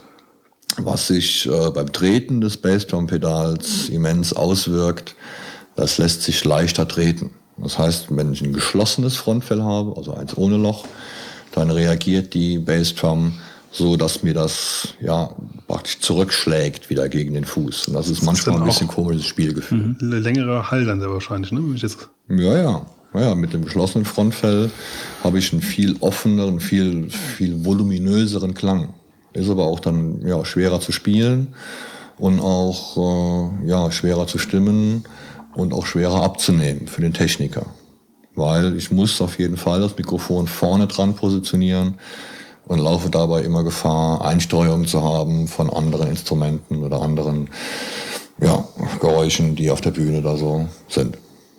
Also in der Bassdrum, also das kenne ich zumindest von früheren Schlagzeugern. Ich weiß noch, der Bakes, ich weiß nicht, ob du den noch kennst, ich denke schon von Sparrows damals, der Bernd Gibbert, der hat ja ähm, auch äh, so ein großes Sonor-Schlagzeug gehabt und der hat früher ähm, immer Decken in die Bassdrum gesteckt. Äh, warum macht man das? Äh, Das macht man einfach zum Dämpfen. Äh, Wenn ich keine Decken drin habe, würde die Bassdrum nicht Pock machen, sondern Pong. Und das ist unerwünscht. Und ähm, man kann es auch machen, ohne jetzt, äh, man kann es auch dämpfen, ohne jetzt äh, da fünf Decken reinzuwerfen, indem man es äh, richtig stimmt und gezielt dämpft. Mit ein paar Filzstreifen etc. Oder mit einem ja, kleinen Deckchen vielleicht, ein Platzdeckchen. Würde vielleicht schon langen. Okay, ja gut, vielleicht sind heute auch diese, diese Sache mit den, mit den äh, was du sagst, mit diesen Streifen, die man aufklebt, Genau, es gibt das ist vielleicht auch noch gar nicht Fälle. so lang, so dass Ja, man das so... Genau, es gibt spezielle Schlagfälle, wo mittlerweile, die mittlerweile schon vorgedämpft sind. Das heißt, da ist ein Ring aufgebracht, der äh, das Schlagfell sogar schon mal dämpft. Und es gibt auch dann noch Resonanzfälle, die auch vorgedämpft sind. Das heißt, ich habe schon zwei vorgedämpfte Fälle drauf, sodass ich da gar nicht mehr viel reinlegen muss in die Bassdrum. Ich persönlich bin kein Freund von Bassdrum dämpfen, nur wenn es unbedingt sein muss. Der charakteristische Snare-Sound, wie kommt der zustande? Äh, durch die Schnarrseiten auf der Unterseite, das sind Spiralen, Stahl, aus Stahl, Spiralen, äh, unterschiedliche Stückzahl, 10, 12, 20 Spiralen, die mit Hilfe einer Abhebung gegen das Resonanzfell gedrückt werden. Und dadurch, dass ich oben auf das Schlagfell draufschlage, versetzt sich das Resonanzfell unten in Schwingung und äh, dadurch raschelt der Teppich dann mit und gibt den ja, klassischen Snare-Sound. Okay, gut. Ähm, kurz nochmal zusammenfassen. Also wir, die, das, das, das Schlag, das Grundschlagzeug besteht eigentlich aus der, aus der Bassdrum, aus der Snare, dann aus verschiedenen Anzahl von Toms äh, oder Tom-Toms. Ja, also ich, ich sagte immer Toms, aber Tom-Toms Ja, ist scheinbar Tom-Toms ist alles, richtig. alles legitim. Ähm, dann äh, über die Becken können wir ja gleich noch ein bisschen sprechen. Ähm, es gibt noch den Begriff der Double Bass. Aha. Vielleicht sagst du da noch kurz was zu? Double Bass, klar, Doppelbass. Ja, äh, meines Wissens nach war Louis Belson, alter Jazz-Trommler, der erste, der mit zwei Bassdrums gespielt hat. Das heißt, es steht nicht nur eine Bassdrum da, sondern zwei Bassdrums. Das macht das Schlagzeug insgesamt natürlich ja, wesentlich größer. Der hatte drei Füße. Ähm, genau, hatte drei Füße, er, er kam auch nicht von hier. Und, ähm, ja, äh, man muss natürlich dann, klar, äh, hat auf der rechten Seite normalerweise als Rechtshänder seine Bassdrum und er hatte dann auf der linken Seite zwei Pedale, das eine Pedal für die Bassdrum, das andere Pedal für die Hi-Hat-Maschine. Er musste also dann im Bedarfsfall den Fuß absetzen und auf das jeweilige Instrument aufsetzen. Und die, die Bassdrum wurde ja dann zeitweise vor allen Dingen im, im Heavy-Metal-Bereich eingesetzt, so ein bisschen, wo, wo es ein bisschen härter zur Sache geht. Ganz genau. Mittlerweile ist die ja relativ salonfähig geworden. Ähm, ja, mittlerweile ist es halt so, dass äh, keine zwei Bassdrums mehr benötigt werden, sondern dass man einfach ein Pedal hat, was äh, mechanisch so ausgebastelt ist, dass es mit einer Umlenkstange funktioniert. Das heißt, ich habe eine Bassdrum, aber ein Doppelpedal. Also eine Doppelfußmaschine für Doppel- beide Fu Eine Füße. Doppelfußmaschine sozusagen, genau, mit der ich dann ähm, den Effekt erzielen kann einer zweiten Bassdrum. Mhm. Hat natürlich einen entscheidenden Vorteil, weil ich immer auf die gleiche Bassdrum trete, dass der Klang natürlich dann gleich ist. Habe ich zwei Bassdrums, muss ich entweder sehen, dass die beiden Bassdrums genau gleich gestimmt sind, oder ich möchte einen Unterschied haben, dass ich sie dann dementsprechend unterschiedlich stimme. Aber das ist immer der, der ein und der gleiche äh, Klöppel, der gegen die Bassdrum schlägt, oder? Nein, es sind zwei. Es sind zwei Klöppel bei einer Doppelfußmaschine. Ja. Und die Hab gehen aber auf den gleichen Punkt oder sind die Die liegen nebeneinander. Ja, Das heißt, ich treffe dann natürlich nicht mehr genau in die Mitte, Klar. sondern der rechte Klöppel klöppelt ein bisschen weiter rechts und der linke klöppelt ein bisschen weiter links. Aber da ist jetzt nicht, da ist jetzt nicht so ein, äh, dass man sagen kann, äh, dass man das verstellt, um einen verschiedenen Sound herzustellen, sondern das ist eigentlich, die schlagen einfach da drauf. Also man sagt jetzt drauf. nicht, der schlägt weiter rechts, damit der Sound Nee, nee, besonders nee. so. Nee, die schlagen einfach nur drauf. Ja. Okay, ähm, vielleicht jetzt mal noch kurz zu den Becken, äh, weil da haben wir noch gar nicht drüber gesprochen. Also es gibt ja genauso verschiedene Arten von Becken wie auch Trommeln. ja. Ja. Äh, was gibt's da so? Erzähl einfach mal so. Ja, auch da gibt es natürlich dann äh, äh, drei Klassiker. Einmal die Hi-Hat-Becken, wie wir eben schon erwähnt haben. Das sind diese zwei Becken, die übereinander liegen, äh, die mit dem Stock gespielt werden. Und äh, dann gibt es das Crashbecken.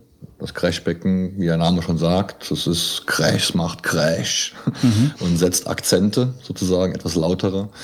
Und das letzte wäre dann das Ride-Becken. Ride von Reiten, dass man dann Ting, Ting, Ting, Ting, Ting, Ting, einen normalen Das ist das Rhythmus größte Becken. das ist das größte Becken. Darauf werden normalerweise auch nur äh, Rhythmen gespielt und keine Akzente gesetzt. Also es wird nicht richtig fest geschlagen. Macht auch keinen Sinn, weil diese großen Ride-Becken sind auch vom Material her in der Regel wesentlich dicker. Ähm, und dieses Becken bekomme ich gar nicht zum Crashen. Das geht gar nicht. Das ist zu dick. Da müsste ich ja viel zu feste draufschlagen. Die klingen, die klingen so ein bisschen wie ein Gong, wenn man die an der, an der Seite schlägt. Genau, das macht dann, ja, je nach, das macht dann Ping, Gong oder was wie auch immer. Ja. Also es gibt ja oben dieses Käppchen, was genau, oben es gibt drauf oben ist. die, die Beckenkuppe, Ja. die sogenannte. Das klingt halt Glocken, glockenähnlich. Ja. Ja. und im normalen Spielbereich, ja, klingt's halt, ja, wie normales Ping. Ping, ping, ping. Ping, ping, ping. ja, gut. Dann gibt's Äh, ach so, natürlich gibt's halt noch- auch andere Effektbecken. Das waren also diese drei Hauptkategorien, Ride, Crash Ja. und Hi-Hat. Ja. Und dann gibt's auch noch dann viele Sachen, erkennt man schon am Namen. Es gibt auch Splash-Becken. Splash klingt ein bisschen feiner als Crash. Ja, das ist auch ein bisschen feiner Okay. und noch ein bisschen kleiner, das Becken, und noch ein bisschen dünner. Und das macht halt wirklich Splash. Das ist der, der absolut, das klingt wirklich so. Mhm. Ja. Dann gibt, es gibt auch Swish-Becken. Swishbecken. Swish, ja, es macht auch Swish. Ja, es sind auch etwas größere Becken, ähm, wo die so ein bisschen umgebogen sind, die klingen so ein bisschen chinesisch schon, und wo auch dann dieses Swish, weil das hat so ein langes Nach-Swish, da sind oft Nieten drin. Es gibt doch auch so ein Becken, das, da sind, hatte noch in den Becken, ich glaube, vier Löcher drin, kann das sein oder sowas? Oder generell irgendwie? Ja, genau. Es gibt dann mittlerweile diverse Effektbecken. Ähm, die klingen dann ziemlich trashig. das, Das sind Trash. Trashbecken. Ja, ja, genau. Und halt dann China-Becken, die sind, haben eine ganz ungewöhnliche Form. Äh, die sehen aus wie ja, umgestülpt, sag ich mal. Und die klingen auch so ein bisschen trashig. Ja, Und es gibt auch von den Crashbecken gibt es auch unterschiedliche Größen. ne? ja natürlich. natürlich, jede Menge. Ja, fängt meistens an bei 14 Zoll, ja, ungefähr 36 Zentimeter im Durchmesser, bis hin zu ja, 24 Zoll Crashbecken gibt's dann auch. Das ist dann ja für die ja, harte Männerfraktion. Okay. Ja, weil so ein großes Becken muss man auch erstmal in Bewegung setzen. Ja. Ähm, ganz kurz, möchte ich gerne- bei den Becken habe ich immer so die Erfahrung gemacht, ich meine, ähm, also wenn mich ein Mitmusiker fragt, wenn wir irgendwo auftreten, ob er über meinen Bassamp spielen kann, sage ich in der Regel, ja, kein Ding, ja. Ist bei den meisten Schlagzeugern auch so, bis auf die Becken. Bei Becken lassen sie nie jemanden ja. Sonst spielen. Warum Da ist das so? ist man sehr eigen, Becken. Äh, ich hasse es, Becken zu kaufen, ähm, weil äh, das zum einen sehr schwierig ist. Die, Weil es so viele gibt. Ja, weil es einfach so viele gibt und man kann sie einfach nicht alle haben. Und äh, es, kann, es ist mir auch schon oft passiert, dass ich drei oder vier gleiche Becken nebeneinander hängen habe und die klingen trotzdem unterschiedlich. Das heißt also, da ist es extrem schwer, sich zu entscheiden. Hat man sich mal entschieden, naja, dann möchte man es auch nicht hergeben. Es gibt ja auch Sachen im Leben, die teilt man nicht. Ne? Mein Vater hat immer schon gesagt früher, ein Auto verleiht man nicht und die Freundin auch nicht. Ähm, Das ist mit den Becken dann genauso. Wenn ich irgendwo hinkomme und es heißt, es ist ein Schlagzeug vorhanden, du brauchst nichts mitzubringen, dann packe ich meine Becken ein, meine Snare, meine Fußmaschine, meine Stöcke natürlich. Dann fahre ich dahin. Da bin ich gewappnet, kann mir nichts passieren. Also Fußmaschine ist dann auch immer so ein. Ja, es ist so so ein eigenes Tretgefühl, was man so hat. Äh, Die eigenen Pantoffeln sind ja auch die besten. Und man hat ja auch an der Fußmaschine diverse Einstellmöglichkeiten, was die Federspannung einbelangt oder die Winkelstellung des Schlägels, die Winkelstellung der Trittplatte etc. Und das ist einfach so ein Gefühl, was man dann auch nicht missen möchte, wenn man unterwegs ist. Ähm, jetzt muss ich ganz kurz überlegen, die Frage, die du mich gerade, wo du mich gerade. Ja, so ist das im was Leben. War, was war denn das noch? Ähm, fällt mir jetzt gerade nicht ein. Becken waren wir, glaube ich. Ja, Becken. Äh, äh, Becken ist ein großes Thema. Achso, äh, ich glaube, ich wollte fragen, also wenn man jetzt so, ein, äh, ich musste jetzt eben unwillkürlich an Neil Peart denken, dem Schlagzeuger von Rush. Äh, den habe ich auf einer Live-DVD mal gesehen. Der, der war, so einem- das so einem Haus Schlagzeug quasi. war um ihn herum gebaut. Ja, und, Wie äh, kommt er da rein? wie, ja, wie kommt er da rein? Das wäre das wäre die erste Frage, genau. Wie kommt er da rein? Äh, Trampolin. Aber es gibt ja, es gibt ja schon viele, äh, jetzt neben diesen, neben diesen Standarddingen, die du jetzt halt erklärt hast, gibt's ja äh, da auch noch viele, viele, ich meine, es gibt ja Keyboards auch überall, klar, es gibt immer, immer noch mehr und immer noch äh, äh, exotischere Sachen. Aber wenn man sich so ein Schlagzeug anschaut, das ist ja gesät von Toms und es ist halt, da hängen dann noch riesige Röhren, die sich anhören wie Glocken und ähm, äh, hast du schon mal an so einem Ding gespielt? An so einem riesigen Ähm, Teil? Nein, muss ich sagen, leider nein. Würde mich mal interessieren, so daran zu spielen, klar, weil es Spaß macht, äh, überall Klänge herauszuzaubern und das ins Spiel zu integrieren.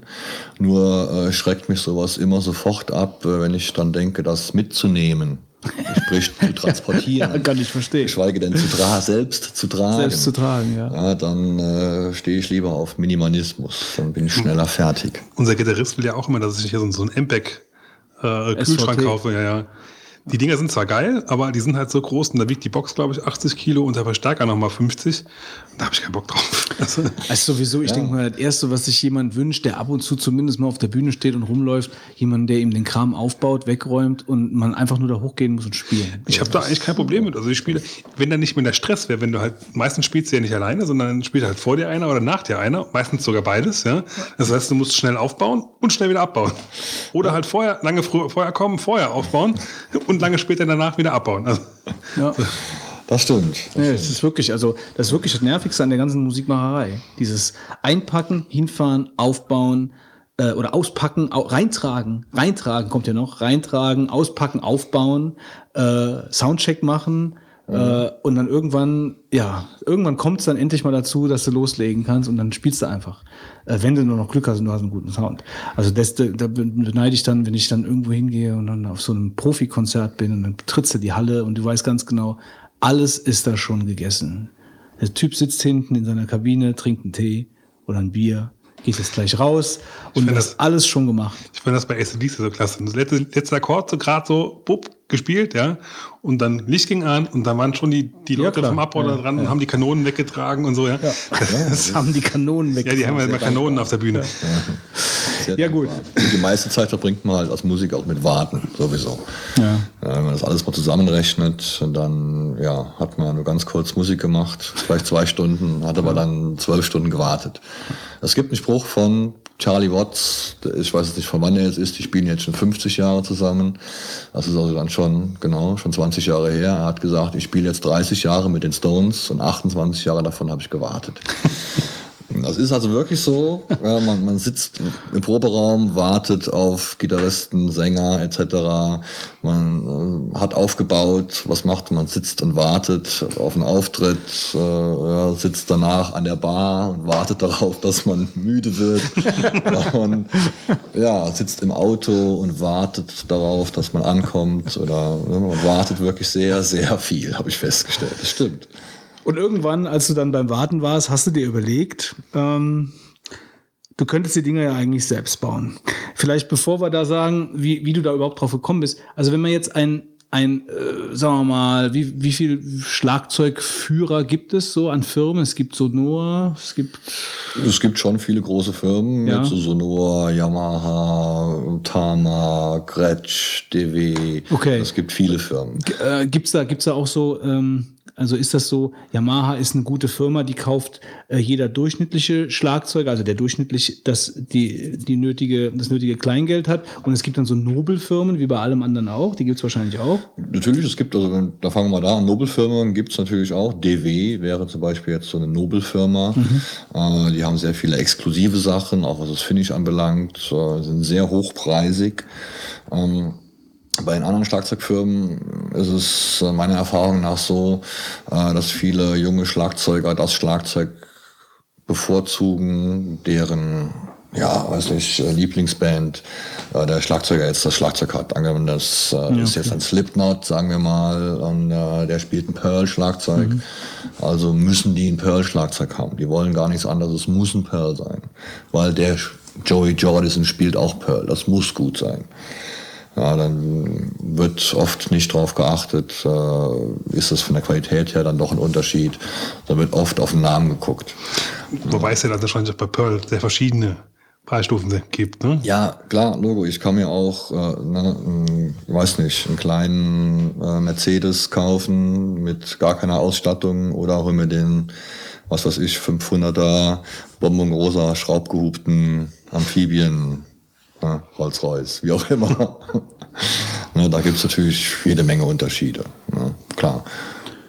Ähm, ja gut, es gibt ja auch viele Schlagzeuger, die dann halt auch so, äh, ich weiß nicht, ich habe letztens noch bei YouTube so ein Promo-Video von Gavin Harrison gesehen, die haben dann halt ihre, ihre, äh, ihre Marke, ja, und dann werden sie natürlich auch gerne engagiert von der jeweiligen Firma, um die ganze Sache so ein bisschen zu pushen. Also ich Genau, denke mal, die bekannten Schlagzeuge, die haben alle sogenannte Endorsement-Verträge. Das heißt, die spielen das Schlagzeug der entsprechenden Firma und müssen das halt auch dann präsentieren dann bei ihren Auftritten. Das heißt, der Name muss zu sehen sein. Es gibt da bestimmte Auflagen.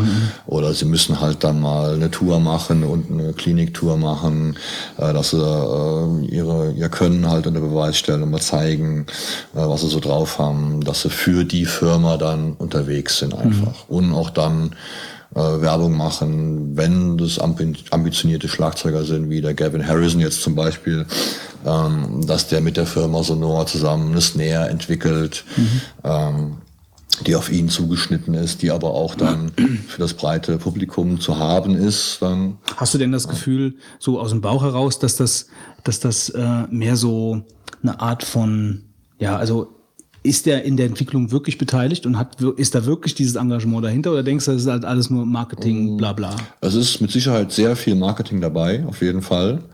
Ähm, und das ist, die Künstler können sich da ein bisschen einbringen, ganz klar. Äh, es kommt immer auf das Produkt an. Manchmal habe ich so das Gefühl, da steckt ein bisschen mehr Herzblut drin und bei anderen ein bisschen weniger.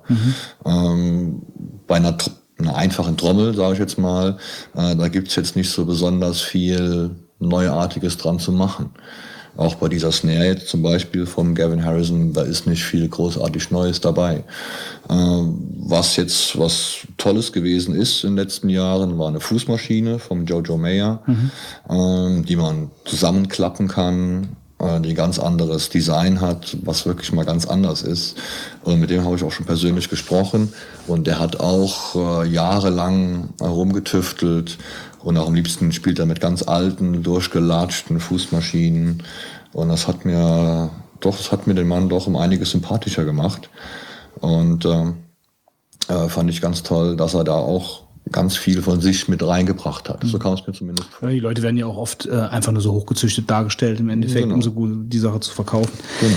Ähm, gut, jetzt vielleicht mal so, um mal einen Preis in, in den Raum zu werfen. Also wenn man jetzt ein Schlagzeug kaufen möchte, einer, ich sag mal, Mittelklasse-Firma, also es muss ja jetzt nicht irgendwie DW sein oder so, sondern es ist dann Yamaha oder es ist dann ein gutes Sonor.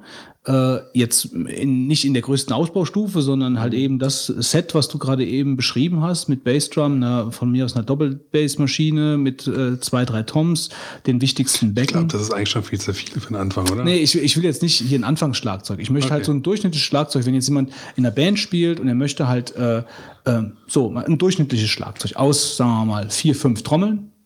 Ja, oder vier Trommeln ist doch, denke ich, Standard, oder? Vier Trommeln. Fünf, also fünf, fünfteiliges Set wäre Standard. So, ein fünfteiliges Set, ein Standardset mit den wichtigsten äh, Becken. So, was lege ich dafür neu hin? Neu, Mittelklasse, sagen wir mal 2000, ja, 2000 bis 2500 Euro. Mit allem drum und dran. Und Das heißt, ich habe Also mit Backs, mit. ich habe die, die, die, die fünf Kessel, ich habe meine Ständer dazu, die ganze Hardware und habe den Beckensatz dazu, ja, und vielleicht noch ein paar Taschen. Ja. Okay, da hätte ich jetzt mit mehr gerechnet, ehrlich gesagt. Also 200.000 Euro bist du dabei. Mhm. Es gibt sehr gute Mittelklasse-Sets für um die, um die 1500 Euro. Ohne Becken dann. Ja. Ohne Becken. Ja, Für einen normalen, guten Beckensatz kann man rund 1000 Euro rechnen. Nochmal. Mhm. Okay. Das hätte ich jetzt wiederum gedacht, dass es nicht so teuer ist. Also ein Beckensatz, der liegt schon alleine bei 1000 Euro. Mm, no- Normaler. Ja. Ja, also. ja, also so. Ja. Mein, Weit, mein Weitbecken kostet, äh, ich glaube, Liste, glaube ich, 600 Euro. Nur, nur ein Becken. Ja, ja. ja. Also mein Beckensatz kostet dann 2000 Euro.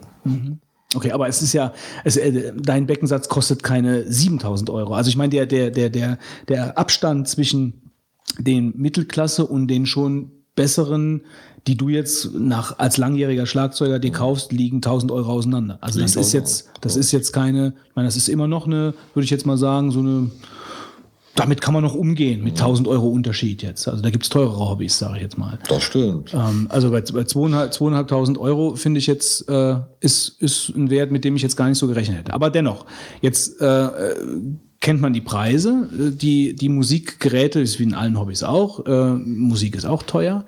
Äh, wo war denn jetzt für dich dann in dem Moment der Gedanke, dass du gesagt hast, ich baue jetzt Schlagzeuge? Also war der Gedanke, äh, der, oder ich könnte mir vorstellen, der Gedanke war ja jetzt nicht der, du willst Geld damit verdienen, sondern es war ja wahrscheinlich erstmal Neugier, Hobby, Vermutlich Passion, so was auch immer. Für sich selber bauen, erstmal. Ja. Ne? Gucken. Genau, das, das waren halt genau die, die Punkte, die ihr angesprochen habt. Das war zum einen die Neugier, ja, äh, das so mal selbst zu bauen, weil ich die Kessel schon oft bearbeitet habe, sprich, dass ich sie gekürzt habe oder ähm, neue Frä Gratungen dran gefräst habe. Gratungen dran gefräst. Gratungen, das Was ist, ist das? der obere Rand, der Kesselrand, sagen wir einfach mal. Da, wo das Fell da, befestigt wo ist. das Fell aufliegt. Diese Fellauflagekante. Ähm, je breiter diese Kante ist, wenn ich das auf den Kreis ausrechne, desto, dann komme ich auf eine gewisse Fläche, wäre meine Dämpfungsfläche. Das heißt, äh, habe ich da einfach nur eine stumpfe Kante oben, habe ich eine ganz hohe Auflagefläche und der Kessel dämpft so weit, dass kein Ton mehr rauskommt. Der krasse Gegensatz dazu ist, wenn die Kante ganz spitz ist, habe ich eine minimale Auflagekante und äh, der Kessel hat eine minimale Dämpfung, das heißt, er klingt am längsten nach. Das, ist so, das sind so die zwei krassen Gegensätze.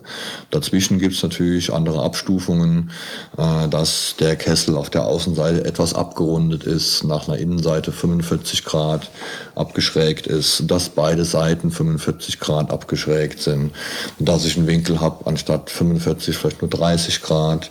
Und so gibt es verschiedene Gratungen, die natürlich dann dementsprechend auch einen anderen Klang haben. Mhm.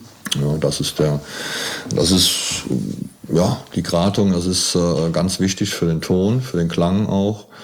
Ja, und äh, klar die Kesselstärke natürlich auch, wie dick der Kessel ist, habe ich einen dicken oder dünnen Kessel und äh, was für Klanghölzer ich da natürlich habe. Also das sind jetzt schon so Begrifflichkeiten, vielleicht da nochmal kurz. Also der Kessel klingt ja nicht nach Holz, aber es ist ja Holz. Also der, der Kessel an sich ist ja praktisch der Holz. Tubus nenne ich ihn jetzt ja. mal, ja. Also diese, ja, ja. diese Holz, diese Holzröhre, diese abgeschnitt, durch, abgeschnittene Holzröhre, die oben und unten begrenzt ist durch Plastikfälle. So, das ist der Kessel. Genau. Okay. Genau. Ähm, und jetzt mal, also ich stelle mir das halt unheimlich schwierig vor, weil ich jetzt auch nicht der Handwerker unbedingt bin, so von Haus aus zumindest nicht, ähm, sich da eigentlich ranzuwagen. Also du brauchst doch wahrscheinlich da auch spezielle spezielle Werkzeuge oder spezielle Maschinen oder um, um, ja, um die Materialien ist, herzustellen? Äh, es gibt im, im Grundprinzip gibt es drei verschiedene Kesseltypen. Ich habe einmal den, äh, das Sperrholz, das heißt, das sind einzelne Lagen, die kreuzverleimt sind, mhm. dünnes Holz. Dann gibt es eine Fassbauweise, wie so ein Weinfass, wie man sich so vorstellt, aus einzelnen Segmenten, die abgeschrägt sind, rund mhm. geleimt sind. Oder halt das Dampfbiegeverfahren, dass ich eine, eine Bohle hole, die äh, ja mit Dampf halt heiß mache und biegsam mache und dann rund biege. Mhm. Das sind eigentlich so die drei grundsätzlichen Verfahren. Kurze Zwischenfrage zu dieser Geschichte mit dem Biegen. Ähm, das ist dann aber auch, das ist ganz dünnes Holz, also mehrere Lagen dünnes nee, Holz? Nee, das ist ein dickes Holz. Das ist ein dickes Holz, das wird gebogen. Okay. Ja, das ist. Und über was für Dampf sprechen wir da? Also ist das jetzt besonders heißer Dampf oder das ist, ist das äh, heißer Dampf, langer Dampf? das heißt, okay. das, liegt dann schon mal einen Tag lang im, im Dampf, Aha. dass es richtig schön durchgedämpft ist und die Biegemaschine, das biegt man natürlich nicht von Hand. Das schafft man natürlich nicht. Ja, das heißt, das muss maschinell gebogen werden und dann auch natürlich dann in der Position gehalten werden, auch wieder verleimt werden. Sehr aufwendiges Verfahren, äh, auch handwerklich sehr anspruchsvoll, wird äh, mittlerweile eigentlich nur sehr, sehr selten gemacht. Und das kann man, also ich kann mir das jetzt gerade gar nicht vorstellen. Wie, was für eine Stärke hat denn so ein Holz, was gebogen wird? Mm, da reden wir über eine Holzstärke von, ja, so 15 Millimetern. 15 Millimeter? Oder zwei Zentimeter schon mal, ja. Okay, und das ist was für Holz? Ja.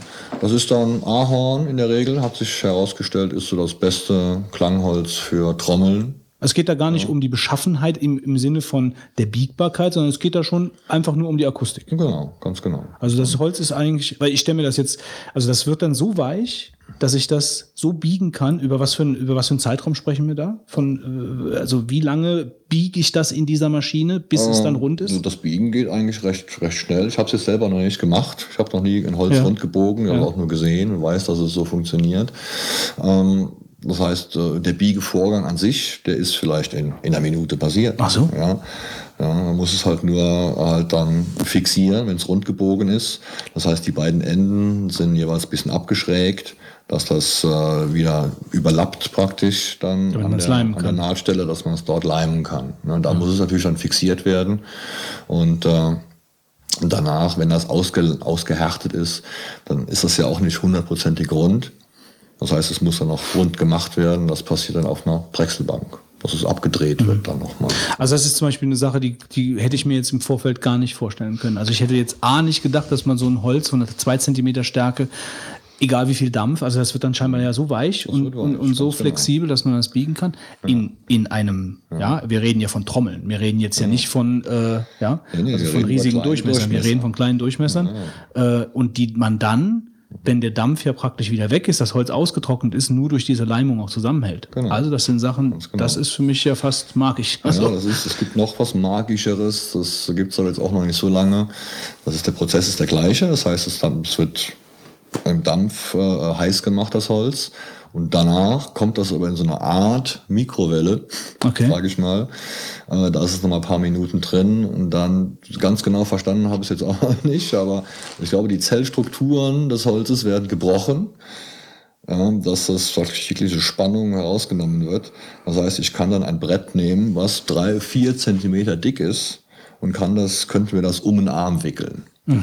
Ja, das ist Magic. Das ist. Aber dann, dann fällt es doch irgendwie auch dann zusammen, oder? Also Nein, nein, das hält, das hält, das hält. Also das Gummi- das wird wie. Gummi. Das wird praktisch wie Gummi, genau, ja wie von den Fantastischen Vier, da der, ich weiß nicht mal, wie er heißt jetzt. ja.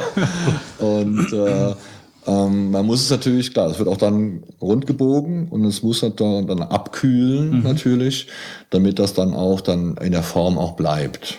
Ja, Okay. das ist, das ist Magic. Also du hast jetzt, du hast jetzt nicht diese technische Ausstattung für so Holz Nein. zu biegen. Also ich kann keine, ich kann keine, die Kessel kann ich nicht machen. Auch Ja. diese äh, äh, Sperrholzkessel, sage ich jetzt mal. Sperrholz, das klingt immer so ein bisschen minderwertig, aber es gibt natürlich auch hochwertige Sperrhölzer. Ja, dass ich äh, mit Ahorn, äh, Ahorn Kreuz verleime, ist es auch ein Sperrholz. Halt also so- Sperrholz heißt, äh, wo ist wo? Sperrholz heißt Sperrholz, weil es abgesperrt ist. Das heißt, äh, die eine Lage läuft waagrecht, die nächste Lage läuft senkrecht, die nächste wieder waagrecht. Damit die, das die Holz- Lagen sind halt sehr dünn. die Ne? sind, die sind sehr dünn, die Lagen. Die sind, die einzelne Lage ist vielleicht dann, ja, vielleicht ein Dreiviertel Millimeter, vielleicht mal, sagen wir mal Millimeter dick. Ja, und habe dann drei Lagen, dann habe ich ein drei Millimeter Sperrholz, sag ich mal. Ja, und habe dann, wenn ich dann Ahornholz hab, habe ich natürlich ein sehr hochwertiges Sperrholz. Aber um das zu machen, um diese Holz, Sperrholzkessel machen zu können, bräuchte man für jede Kesselgröße eine spezielle Presse. Das heißt, ich bräuchte dann ja, von 6 bis 28 Zoll jede Presse einzeln und dementsprechend auch ein großes Holzlager, wo ich das Holz lagere und das geht einfach nicht. Und ist das die gängige Methode? Also jetzt Das so ist die gängige Methode. also Sperrholz, also die Sperrholz. meisten Kessel sind aus Die Sperrholz. meisten Kessel sind aus Sperrholz oder die Amerikaner oder Engländer sagen Plywood. Okay. Das sind all diese einzelnen Schichten. Und das ist so die gängige Standardmethode, ein Schlagzeug zu bauen. Hat sich auch bewährt im Laufe der Jahrzehnte. Und ähm, es gibt auch wieder in Amerika einen großen Hersteller, heißt Keller. Das ist eigentlich kein, kein typischer amerikanischer Name. Aber dieser Hersteller, der macht, der macht seit den 60er Jahren, äh, bauen die Kesselröhren. Und äh, diese Kesselröhren benutze ich. Das heißt, die Röhren sind, äh, naja, weiß ich, einen Meter hoch vielleicht. Ja, komplette Röhren in verschiedenen Durchmessern. Und ähm, diese Röhre nehme ich mir und kürze sie dementsprechend und mache dann da die Gratungen dran. Das heißt, ich kann keine Kessel in dem Sinn bauen. Könnte ich einen machen, so als Versuchsobjekt vielleicht. Das würde sich aber nicht, äh, nicht rentieren, weil das viel zu lange dauern würde. Das heißt also, du biegst das Holz nicht, also, in, also dieses, dieses Dampfdruckverfahren, was wir eben, oder dieses Dampfverfahren, was wir besprochen haben, du benutzt das Sperrholz nicht. So, die dritte Möglichkeit, die du dann praktisch anwendest, ist welche? Äh, ich benutze diese Sperrholz. Ach so, ah ja, okay, okay, dann habe ich das falsch diese verstanden. Fassbauweise, ne, das hatten wir noch, ne, das mache ich auch nicht. Das gibt's auch, ne, dass ich einzelne Segmente nehme, die rechts und links abschräge und dann dementsprechend mh, ja, viel Eck habe, was dann fast rund ist. Was Das heißt, wenn wir wird. mal bei uns äh, beim Saufbund hier von den Schultern wieder, also wieder, also wenn wir mal ein Problem mit dem Fass haben, könnte man zur Not auch zu dir kommen. Natürlich, natürlich. War gut zu wissen. Also das machst du, nur dass, ich das jetzt richtig verstehe und auch die Leute da draußen. Also das heißt, dieses, diese Fassbauweise, das machst du mal, aber das ist nicht das, äh, das, das Hauptding, sondern du baust diese, diese Sperrholzgeschichte. Genau. Ne? Einmal so, einmal Genau, so, einmal so. Genau. Und aus verschiedenen Lagen. Ganz genau. Okay. Ganz genau. Ähm, so, jetzt wird es natürlich interessant, dass man- die ganze Sache mal so ein bisschen einnorden kann. Ähm, was du da, also ich will jetzt, also aufs Geld komme ich am Schluss zu sprechen. ähm, mir, mich interessiert jetzt erstmal, weil das hängt ja auch direkt damit zusammen, ähm, jetzt von, abgesehen von den Materialien oder fangen wir bei den Materialien mal an. Also wenn ich jetzt du machst ja wahrscheinlich vor allen Dingen Auftragsarbeiten, oder? Ganz genau. Das sind alles individuell auf den Kunden So, zugeschnitten. und das ist ja im Endeffekt auch deine Nische, wenn ich das Genau. richtig verstehe. Weil wenn ich irgendein Schlagzeug will, dann kriege ich es wahrscheinlich billiger und äh, ja, standardmäßig irgendwo im Laden. Ganz genau. So, äh, das heißt also, zu dir kommen Leute, die Unikate haben möchten. Ja, ja, und die, die Mitspracherecht haben möchten bei dem Schlagzeug, sowohl Mhm. von, vom, von akustisch, von, von akustischen Features, Parametern am Schlagzeug, als auch äh, von allein von visuellen Parametern. Also ich möchte das jetzt blau, rot, grün, metallic oder was auch immer. Ja? Ähm, jetzt schilder doch mal so ganz kurz, nur so in ein paar Sätzen, wie das so abläuft. Also ich, ich bin jetzt interessiert, äh, an mir ein Schlagzeug zu kaufen. Ich melde mich bei dir und sage, ich hör mal zu, ich habe gehört, du machst auch Schlagzeuge. So, dann gibt's ein Vorgespräch wahrscheinlich. Ganz genau, ganz wichtig. Ja. Vorgespräch ist ganz wichtig, um zum abzuchecken, äh, was für Klangvorstellungen sind überhaupt denn da oder was für Musik wird denn, soll denn damit gemacht werden mit dem Schlagzeug? Soll es Heavy sein oder Jazz oder so eine eierlegende Wollmilchsau, die alles, alles kann? Das ist natürlich dann schwieriger, aber dieses Vorgespräch ist ganz wichtig, ähm, um schon mal einen groben Rahmen zu stecken, was für Hölzer ich benutzen werde. Das ist für mich immer ganz das Allerwichtigste, dass ich mich vorher mit dem Kunden unterhalte und seine Wünsche schon mal so ein bisschen rauskitzel, äh, in welche Richtung das dann gehen soll. Auch dann die Optik ist natürlich auch wichtig. Habe ich nur ein dünnes Holzfurnierchen, was drum rumkommt, das reagiert natürlich klanglich ganz anders, als wenn ich jetzt äh, eine Jeans drum wickel um die Trommel, was ich auch schon gemacht habe. Ja, und dementsprechend muss ich auch dann die Holzstärken wählen oder auch dann die Gratung wählen. Und ähm, ist jetzt der, also wenn ich jetzt, wenn du jetzt sagst, eierlegende Wollmilchsau oder Jazzbereich oder, oder Heavy-Bereich, also bestimmt dann jetzt der Klang das Holz? Also nur weil du sagst, ey, okay, Ahorn kann ich jetzt, das mag jetzt totaler Unsinn sein, aber Ahorn kann ich jetzt, was weiß ich, in mehreren Lagen aufsetzen und das brauche ich jetzt für den Heavy-Bereich oder sagst du, äh, nee, ich muss Ahorn nehmen, weil vom Sound her äh, einfach äh, die, die, die, die, die bessere Qualität für den Heavy-Bereich jetzt ist? Also liegt es mehr an der Verarbeitungsmöglichkeit des Holzes oder an den akustischen Fähigkeiten? Eigenheiten. Das liegt eigentlich an den, Akust an den akustischen Fähigkeiten. Ja. Ja. Ahorn ist so die eierlegende Wollmilchsau, damit kann man eigentlich alles machen. Ja, das äh, hat sich ja, in den Jahrzehnten halt bewährt, ganz einfach. Gibt auch da, wenn ich ein bisschen mehr Druck haben will, äh, dann nehme ich, gehe ich Mahagoni. Mahagoni im Hals heute auch bei den Gitarren zum Beispiel. Gibson Les Paul ist aus Mahagoni, die ist schwer wie verrückt, hat aber auch Druck wie verrückt. Ähm, So ist es beim Schlagzeug auch. Äh, Schlagzeuge, die einen Hauptbestandteil aus Mahagoni haben, sind einfach lauter und äh, durchsetzungsfähiger. Oder äh, Birke. Birke reagiert sehr aggressiv. Also es ist auch. Ach was, Birke hätte ich jetzt gedacht, das wäre so. Ja, das ist lauter, ein Ja. bisschen, ja, obertonreicher vielleicht. Ja, Hast du als gern benutzt? Ich benutze am liebsten Ahorn. Okay. Das macht mir am meisten Spaß. Ja. Ähm, das hat sich auch bewährt. Damit kann man auch alles machen. Ja. es ist ein bisschen schwierig, das äh, zu unterscheiden. Auch dann, ja, es, man kommt dann ganz schnell zur Haarspalterei ja, und bildet sich vielleicht einen Klang ein, der gar nicht da ist. Ja, das äh, hat man so oft, äh, das muss, muss Birke sein, das muss Birke sein. Und dann habe ich auch einfach einmal eins aus Ahorn gemacht und das, ja genau, das klingt genau wie Birke. Sag ich, nee, es ist keine Birke, es ist Ahorn. Und dann gucken die Leute dann ganz groß. Ähm, das zu hören ist sehr schwer, weil einfach so viele Komponenten mit reinkommen, wie Holzstärke, wie ist das Fell beschaffen, habe ich das gut gestimmt. Und, äh, das ist sehr schwer zu sagen jetzt. Das muss ein Ahorn-Set sein oder das muss Mahagoni sein. Also die, aber dieses Gespräch, äh, das Vorgespräch, was du dann geführt hast, äh, also danach weißt du praktisch schon, okay, ich nehme jetzt das und das Holz äh, und baust du dann erstmal eine Trommel fertig und präsentierst die dem Kunden? Also gibt es da mehrere Treffen dann danach nochmal? Nee. Nee, nee, nee. Wir legen vorher alles fest. Ähm, das heißt, nach dem Vorgespräch sage ich dem Kunden auch dann, ich würde dir den und den Kessel empfehlen. Ähm, wenn er dann sagt, ja, okay, ich vertraue dir, was bis jetzt alle gemacht haben und äh, was bis jetzt auch immer funktioniert hat, dann äh, legen wir die Kesselgrößen fest, klar, was, was gewünscht ist. Ähm, es ist immer unterschiedlich, ob ich jetzt einen langen Kessel habe oder einen kurzen Kessel, macht ja vom Klang her auch was aus, mehr Volumen zu haben. Äh, ist nicht immer gewollt. Manche stehen auch auf ganz kurzen, ganz kurze Klänge. Klänge, dann, haben, dann ist der Kessel einfach ein bisschen kürzer, mhm. zum Beispiel.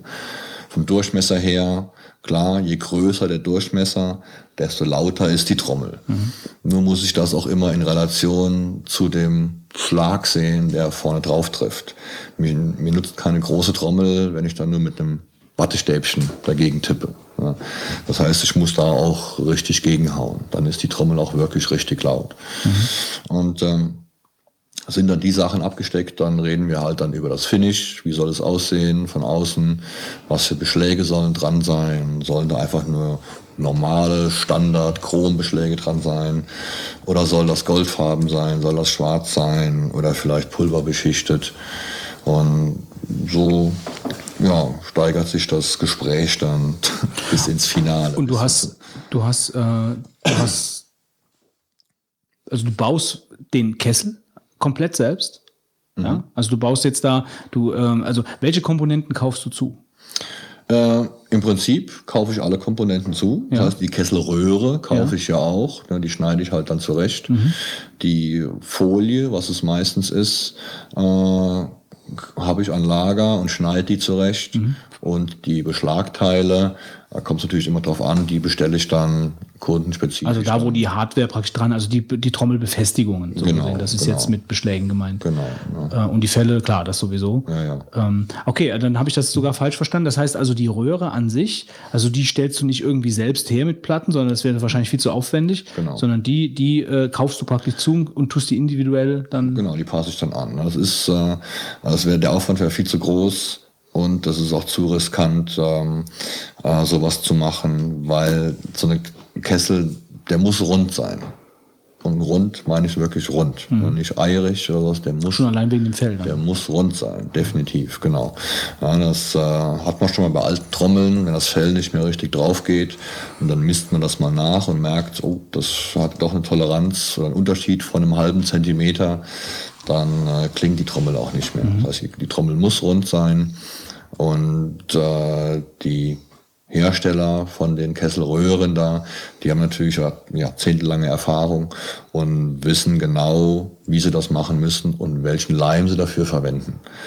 Und ähm, das verrät einem natürlich auch keiner. Man mhm. kriegt das Rezept von Coca-Cola ja auch nicht einfach ja, so. Ja. Ja, das heißt, diese Sachen, die liegen alle da in der Schublade und ähm, sind da sicher. Das heißt auch, wenn ich auch dann zum Beispiel jetzt angenommen, wir haben nur drei Lagen, ja, dann habe ich ja auch, äh, jede Lage hat auch ein anderes Längenmaß. Mhm. Ja. Klar, die innerste Lage hat den kleinsten Durchmesser, dann wird das Blatt wird ja immer länger dann. Ne? Mhm. Und das ist äh, nicht, nicht so einfach, klar. Und es wäre für mich viel zu zeitaufwendig, das jetzt zu bauen.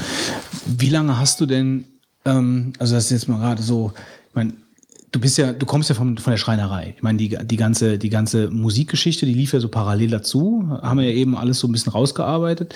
Ähm, ich meine, wie, wie bist du denn überhaupt dazu gekommen? Äh, also, wie, sagen wir mal anders aus. Wie viele Schlagzeuge hast du gebaut, weggeschmissen, bevor du das erst verkauft hast? Ähm, eine Trommel. Eine Trommel. Okay. Das klingt gut. ja, ja. Ich, hätte, ich, hätte, jetzt mit mehr gerechnet. Habe ich auch äh, Glück gehabt. Ja. Ja, genau. Ne, die habe ich dann äh, also nicht nur versägt, verschnippelt, sondern auch falsch beklebt. Und das war das wirklich das, der, der Prototyp. Ja. Mhm. Und da habe ich halt meine Erfahrung gesammelt. Und bei der nächsten war ich einfach vorsichtiger und da hat es funktioniert.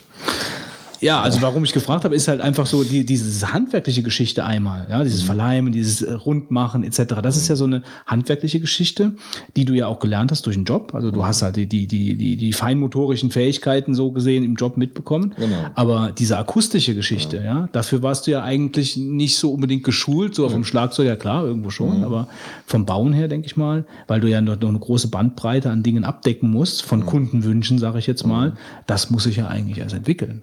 Stimmt. Stimmt, ja, das äh, gut, also da waren halt auch im Vorfeld schon diverse Fräsungen, die ich getätigt habe an alten Sets, wo ich Erfahrungen sammeln konnte. Ähm, sprich, dass ich gemerkt habe, so je spitzer die Gratung ist, desto länger hält der Ton nach. Oder dass ich mich auch dann belesen habe. Es gibt da auch zum Teil halt Fachliteratur, die mich dann darin bestärkt hat, dass ich doch recht hatte mit meinen Vermutungen. Das hat ja auch ein bisschen was mit, naja, ich weiß nicht, wenn man so am, am Bauen ist, auch so ein bisschen was mit Logik und Physik zu tun. Klar, je mehr Feld, mehr, je mehr Auflage da ist, desto mehr dämpft das. Und äh, die Fräsungen habe ich ja gelernt, ne, Holz zu fräsen. Das ist für mich nichts Außergewöhnliches. Oder auch mal so eine Trommel auf die Kreissäge zu legen und durchzuschneiden, wenn sie mit äh, andere Leute da stehen und die Augen aufreißen. Das ist für mich nichts, das ist für mich ganz normal. Ja, da habe ich keine Probleme mit. ne. Also das hat sich, das hat sich so diese, dieses akustische äh, Herausarbeiten von Dingen, also am Material was ändern, Parameter ändern, daraus irgendwelche akustischen Ergebnisse zu erzielen, das hat sich dann so einfach nur über die Arbeit entwickelt. Das hat sich über die Arbeit entwickelt, ganz genau. Und äh, es war natürlich auch ein bisschen Zufall mit dabei, äh, weil ich am Anfang, als ich angefangen habe, äh, habe ich mir natürlich mal ein paar verschiedene Kessel gemacht, nur für mich als Übungsobjekt, sage ich mal.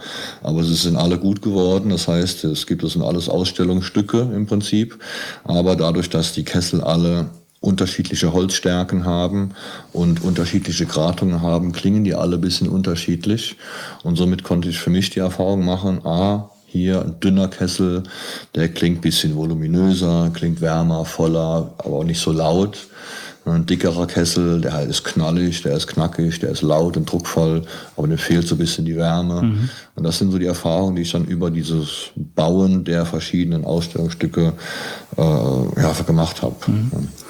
Hast du, also gibt es eine, ähm, bei einem ganz normalen Standard-Set, sagen wir jetzt mal, ähm, an welcher, ja gut, die Bassdrum ist wahrscheinlich deine Antwort, an welcher hängst du am längsten, aber äh, zwei verschiedene Fragen eigentlich. Welche macht am meisten Spaß und an welcher kannst du am meisten tun?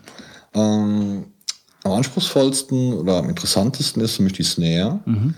Da habe ich mir jetzt fast gedacht. weil die Snare so das Herzstück ist eigentlich. Die braucht beim Soundcheck auch immer am längsten. Ja, ja, ja. Äh, weil es da halt wirklich ja, viele Komponenten gibt, äh, angefangen halt bei Kesselstärke, Kesselgratung. Äh, das Wichtigste ist dann sehr wahrscheinlich noch das sogenannte Snare Bed, Snare Bed auf Deutsch gesagt. Das heißt, in dem Bereich, wo dieser Spiralteppich auf der Unterseite liegt, da ist der Kessel an beiden Seiten etwas ausgebuchtet. Ja, das heißt, der Kessel ist nicht plan, sondern der hat dann zwei Dellen rechts und links. Äh, muss sein, damit der Snare-Teppich sich richtig an das Fell anliegt. Wäre diese Gratung nicht, würde der, der Teppich durch die Spannung, würde der rund sein und würde nicht richtig anliegen an der Snare und die würde rascheln. Ja, ganz furchtbar. Und das ist so die größte Herausforderung, dass diese Fräsung äh, sauber ist zum einen, auf jeden Fall, und dass im günstigsten Fall sogar, dass die Gratung sogar noch weitergeführt wird.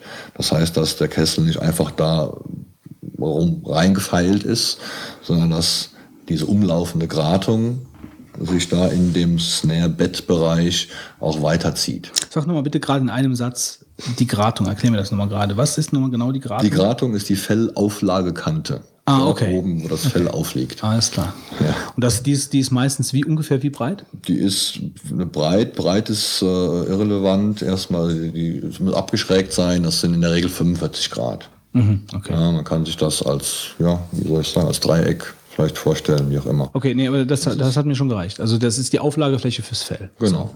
Okay. Ähm, okay. So, das haben wir. Das Snare macht am das meisten. Spaß, so ich mal. Snare macht am meisten die meiste Spaß. Arbeit Und da ist hängst- natürlich, klar, hänge ich am, am längsten hänge ich natürlich an der Bassdrum, Ja. weil das flächenmäßig einfach das Größte ist. Und da halt auch, ja, die Standfüße noch mit dran sind, die montiert werden müssen. Eventuell äh, eine Halterung obendrauf, wo die Tomtoms dranhängen. Das heißt, da sind eventuell viele Bohrungen dran zu machen. Was ich mir halt schwierig vorstelle, ist, wenn, wenn, wenn du jetzt, also wir haben ein Vorgespräch gehalten und dann sage ich, ja, ja, ich spiele lieber ein bisschen Heavy und, und das und das und ich stelle mir das so ungefähr so und so vor. Ich weiß ja nicht, wie konkret die Vorstellungen von den Kunden sind, ja, keine Ahnung.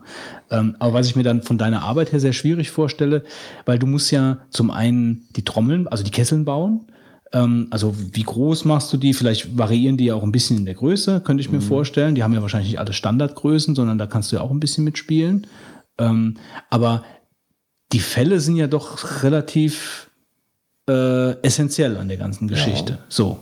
Und die gibt's ja wahrscheinlich auch. Ist es nur die Stimmung oder gibt's auch von den Fällen so Unterschiede, dass du sagst, okay, ich habe jetzt hier 10 oder 20 verschiedene Fälle, die ich auf die Standtom äh, schrauben könnte und die Trommel klingt mit jedem Fell anders. Genauso ist es. So, und äh, dann stelle ich mir halt schwierig vor, wenn ich dann jetzt sage, okay, ich hätte es gern so und so, dann hast du dann 20 verschiedene Fälle da liegen und du klemmst die da drauf und schraubst die fest, stimmst die Mhm.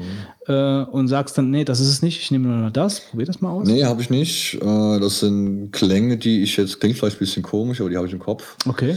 Äh, weil ich weiß, welches Fell wie reagiert und wie klingt. Äh, Ich spiele halt schon länger Schlagzeug und habe da auch immer fleißig äh, Feldforschung betrieben. Äh, immer Feldforschung. Feldforschung und äh, halt immer verschiedene Fälle ausprobiert. Ja, man kann man natürlich nicht immer machen, weil das geht dann schon ins Geld.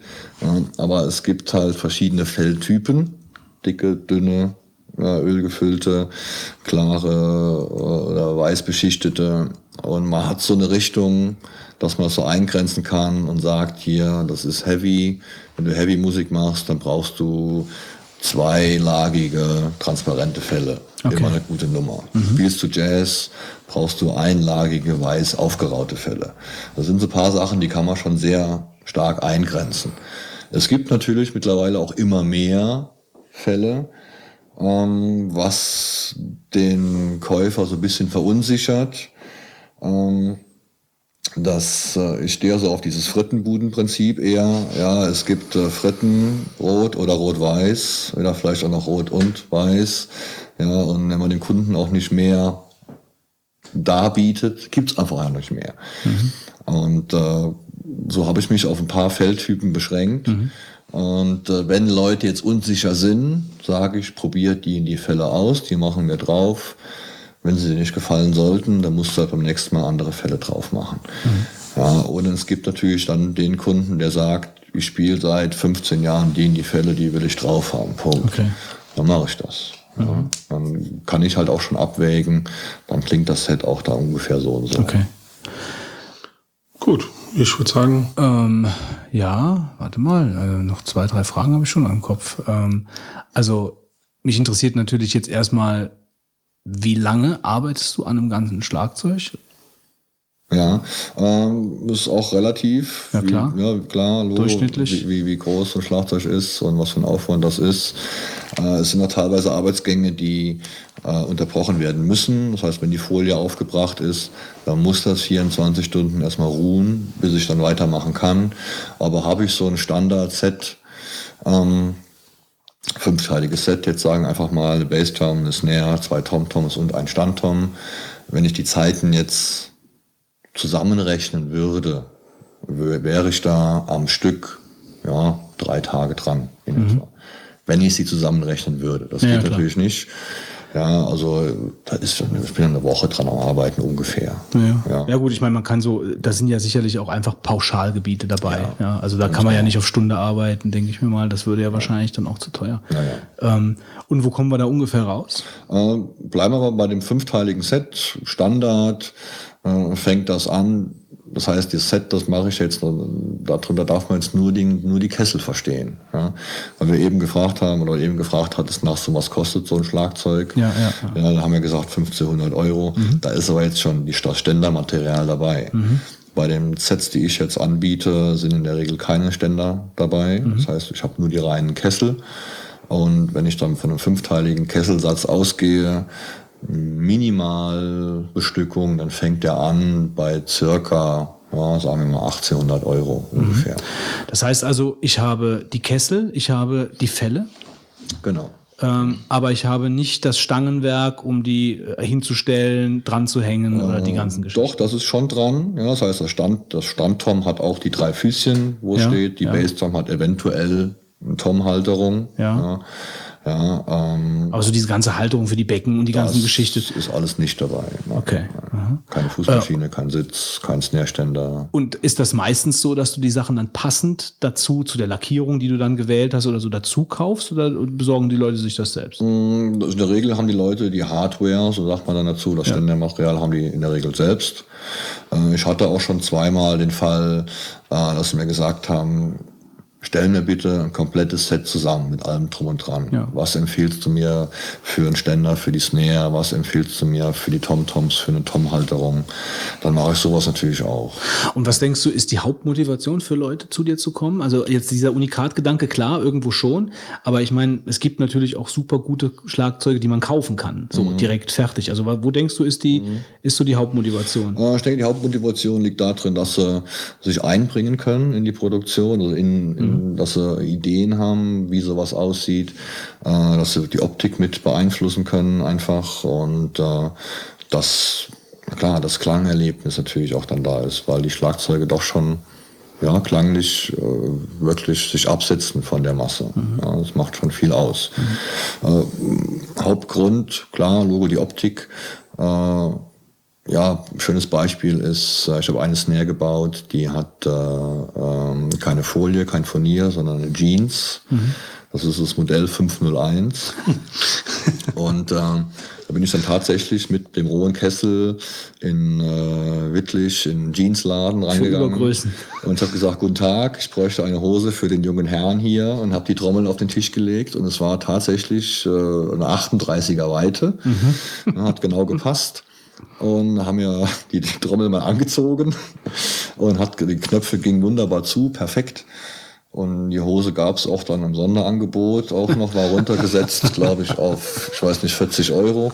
Das war natürlich prima. Ich wollte noch handeln, weil die Beine habe ich ja nicht gebraucht. Aber das haben sie dann doch nicht gemacht. Und, äh, Ja, weil also- es gibt wenige Leute, die Beine haben, aber keinen Bund. ja, das, ja genau. gibt's einfach nicht. Ne?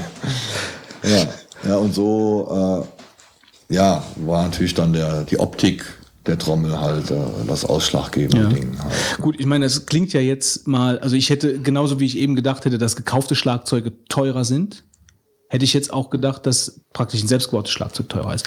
Gut, Es ich kommt meine, drauf an. Ja, natürlich. Ich kann, kann ich zu, zu DW gehen, ja, und mir Na klar, na klar. so dieses Finish kaufen. Ich meine, dass nach oben immer offen ist, ist ja, ohnehin klar. Also äh, ich meine, du hast sicherlich, ich meine, wo, wo liegt ungefähr ein Schlagzeug, wo du jetzt sagst, äh, das war so ein bisschen so die Obergrenze, die ich bis jetzt gebaut habe. Wo liegen wir da? Bis jetzt so vom Kesselsatz her äh, bei rund 4000 Euro.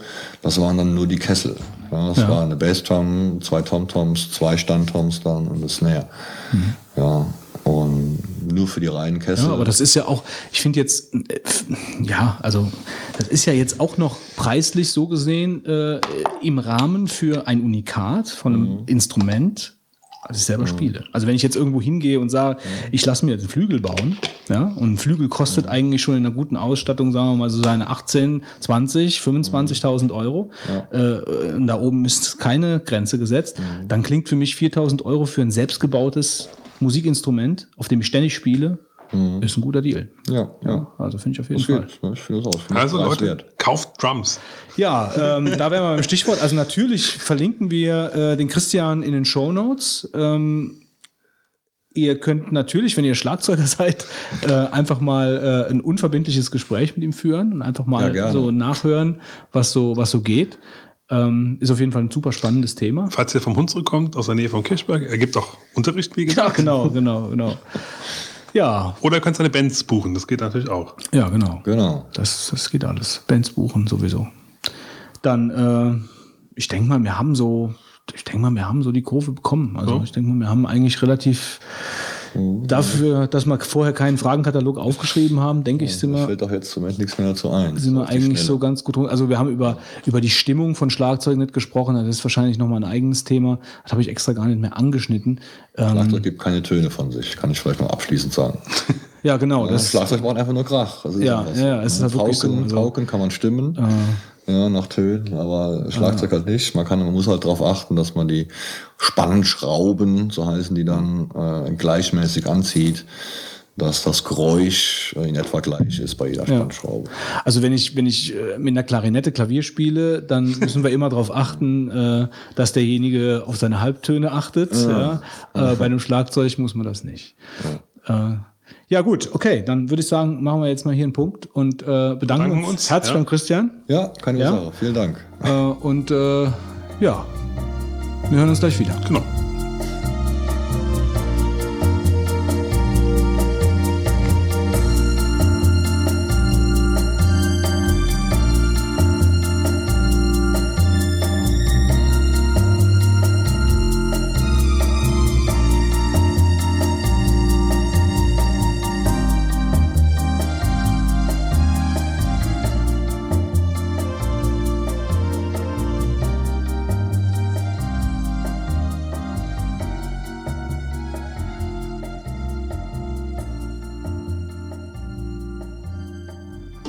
Wolfgang, Ja, du bist wieder da. ich bin wieder da. Schön. Du hast einen tollen Deep Thought verpasst. Ja, ich höre ihn nach.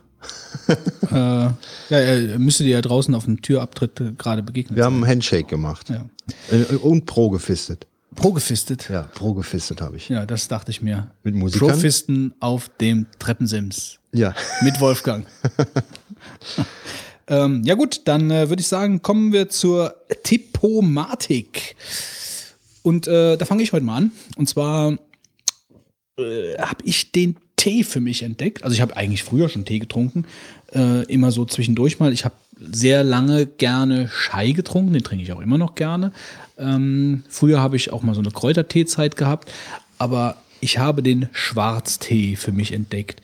Grüner Tee, den habe ich mal eine Zeit lang äh, gedacht, also getrunken, weil ich gedacht habe, ah ja, der ist ja so toll gesund, aber Grüntee schmeckt mir einfach nicht. Und jetzt habe ich den Schwarztee für mich entdeckt, sogar den bösen aromatisierten Schwarztee trinke ich jetzt. Und ähm, habe jetzt auch mal bei, äh, also vor unserem, wie heißt nochmal unser äh, Hörer aus Koblenz? Oh, ich will euch jetzt nicht in Verlegenheit bringen. Also auf jeden Ja, Fall, hallo. Auf jeden Fall unser, unser Hörer, äh, der den grad äh, letztes Teegeschwender äh, Laden in Koblenz hat, wo ich mir auf jeden Fall auch mal blicken lassen werde. Äh, tut mir leid, dass ich jetzt gerade den Namen nicht auf Immer der die Drohung da. auf der, gesagt. auf der äh, Pfanne habe. Ähm, ich war in einem, in einem Geschwenderladen in Trier und habe mir Tee gekauft, die mir einer meiner LAN-Kumpanen, hier der Daniel, den kennt ihr auch, empfohlen hat. Übrigens ist das der Sascha. Über den Der Sascha. Der Sascha. Äh, so, und äh, da habe ich mir abenteuerliche äh, Teesorten da mitgenommen, die ich mir normalerweise nie gekauft hätte, aber es hat mich dann halt einfach mal interessiert. Also so Bossa Nova hieß der eine und Sahne Krokant, äh, so, so Tees, also aromatisierte Schwarztees. Und da habe ich mich halt irgendwo so ein bisschen rein verguckt. Also ich trinke jetzt sehr gerne, also ich trinke eine Kanne Schwarztee am Tag und äh, aber jetzt auch neuerdings auch noch Kräutertees und äh, also ich habe einfach so den Tee, so das, das äh, Tee für mich entdeckt. Ich bestelle mir irgendwelche äh, Tees ins Blaue, ja, bei äh, online, ähm, wo ich dann einfach sage, oh, den probiere ich mal aus und den probiere ich mal aus. Also das macht im Moment sehr viel Spaß. Und ich wollte jetzt mal einen Tee hervorheben als Tipp. Und zwar heißt der O'Connor's Cream. Und das ist ein aromatisierter Schwarztee mit Whisky-Aromen, mit kräftigen Whisky-Aromen. Also wir haben gerade eben eine Kanne getrunken hier. Also es ist jetzt, bitte? nee, es ist also kein Tee, den man jetzt äh, kannenweise trinkt, sondern so mal abends für mal ein, zwei Tassen äh, ist der ziemlich genial. Also ich trinke den sehr gerne beim Zocken, wenn ich abends noch mal so mich einfach noch mal an den Rechner setze, um ein halbes Stündchen zu zocken, ein bisschen den, äh, den Tag abzuschütteln und äh, dabei eine Tasse Tee, O'Connor's Cream, Also, sehr nett. wir Ist- durften ja gerade eben mittrinken und ich muss sagen, es schmeckt sehr gut. Ich bin eigentlich gar nicht so ein großer Fan von aromatisierten Tees generell nicht. Also ich auch trinke nicht, da war ich nie. Ja. ähm, der hat mir echt geschmeckt. Es ist kein Tee, von dem ich jetzt also mehr als also eine Kanne ist, glaube ich, wirklich das Allermaximum, was was ich davon Wer trinken kippt könnte. sich denn eine Kanne äh, Tee schon allein rein? Das ist doch schon eine ganze Menge. Nö, also, das ist ganz normal. Wenn, wenn ich Eine ganze programmiere, Kanne? ja, also über den Tag. Also ich, ich, Über den Tag, ja. momentan, momentan, Nicht auf Ex. nee, momentan mache ich mir morgens früh nach dem Frühstück mache ich mir eine Kanne Kräutertee. Also ich trinke meistens dann erstmal einen Schwarztee äh, als Kaffeeersatz, so weil ich keinen Kaffee mehr trinke im Warum Moment. trinkst du denn keinen grünen Tee? Habe ich doch gerade gesagt, äh, weil der mir nicht so richtig schmeckt. Hm. Nee, ich sag ja, ich, ich trinke einen, eine, äh, eine Tasse schwarzen Tee und dann koche ich mir eine Kanne Kräutertee. So. Und die steht dann in der, in der Firmenküche auf dem Stöfchen und dann hole ich mir ab und zu eine Tasse. Also das ist ja nicht so, dass ich das so wegkippe, sondern das, äh, ich genieße Genießt du, das. ne? Ja, ich genieße das. Beim Arbeiten trinke ich dann halt so meinen Tee weg. Und dann ist der so, zum Mittagessen ist die Kanne dann weg. Das heißt also, ich trinke den so über vier Stunden verteilt. Und dann trinkt der, trinkt der Kollege noch ein bisschen mit. Einer von denen, Dann macht ihr euch das ganz Kollegen. gemütlich anscheinend da. Ich koche mir also ich koche mir jetzt zwar nicht immer eine Tasse Tee, äh, eine Kanne Tee, aber ähm, also ich trinke halt auch gerne Kaffee, aber äh, also wenn, wenn ich mir halt eine mache, dann dann auch direkt halt eine komplette Kanne und die ist dann halt auch ja. Ja. Also im Moment, weiß ich nicht, mir macht das halt Spaß. Also es hat irgendwie was. Also es macht Spaß. Weiß ja nicht, wie lange das anhält. Das ist im Moment so eine Phase. Es kann sein, dass das äh, in, in einem Monat, äh, dass ich da die Lust schon wieder verloren habe, aber im Moment macht es Spaß. Übrigens Und nochmal danke an Sascha, weil ich trinke deine Tees im Moment sehr sehr Inbrünstig. äh, ja inbrünstig. Ich habe äh, das Glück gehabt, Welche hattest du denn gezogen? den Darjeeling First Flush, der schmeckt super. Mhm. kann jetzt die Nummer gerade nicht mehr auswendig sagen, aber die, die war richtig gut. Und ich habe einen Grüntee mit äh, ar- aromatisiert nach, was war das? Ich weiß es gerade gar nicht mehr auswendig. Aber der schmeckt auch ganz interessant. Sollen wir mal die Walkers da aufmachen? Die liegen da auf dem Tisch. Die leckeren Plätzchen vom Sascha. Du kannst ja auch machen. Das ich hindere ich nicht dran. Dafür liegen sie da. Das wollte ich abklären vorher. Ja, bevor genau, ich- gleich verwandelt sich der Fitz in irgendein Biest. Ich kriege eine gescheuert von dir, wenn ich da hingreife. Ja, also äh, ich, ich habe ja auch. Du Ich bist ein ja- Teeonkel geworden. Ja, ich bin im. Moment ein Teeonkel. Ich hatte ja auch was Nettes gezogen vom, vom Sascha. Ich glaube, ich habe den Earl Grey gezogen, Mhm. wenn ich mich richtig erinnere. Ich bin dann mit dem Früchtetee nach Hause gegangen. Ja, so spielt das Leben, Wolfgang. Äh, ja, nee, also ich kann im Moment nur sagen, also ich habe mir so. Das ist Äh, aber anscheinend so, wenn ich mir so anhöre, wer von uns dreien wirklich Tee trinkt, dann ist es vielleicht auch nicht schlecht, schlecht dass du den Du willst jetzt sagen, dass ich jetzt hier kein ja, Teegenießer wenn, du, wäre. wenn du mir die Frage stellst, wie kann man eine, ja, eine es, Kanne trinken? es klingt so danach, du hast noch, ja, ich, äh, du hast ja fast Schnappatmung bekommen. Ja, ich trinke auch Tee, ich trinke auch Tee, ich will auch Du haben, auch, auch, du. auch. Und wahrscheinlich bei dir daheim verkommen sie irgendwie neben der Wii. Im selben Schrank. Die war witzigerweise in den letzten zwei Monaten so oft an, wie sie wahrscheinlich in den letzten Ja, zwei aber Jahren nur um zu war. testen, ob es geht. Also, was die Leute nicht wissen, dass der Götz sich hier für heute Abend den Ohrensessel an den Tisch gezogen hat, ja. Und wir alle hier brav auf Holzstühlen sitzen, bis auf den Götz, der mit dem Ohrensessel hier am Tisch sitzt, im Unterhemd und, und hier irgendwelche dummen Sprüche nur noch ablässt, ehrlich gesagt. Du hast das Unterhemd Genau, jetzt. im Du hast, Achselhemd. warum ziehst du hier eigentlich, so warm ist es nicht, warum ziehst du hier deine Klamotten Ja, halb ich aus? fand es jetzt irgendwie als warm. Ich habe doch ich nicht hab, warm hör mal, jetzt ich habe eine. Fließjacke angehabt, ja, Ja. und habe die jetzt mal ausgezogen. also ich, Ja. Ja, Der Ohrensessel hat wahrscheinlich auch nachher noch eine Sitzheizung oder sowas, das Ding. vielleicht, Ja, ja. ja. Massage. Ja, ja. Naja, auf jeden Fall äh, äh, ist der O'Connor Scream meine Empfehlung jetzt hier. Weiter. Weiter, weiter jetzt hier. Ja, jetzt da weg. Dann mache ich mal weiter. Ähm, ich habe zwei Tipps, die ich, äh, muss ich zugeben, äh, mal schön klau geklaut habe. Und zwar von äh, der Freak Show. Ähm, wobei, aber sie haben mir wirklich auch gut gefallen und ich habe sie auch getestet und sie sind beide, finde ich, sehr gut. Zum einen ist das die Mobile Shell. Das ist für alle Leute interessant, die mal unterwegs sind oder Situationen haben, die einen Shell-Zugriff brauchen auf ihren Server und dann aber eventuell auch mal Verbindungsausfälle haben. Und das Coole an dieser Mobile Shell ist, dass sie die Verbindung automatisch wieder herstellt. Und äh, auch wenn du halt eine schlechte Verbindung hast, eine langsame Ver- Verbindung, äh, dich auch flotter, flotter tippen lässt. Ähm, das ist zum Beispiel, wenn du im Zug sitzt oder, oder im Flugzeug halt, könnte ich mir vorstellen, dass es sehr interessant ist. Als nächstes habe ich, ähm, hat glaube ich Tim, hat das getippt, einen, ein schlaues USB-Ladegerät, was fünf USB-Ports parallel äh, ja, be, beladen kann.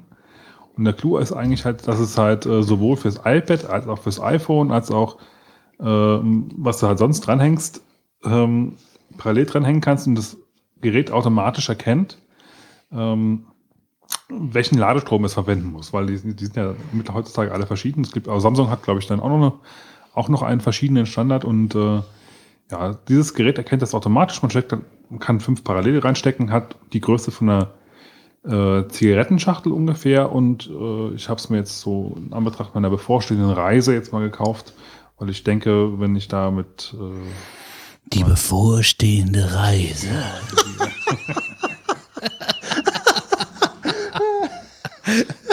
Da kann man sowas ganz gut gebrauchen. Wir, wir streuen Hinweise. Es geht wieder ins Upper Deck. ja, genau. Genau. Ja, wir werden vielleicht später noch darauf Vielleicht. zurückkommen. Vielleicht gibt es aber auch eine eigene Sendung dazu. In China essen sie Hunde. Und weiter im Text. Ja, das waren meine zwei Tipps. Danke. Wolfgang, du bist dran. Komm, komm runter, komm bizarr runter, komm runter. Ja, also ich wollte jetzt mal die, den Tipp abgeben, äh, jetzt Weihnachtsgeschenke zu kaufen. Ja, das- Super. Also, Super. Ja, jetzt stehen auch, Krass, krass hätte ich es gefunden, wenn der Tipp jetzt gewesen wäre, jetzt Ostergeschenke kaufen. Ja, Ja, aber- weil im Supermarkt ist wirklich pervers. Also es ist ja sowieso schon seit. Jahren pervers, aber es war jetzt wirklich Anfang August haben bei uns im lokalen Supermarkt die ganzen Weihnachtssachen gestanden. Mhm. Die ganzen Süßigkeitskram, der, äh, Weihnachtsmänner, Christstollen, äh, äh, wie heißen sie, Spekulatius. Also, ist eine coole Idee. Ich glaube, ich bringe morgen allen ins Büro einen Weihnachtsmann mit. also ich finde das, Nächste Woche wird es ja 25 Grad wieder. ich finde das zu früh. Ja. Also Du sollst vielleicht ein Osterei mitnehmen. die Idee mit den Geschenken ist ja grundsätzlich nicht schlecht. Daher jetzt meine Frage mal dazu. Was hast du denn schon gekauft an Geschenken? Nee, ist jetzt erstmal die Planung. Aber ich habe jetzt, Ach so, äh, ähm, ja, das ist erstmal der Gedanke. Aber eigentlich wollte ich ähm, zwei Bildbände empfehlen. Die wären auch vielleicht äh, schöne Geschenke zu Weihnachten, weil mit so einem Bildband kann man immer ein bisschen intellektuell daherkommen und ähm, hat ein wertiges Geschenk. Man braucht nicht lesen. ähm, brauche nicht so viel lesen. Also ich habe äh, schon in der letzten Folge ja haben wir uns ja schon ganz toll über diese äh, Fußball-Weltmeisterschaft begeistert und ich habe ja auch schon mal gesagt, dass ich mir gerne so ein Buch kaufen würde, wo halt sag ich mal, die besten Fotos und Artikel und so weiter drin sind. Und dann habe ich ein bisschen geforscht, was ich denn da nehme. Es gibt eine ganze Menge Bücher, die angeboten werden. geforscht. Ja, geforscht. Oh mein Gott. Und ähm, das Entscheidende ist ja auch, ähm, was ich nicht so schön finde, ist, dass einerseits das Verlangen nach diesem Buch direkt nach der WM da ist, aber eigentlich klassischerweise solche Bücher ja nicht direkt nach der WM äh, da sein können, weil man muss ja sie ja erstmal erstellen und so weiter. Und da ist man, glaube ich, so als ähm, Verleger äh, so in so einer Drucksituation, man muss das Ding schnell auf den Markt bringen, aber will auch Qualität bieten. Und was ich mir jetzt äh, gekauft habe, ist von der Süddeutschen Zeitung, herausgegeben von Klaus Hölzenbein. Äh, 2014. Ist der Brasil- verwandt verschwägert? na, Ich weiß es nicht, ich glaube nicht. Es ist Süddeutsche Zeitung Edition und zwar ist es ein Bildband, also ein Bericht ähm, komplett über diese, also Bericht, ein Buch komplett über die Fußball-Weltmeisterschaft ähm, dieses Jahr mit eine mit sehr, sehr vielen Bildern. Es ist also eigentlich primär ein Bildband, würde ich sagen. Aber die Süddeutsche Zeitung hat ja während der Weltmeisterschaft ähm, eine ganze Menge Artikel über die Weltmeisterschaft veröffentlicht. Die finden sich hier wieder und sind teilweise erweitert worden. Und ich muss sagen, das Bildmaterial, was hier drin ist, ist wirklich klasse. Zum Beispiel hier zeige ich euch nochmal das Bild der deutschen. Nationalmannschaft mit äh, unserer Bundeskanzlerin in der Kabine.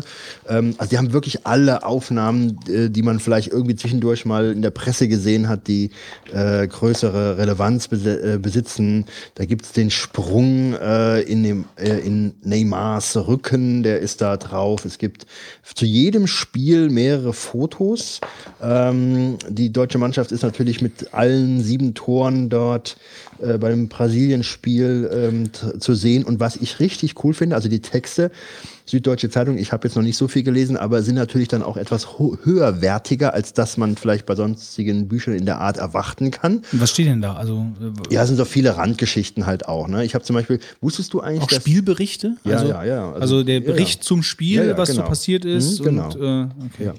Ähm, und wusstest du eigentlich dieser ähm, äh, den Cup, ja, diese äh, ähm, Büste, die Skulptur, die man dann bekommt, ja, Den Pokal? den Pokal, wusstest du?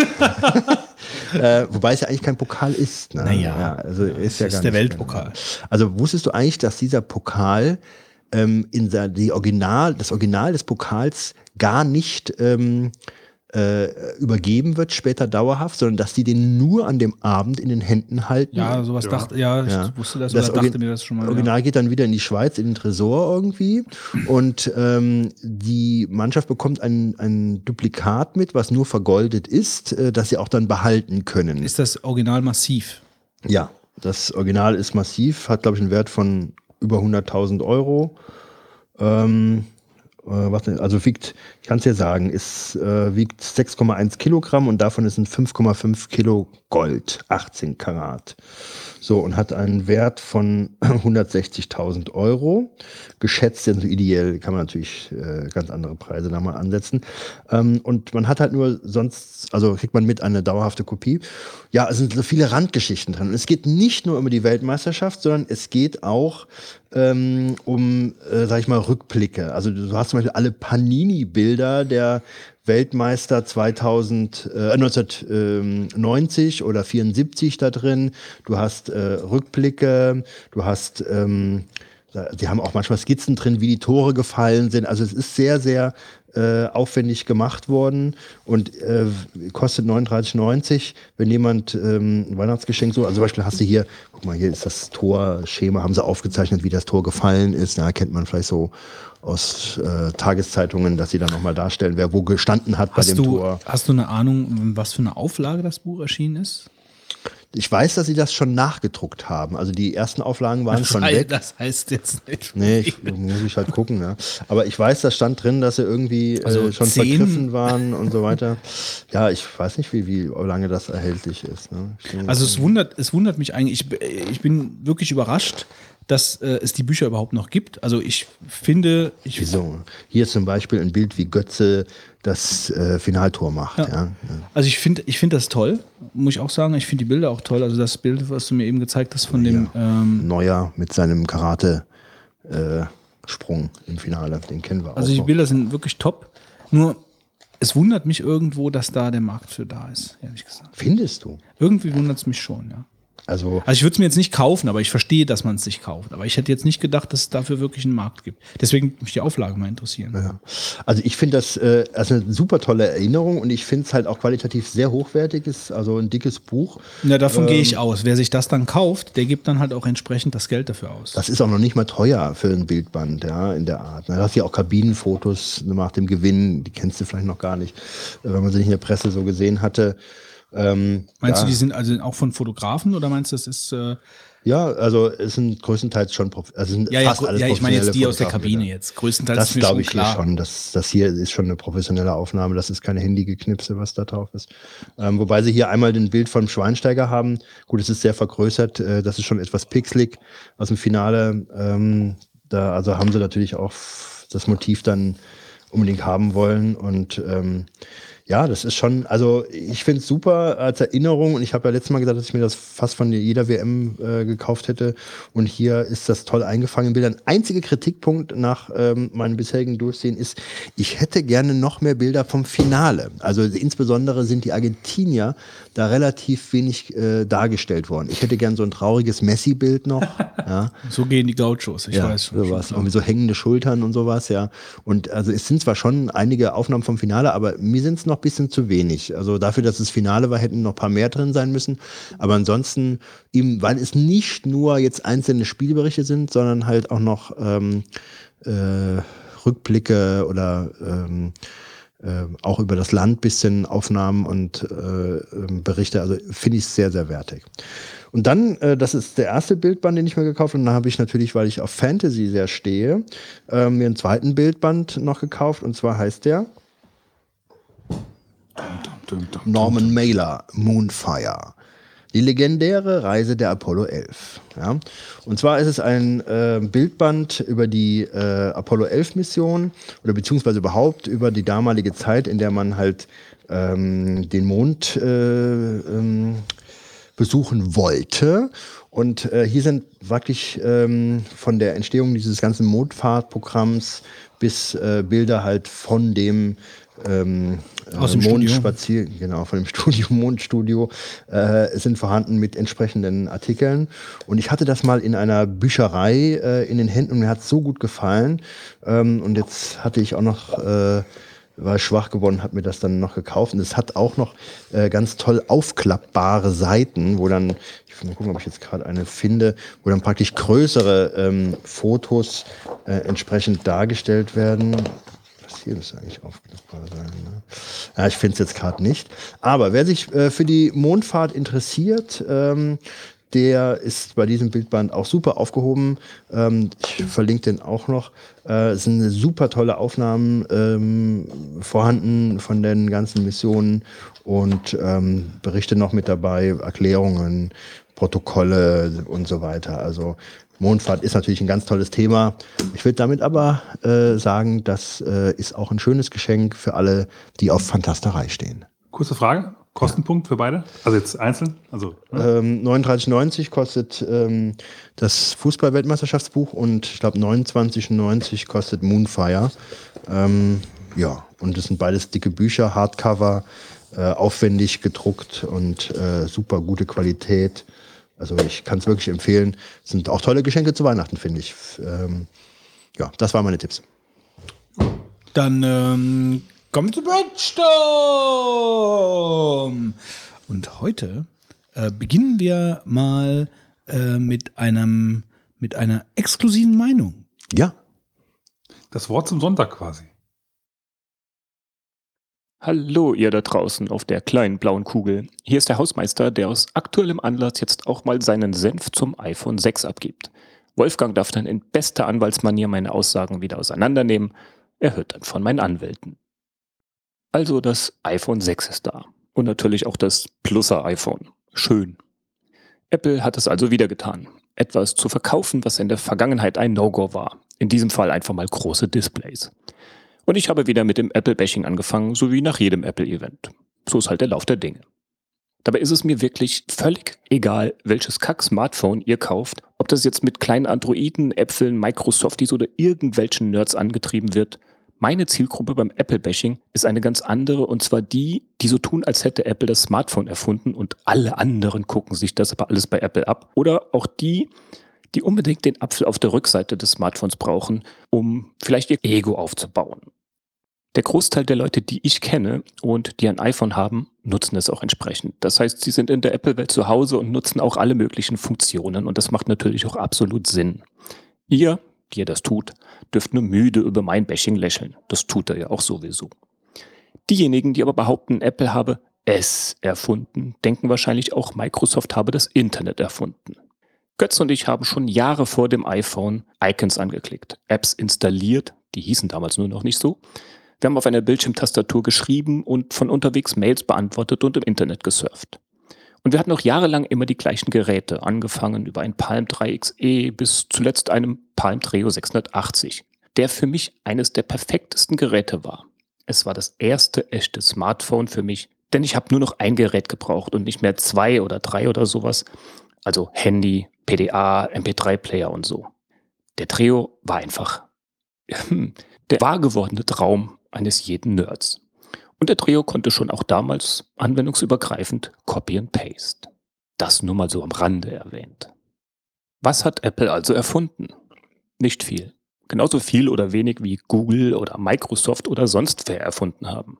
Apple hat das gemacht, was sie am besten können. Sich ansehen, was es gibt und etwas sehr, sehr Gutes und Einfaches draus zu machen. Anstatt Stift nimmt man den Finger und vereinfacht alles so weit wie möglich, packt das alles in ein schickes Gehäuse und pappt einen Apfel auf die Rückseite. Aber so richtige Erfindungen sehe ich da nicht. Google hat sich das Ganze natürlich auch angesehen und auch Microsoft und alle anderen und haben versucht, da was zu machen. Und mein größter Traum ging leider nicht in Erfüllung. Palm ging mit WebOS baden. Das wäre aus meiner Sicht die eigentliche Revolution gewesen. Interessanterweise finden sich heute Elemente aus WebOS in iOS. Huch, Nebenbei erwähnt auch Elemente aus Android und Windows CE und PalmOS und, und, und. Aber das auch bei allen anderen Herstellern. Wer also jetzt irgendwas wo erfunden und abgeguckt hat, ist eine total sinnlose Diskussion. Der andere Teil meiner Bashing-Zielgruppe sind die, ich nenne sie mal die Ahnungslosen, die ihr iPhone auch gerne mal in die Mikrowelle legen, um es zu laden. Und das ist aus meiner Sicht der größte Teil der Apple-User. Da ist ja auch gar nichts gegen einzuwenden. Apple hat das geschafft, was viele andere Unternehmen krampfhaft versuchen. Ein Image zu entwickeln, um den ahnungslosen überteuerte Geräte mit weniger Funktionen als die der Konkurrenz zu verkaufen.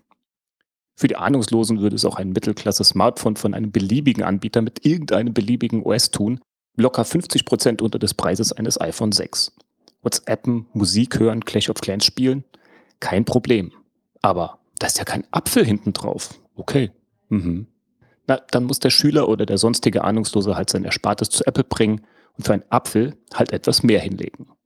Ich kann da nur den Kopf schütteln. Wenn man sich das Ganze aber etwas genauer ansieht, ist es ja nicht nur bei Apple so. Bei Androiden und anderen gibt es auch Top-Geräte und ein Argument dafür ist ja zum Beispiel auch auf die Bildschirmgröße. Und da fängt dann das gleiche Spiel an wie bei Apple. Es muss das größte Display sein oder sonst was, koste es, was es wolle. Das Problem ist also nicht auf die Apple-Welt begrenzt. Und letzten Endes waren wir früher nicht alle so, hey, coole Kangaroos, Nikes, Reebok-Schuhe, die kaufe ich mir auch. Hey, coole Konsole, die kaufe ich mir auch. Hey, cooles CD-Laufwerk, das kaufe ich mir auch. Ja, so war das damals. Und mein erstes Double-Speed-CD-Laufwerk kostete 499 D-Mark. Aua. Ich glaube aber auch, ich sehe das alles zu pragmatisch. Ich gucke mir an, was ich brauche und ich gucke mir dann an, was es gibt und wähle mir das Passendste für mich aus. Schnörkel brauche ich nicht. Ist aber nichts dagegen einzuwenden, wenn andere unbedingt ihre Schnörkel brauchen. Jetzt aber mal zum iPhone 6 und dem iPhone 6 Plus. Schön, dass Apple jetzt auch im Land der großen Displays angekommen ist. Für mich macht Apple jetzt aber auch den gleichen Fehler, den alle anderen auch machen. Es gibt einfach keine ordentlichen kleinen Smartphones mehr mit 4 Zoll oder weniger. Gibt es dann nächstes Jahr vielleicht ein iPhone 7 Mini? Ich sagte ja oben auch, dass Apple Sachen andere sehr genau ansieht und dann was richtig Gutes draus macht. Leider versteckt Apple hinter diesem Argument auch ihre künstlichen Einschränkungen. Das beste Beispiel ist gerade NFC. Alle Welt hat gebettelt, dass doch endlich NFC kommen soll. Und es kam nicht. Naja, oder doch, aber leider unbrauchbar. Oder besser gesagt, hat nur einer was von und das auch erstmal nur in USA. Apple, die damit wieder Kohle scheffeln. Wieso Apple nicht wenigstens NFC-Text zulässt, um ein paar Dinge auf dem iPhone zu steuern, ist mir ein Rätsel. Und da kann man wieder nicht mit dem Argument kommen, Apple wartet halt, bis die Technik ausgereift ist. Apple hätte da ein sehr schönes System bauen können, um mit NFC-Text so ein paar Sachen am iPhone automatisieren zu können. Leider vergeigt. Und das war jetzt nur ein Beispiel für die zu vielen Einschränkungen am iPhone, die mich einfach von einem iPhone abhalten.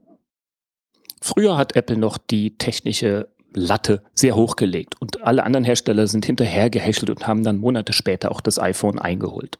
Aber warum hat Apple jetzt nicht dem iPhone 6 endlich mehr Speicher ver verpasst oder dem Prozessor ein bisschen mehr Power? Halt, bevor jetzt das Argument kommt, dass iOS ja so gut auf die Hardware abgestimmt ist und das alles ja gar nicht nötig ist und so weiter. Ja, ihr habt recht. Apple hat die beste Kombination aus Software und Hardware. Aber das Ganze ist jetzt nicht für die Zukunft gebaut und zukünftige iOS-Versionen werden Probleme haben. Da hätte Apple in die Zukunft denken können, gerade mit den neuen großen Geräten. Klar, die GPU kann da auch einiges rausholen, aber zeitgemäß ist die Technik nicht mehr. Sie ist jetzt heute auf dem aktuellen Stand der Technik. Aber in ein, zwei Jahren? Naja. Sehr interessant finde ich auch den Einhandmodus in iOS. Den Sinn darin kann man auch anders sehen. Hatte da sich Apple nicht mal lustig gemacht über Android? Vor Porn. Überhaupt finde ich sehr armselig, dass so ein perfektes Ereignis wie ein Apple-Event mit Bashing of Android auf wirklich unterstes Niveau gezerrt wird. Das hat Apple echt nicht nötig. Sie tun es aber trotzdem. Obwohl beim letzten Event hat sich das ja sehr in Grenzen gehalten. Da war Steve schon um einiges schlimmer. Wo war ich jetzt? Ach ja, beim Porn, also äh, Einhandmodus. Für mich ist das eine reine Notlösung. Ich meckere ja schon ewig rum, dass mir die Bedienung des iPhones zu umständlich ist. Der Button, mit dem man einen Schritt zurückkommt, ist irgendwo ganz oben. Man muss immer mit dem Daumen da hochfahren und so weiter. Warum? Alles viel zu umständlich. Und jetzt macht Apple einen Einhandmodus, anstatt mit iOS die Bedienung für große Displays zu optimieren. Schade, Chance verpasst. Aber es kommt ja irgendwann iOS 9 oder 10 und 11 und 12 und 13. Ach, jetzt bäche ich schon wieder gegen Apple. Aber es ist ja nicht so, als würde ich nicht auch gegen andere bächen. Wer mir bei Twitter folgt, der bekommt das ja so mit. Leute, kauft doch einfach, was ihr wollt, was für euch Sinn macht oder euer Ego aufbaut oder eure Frau, Mann, Freundin, Freund befiehlt. Völlig egal. Letzten Endes ist es eure Sache. Warum ich kein Apple-Fanboy bin, weiß wohl inzwischen jeder und alles, was ich von mir gebe, ist meine Meinung, mehr nicht. Der Großteil der Hörer ignoriert mein Gebäche auch fachmännisch oder nimmt es einfach ganz locker. Und die wenigen, die es viel zu ernst nehmen und für meinen Rauswurf sorgen, die dürfen sich gerne weiter mit Kommentaren auf der Vogonen-Website aufregen. Ich nehme das alles dann auch nicht so ernst. Macht es gut und bis bald. Euer Hausmeister. Ja, also der Marc hat ja Eine jetzt mal vorgelegt äh, und hat mal so ein bisschen seinen, seinen Standpunkt klar gemacht bezüglich des aktuellen iPhones und verpasster Chancen etc. Ähm, kurz mal ein Update. Also ich werde mir jetzt ähm, ein iPhone mit 64 Gigabyte bestellen. Ja, ich muss ja Ich sagen, werd- jetzt ich werde mein, werd meine, meine Bestellung ändern. Ja, Wolfgang? bitte. Ja, man muss ja mal sagen, was hier alles passiert in diesen Pausen, das ist nicht auszudenken, äh, nicht auszumalen, was, was hier ab, was sich hier abspielt, nachdem wir gerade eben den Götz Hart angefahren haben, dass er sich nämlich nur 16 Gigabyte für sein iPhone 6 geholt habe, wobei Wir haben ihn wir ihn- ausgelacht. Wir haben ihn ausgelacht, wir haben ihn gedisst, wir haben über ihn, wir haben gehänselt, haben Vor wir der Tür ihn. geprofistet. Ja, wir haben, wir haben wirklich ihn in die Mangel genommen. Und dann hat der Götz sich hier hingesetzt, hat sein, äh, sein Jack Kundenberater. Wolfskin ähm, Fließjacke ausgezogen Voller Angstschweiß saß er da. und Genau, war am Transpirieren. Du warst am Transpirieren letzten Endes. Und dann hat er dann gesagt, er hat so viel Tee getrunken. Rote hast hat er gehabt. ja. transpiriert letzten Endes. Ja. Okay, ja gut, wenn Ja. du das sagst. Und dann hat der Götz gesagt, also wisst ihr was, ich rufe jetzt direkt der Telekom an und will einen 64er, weil wir ihm gesagt hat, dass er damit nicht glücklich wird mit seinem 16 Ja, du musst Gigabyte. natürlich auch dabei erwähnen, dass ich dann gesagt habe, wie kann, können Sie denn 64 Gigabyte aufschreiben? Ich habe doch deutlich, äh, ich 16 Gigabyte, ich habe doch deutlich gesagt, ich will 64 Gigabyte. Ja, du wolltest dann dem äh, Telekom-Mann praktisch äh, unterstellen, er hätte äh, was falsch notiert, damit du keine Alles Probleme umsonst, alles umsonst, weil die zugehörige, äh, die zuständige äh, Fachabteilung ist äh, schon im Urlaub. Ja, oder- Für bis morgen. Ja, genau, nämlich die hat Aber es wäre kein. Problem. Äh, Und warum ich das jetzt, äh, mal abgesehen davon, dass er mich so in die Mangel genommen hat, war halt einfach der Gedanke mit den Videos und den Fotos, was ich vielleicht nicht so richtig durchdacht habe. Es würde für mich reichen. Mm, Es wäre vielleicht sogar irgendwie besser, weil ich dann regelmäßig die Sachen vom iPhone runternehmen würde, aber auf die drei Jahre oder vier Jahre, die ich das iPhone jetzt nutzen werde, so lange habe ich das letzte iPhone genutzt, warum nicht auch das nächste, ähm, ist, ist es vielleicht äh, ja einfach Klüger, ja, klüger, Klüger und vor allen äh, klüger und äh, sinnvoller, ja, ich denke mal, passender. es ist es ist für den Huni, den man da mehr bezahlt und ich kann es auch noch noch absetzen, äh, ist es denke ich eine gute Entscheidung. Also Und während, während du rausgegangen, also Götz ist dann äh, im Unterhemd praktisch auf den Flur gelaufen, transpirieren, transferieren, im Unterhemd auf den Flur und hat direkt genau. die, äh, Pfützen hinterlassen, ja, ja, er hat dann den- mit der Kopf, mit der Hand am Kopf äh, die immer Tele- wieder gegengehauen. Ja. Den Schädel Oh nein, geschlagen, ja, nein, ja, das klatsch, gemacht. klatsch, klatsch. Äh, und hat dann die Telekom angerufen und gesagt, ich brauche jetzt doch die 64, ich habe mich wohl falsch verstanden. Eben. ich wollte mal sagen, ich rufe mir mal an, ihr habt mich wohl falsch verstanden. Während, da, während der Götz das gemacht hat, hat der Fitz, was du gar nicht weißt, sein Handy gezuckt und mir Mikroschweine gezeigt, die irgendwelche Freunde von ihm jetzt als Haustiere Ja, jetzt ist es hier bei uns der, der neue große Gag. Es, wird, es werden statt Hunden oder Katzen werden jetzt Mikroschweine gekauft. Was sind denn Mikroschweine? Die Mikroschweine. sind- werden so groß ungefähr wie eine Katze. Also Schweine, aber Hausschweine? Ja. Hausschweine. Mit Kringelschwänzchen und so? Haben die Schwanz? Muss gucken. Gehen die auch, gehen die auch in, in ein Katzenklo? Ja, ja, das tun sie. Du hast ja abenteuerliche Freunde. Ja, also, der, der ist auch im, im Saufbund mit, ja. So, und er hat mir das nach einer äh, längeren Ich wäre nie drauf gekommen. Wieso? Ich habe auch Freunde außerhalb vom Saufbund, wie, wie zum Beispiel euch. Aber wenn er sich Mikroschweine kauft, dann spricht sehr viel dafür, dass er im Saufbund eine tragende Rolle spielt. ja, doch. Wieso das denn? Das ist dann der, das ist der Gruppenzwang. Einer kauft ein Mikroschwein, alle kaufen ein Ich Mikroschwein. sehe bald schon Mikroschweine hier durch Fitz Bude flitzen. Ja, und jetzt hat sich hier jemand darauf spezialisiert, Mikroschweine zu verkaufen, ja, zu züchten. Keine Ahnung. Also die Dinger, ich weiß nur noch, was sie kosten. Wann hast du eins? nee, W- nee. Wann, was, wie viel kostet denn ein Mikroschwein? 300. 300 Euro. Wie alt werden Mikroschweine? Keine Ahnung. Die sind Also ich also, kann dir jetzt eigentlich nicht viel mehr sagen, außer dass es sie gibt. Was Also- sie kosten. Aber Ja, aber das- wenn du das Fotos kannst du. zeigst, also die sehen die alle gleich aus oder werden die auch speziell irgendwie individualisiert? die sind, also sind eigentlich, äh, ich habe mir bei, bei Google jetzt Bilder mal gezeigt, die sind wie Schweine, nur klein. Ja, Die werden so groß wie eine Katze? ja würde ich mal schätzen. Ja, gut, Ferkel halt, oder? Ja. Aber sie werden nicht groß. Warum sind sie so groß? Sind sie so gezüchtet? Offensichtlich. Ja, Fitz, du kannst nicht einfach Mikroschweinbilder zeigen, ohne ein bisschen Background-Wissen Ja, zu du haben. wirst doch auch mal gefragt haben, was soll denn das mit den Mikroschweinen Nein, ich jetzt finde es hier? ganz komisch eigentlich. Also ist das ein Trend, der lokal, regional begrenzt ist? Oder Ja, keine ist Ahnung, aber ich habe jetzt, Schwemme über ich Deutschland habe jetzt neuerdings, neuerdings, also ich habe jetzt halt diesen einen Freund, der mit seiner Freundin hat die, diese zwei Schweine gekauft hat und äh, dann kommt er ja auch mal ins Gespräch darüber und dann hat er gemeint, nö, da gibt es mittlerweile schon einige Leute, auch hier aus der Gegend wohl, die welche hätten. Und mit dann kann- man kann ging sogar das mit los den- mit den Fotos. Ich habe heute Abend gerade eins bekommen, weil die seit gestern haben oder so. Ach so, weil du hast doch gerade jetzt gesagt, zeigt mir hier Fotos Ich von bin Ja, ich Fotos find- gezeigt, habe ich bekommen, während du raus transparierend dann 64 Gigabyte iPhone Ja, ich, bestellt hol- hast. ich, ich kaufe mir wenigstens irgendwelche Sachen, die sich jeder kauft. Vielleicht hättest du noch ein Mikroschwein dazu bekommen. Hier hast Ja, guck. Jetzt habe ich mir hier Mikroschwein aufgeschrieben. Da hast du dein Mikroschweine Was im macht? Katzenklo. Kackt der? Ja, der kacken beide, ja. Die kacken beide. Die kacken beide synchron. Synchronkacker. Ja, Synchron kackende Mikroschweine. ja. Ich glaube, wir haben einen Folgentitel. Ich glaube, wir haben einen Folgentitel.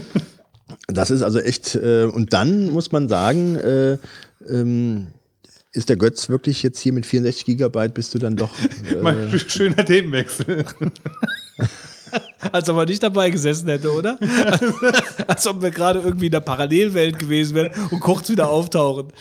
ja, so war's. Ja, sowas. Gut, also ich würde sagen, zurück zum Thema. Also Marc hat uns äh, kurz einen vorgelegt hier.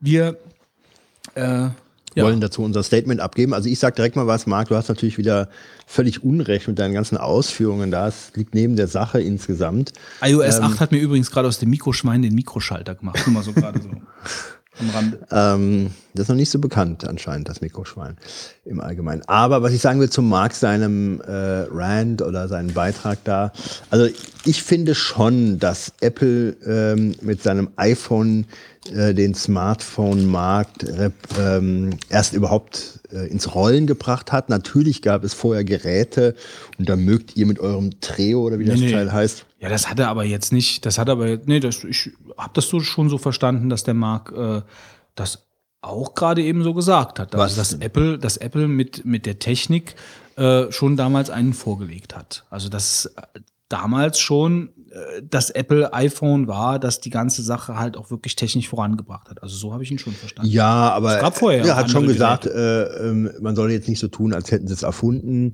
Ähm, ich finde schon, äh, dass äh, man Apple da eine Vorreiterrolle ganz besonderer Natur zusprechen muss, äh, wobei das natürlich jetzt auch keine große Rolle mehr spielt, weil die ähm, Konkurrenzprodukte, insbesondere von Samsung, haben ja dann doch so sehr aufgeholt, dass man jetzt ja nicht völlig im Regen steht, äh, wenn man kein iPhone kauft.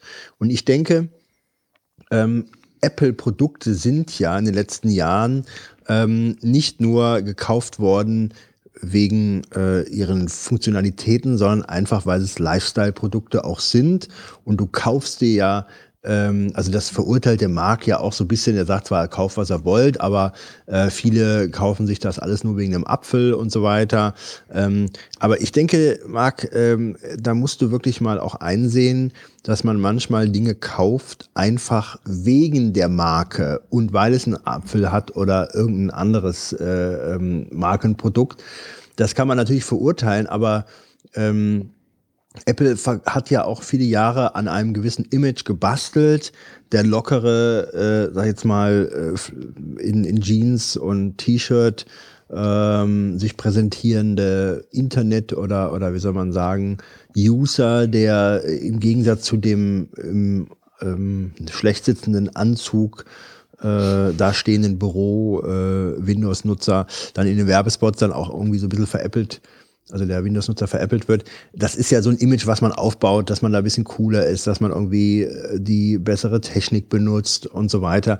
Und ähm, sowas kauft man ja aber auch generell, wenn man, man Produkte kauft. Du hast ja verschiedene Marken immer mit irgendwas verbunden. Das ist ja das Image und äh, Apple hat das sehr gut über die Jahre praktisch transportiert, ähm, äh, was, äh, wofür die Produkte stehen. Und von der Qualität der Hardware sind sie natürlich schon herausragend. Also ich habe jetzt noch kein Konkurrenzprodukt in der Hand gehalten, ähm, von dem ich äh, den Eindruck hatte, dass es wertiger ist als die iPhones oder aber beispielsweise die Laptops oder die Desktop-Computer. Ähm, das ist schon irgendwie etwas, ähm, das kaufe ich halt auch ähm, deswegen kaufe ich dann halt auch den Apfel. Und ich finde das jetzt gar nicht so äh, zu verurteilen in der Form, dass man das äh, äh generell jetzt als schlecht ansieht. Die Frage ist, welche Bedeutung man der Sache dann beimisst. Ich meine, ich kaufe mir gerne vielleicht dann ein solches Produkt, äh, weil es mir einfach gefällt und ich Spaß dran habe. Man benutzt es ja auch täglich.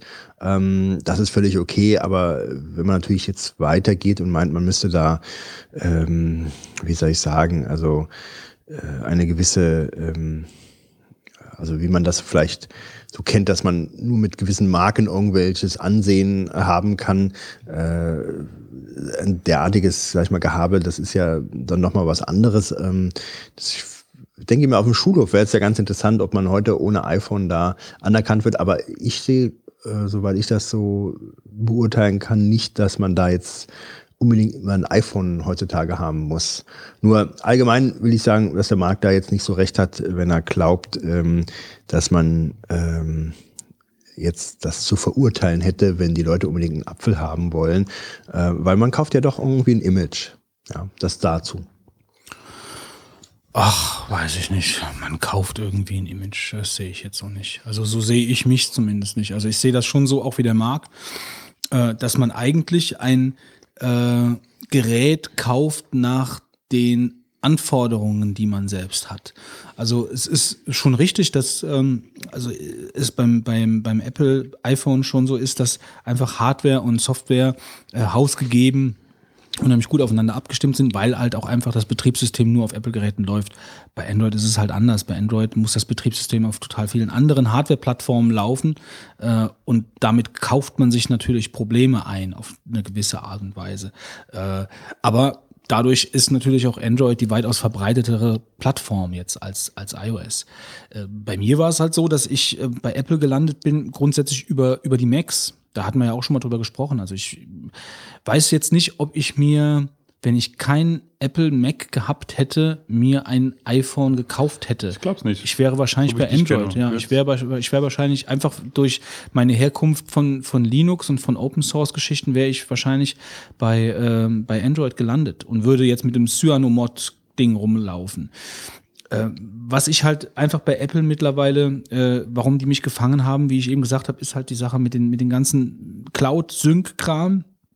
Die Firma läuft auf Apple, äh, meine Frau läuft auf Apple, äh, ich muss auch auf Apple laufen, weil sonst, sonst äh, bin ich, laufe ich nicht mehr synchron. So, und das ist ein bisschen das Problem. Und ich habe jetzt wirklich diesmal drüber nachgedacht, vielleicht sogar wegzugehen von Apple, weil ich äh, einfach mal auch Lust auf was Neues habe. Also ich hätte die Plattform Android einfach mal gerne kennengelernt. Und es, ich wäre nicht der erste äh, Vogonenhörer, sage ich jetzt mal, der, der da gewechselt ist. Also es haben ja mehrere Leute äh, die Android-Plattform äh, Plattform kennengelernt und auch schätzen gelernt mittlerweile. Na klar, da gibt's natürlich auch Probleme äh, und Unzulänglichkeiten und was auch immer.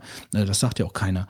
Nur mit diesem, ich kaufe mir ein Image ein, das ist mir also da sehe ich mich halt gar nicht. Also ich kaufe mir kein Image über mein äh, weil ich ein, ein, also mir ist das scheißegal, ob ich einen Apfel auf dem äh, Handy habe oder äh, oder einen kleinen Roboter. Also das Ding muss tun, was ich möchte. Ich muss die Plattform haben, mit der ich Möglichkeiten habe, meine Ziele zu erreichen, die ich von so einem Gerät erwarte. Und diese Amiga äh, gegen Atari ST äh, Dynamik, äh, die ist mir mittlerweile schon relativ fremd. Also das spielt für mich also, keine Rolle jetzt nochmal ganz kurz auch, möchte ich auch nochmal eingehen auf die Sache mit dem, mit dem, äh, das, das ist ja auch einen gewissen Wertstatus widerspiegelt, mit dem Apfel halt. Ähm, das ist sicherlich bei den Rechnern, ist es so, weil die Rechner ja natürlich da auch wesentlich teurer sind. Auf jeden Fall, ja. Ich sehe es jetzt nicht unbedingt so bei den Telefonen. Weil ich ähm, da wirklich hier auch, also ich meine, es würde für mich ein Wertstatus, also für mich macht es auch keinen, also äh, ich, ich kaufe mir das auch nicht, weil da ein Apfel drauf ist, sondern weil es halt einfach auch die Symbiose gut ist. Aber ähm, wenn man jetzt behaupten oder wenn, wenn man sagen will, dass es halt jetzt ja auch irgendwie so ein bisschen Statussymbol ist, äh, würde für mich das aber auch implizieren, dass damit nicht unbedingt jeder rumrennt. Und ich kenne sehr, sehr viele Leute, die ein iPhone haben. Und deswegen ist das halt also für mich auch so ein bisschen konträr. Also das ist, kann jetzt nicht auch einfach nur ein Statussymbol sein, weil, weil da ein Apple drauf ist, äh, Ap- Apfel drauf ist halt. Das ist Ja. äh, zumindest am Telefon nicht. Es ist nicht nur eins, aber natürlich ähm, versucht, das macht ja auch jede Firma mit einer Marke, ähm, dass man der ein Image äh, verpasst, das natürlich auch eine Kaufentscheidung nachher bedeuten soll. Ich finde das so, Das ist wichtig. Soll. Ja. Also soll von der von, von aus der aus der Sicht aus der Sicht der Firma, ja. Aber das ist ja auch völlig in Ordnung. Also du willst versuchen, deine Produkte irgendwie äh, zu platzieren und das ein Name was wert ist, ja. Und äh, Das funktioniert ja auch. Apple hat das auch sehr geschickt halt gemacht in diesem Computermarkt äh, ähm, und äh, hat das dann auch weitergehend äh, auf ihre anderen Produkte ausgestaltet. Also ich finde, Mm, Ja, nee, das sehe ich jetzt auch nicht so, denn? weil, weil das, der Computer, der Computermarkt ist ja schwi- verschwindend gering. Also das ist ein Nischenprodukt damit, eigentlich. damit ging es ja los. Damit ging's ja, aber dann IMAX und ja, aber das, aber das war nee, nee. Also ich, es ging los mit dem iPhone. Also I, Apple hat sich in meinen Augen aus diesem ganzen äh, Computersumpf hervorgezogen über das iPhone. Die haben natürlich noble Kisten hergestellt, die äh, die eine ne Nische besetzt haben, wo Leute wirklich drauf abgefahren sind, was ich auch gut verstehen kann, weil anders als bei den Telefonen sehe ich das auch so, dass ich bei den Geräten, bei den Rechnern würde ich mir jederzeit wieder ein Apple kaufen. Äh, da bin ich einfach von der Linux-Ecke weg, weil die Dinger einfach, äh, ja, das, das ist alles stimmig, das ist wertig, das ist alles ähm, so, wie ich das haben will. Also es ist alles, alles gut. Also ich äh, bin sehr froh, dass ich da gelandet bin. Aber das hat nicht damit angefangen. Das klingt jetzt so ein bisschen so, wie du das sagst. Die waren vorher schon ein Global Player, was, was Rechner angeht und so. Aber die hatten, die sind ja gegen Windows komplett abgestunken. Also das, das marktanteilmäßig ist ja immer noch so. Ja, also, aber womit sie halt praktisch dann plötzlich ganz groß geworden sind, ist halt einfach die, ja, die iPhones. Und die ja, iPads. wobei die ja auch vorher mit den, was, was wir völlig wieder vergessen und die jetzt wirklich keine Rolle fast mehr spielen, sind ja die ganzen ähm, äh, MP3, wie hießen die nochmal? iPods? Die iPods, ja, genau. Ne? Ja, klar. Die aber das iPods- war auch nur, Aber das war doch damals der absolute Hype. Du musstest ein iPod haben, ja. Und die iPods, die waren so kult äh, gewesen, dass du, äh, wir waren ja alle scharf drauf, zu wissen, wie die neuen iPods damit, werden hat, und so. damit ja. hat praktisch die Popularität, Ja. die, die breite Popularität Ja, ja. angefangen mit den iPods. Und die ganz weißen noch, ich erinnere mich, ich habe ja noch so einen weißen alten iPod mit dem Rad, da das ich finde es auch irgendwie war. schade, dass die iPods Classic irgendwie jetzt so. Sind sie überhaupt noch erhältlich? Ja, oder? Muss man- Also, sie man- werden jetzt hört ja zumindest nichts mehr, einge, ne? einge, eingestellt. Ist es so? Ja. Habe ich nicht mitbekommen. Die iPods Classics sind jetzt eingestellt. worden. Also mit dem Clickwheel. Ich glaube, das war das einzige, ne, mit Clickwheel. Die Nanos haben ja mittlerweile auch Touch-Interface. Ja, ich glaube schon.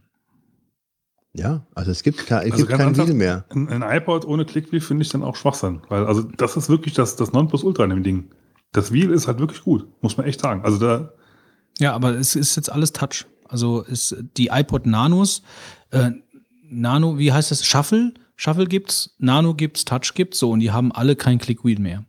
Nur der Classic hat Ja. Clickwheel. Eine Classic gibt es seit wann nicht mehr? Jetzt äh, aktuell. Also ich glaube, seit der letzten Keynote ist das dann irgendwie gefallen, so wie ich das. Also ich habe das zumindest im Zuge der Keynote mitbekommen. Aber vielleicht sollten wir uns jetzt nicht so verrennen in Details. Also vielleicht sollten wir da noch mal. Ähm, also was haltet ihr denn von dem von dem iPhone Plus? Also, also ich habe es nicht gesehen. Insofern, also äh, gesehen, ich möchte eigentlich, um da abschließend was zu sagen, möchte ich es gerne mal in der Hand haben. Ich habe schon mal einen Samsung Galaxy S5 ist das, glaube ich, in der Hand gehabt und das ist, glaube ich, von der Größe irgendwo in der Richtung. Äh, Es ist einfach für ein Handy zu groß. Du kriegst es ja nicht mehr in die Das Hosentasche ist die rein. Windows, die Windows Phones sind auch so groß, ne? Ja, also ich, ich sag mal so, wenn du jetzt da irgendwas drauf machst, ist es immer angenehm, einen großen Bildschirm zu haben. Aber wenn ich es als Handy mitnehme, dann muss man sich wirklich die Frage stellen, ob äh, das noch wirklich ein schönes portables äh, Gerät ist, weil du ähm, so ein Handy ja eigentlich in der Tasche verstecken möchtest. Äh, ich weiß nicht, ob es für Frauen interessanter ist, die das dann so in die, in die Handtasche reinwerfen könnten. Ähm, aber ansonsten denke ich mir, muss man gut überlegen, ob man so ein großes äh, Gerät haben möchte. Ähm, Marc regt sich ja auch äh, darüber auf, dass er sagt, ja, jetzt ist er leider auch bei den großen Geräten angekommen. Es ist nun mal ein gewisser Trend wohl vorhanden äh, nach größeren Displays und dass Apple das bedient mit seiner neuen Produktlinie, finde ich jetzt auch nicht äh, Ich vermute tragisch. mal, auch, also ich meine, es ist ja mal so, es wird alle zwei iPhones wird ja im Prinzip das Gehäuse in irgendeiner Form geändert. Und sie hatten jetzt da wahrscheinlich auch einfach nicht mehr so viel, wo sie irgendwie noch groß dran drehen konnten halt. Mhm. Und vielleicht brauchen sie vielleicht auch ein bisschen mehr Platz für halt noch ein bisschen NFC-Chip drin und sonst irgendwas Sachen, die sie halt noch jetzt einbauen. Weiß ich nicht. Ähm, aber ich vermute mal einfach, sie wollten jetzt auch wieder irgendwas machen, um halt wieder so eine neue Form zu haben, die sie jetzt für zwei Jahre haben. Mhm. Du redest jetzt vom ganz normalen iPhone, jetzt nicht von, vom Plus. Also das Generell iPhone, ist das iPhone hat sich auch auch Generell, größer. also ich meine generell halt, also weil das, das normale ist ja auch größer. Mhm. Von, was habe ich, 4 Zoll auf 4,7 oder sowas. Genau. Ne? Mhm.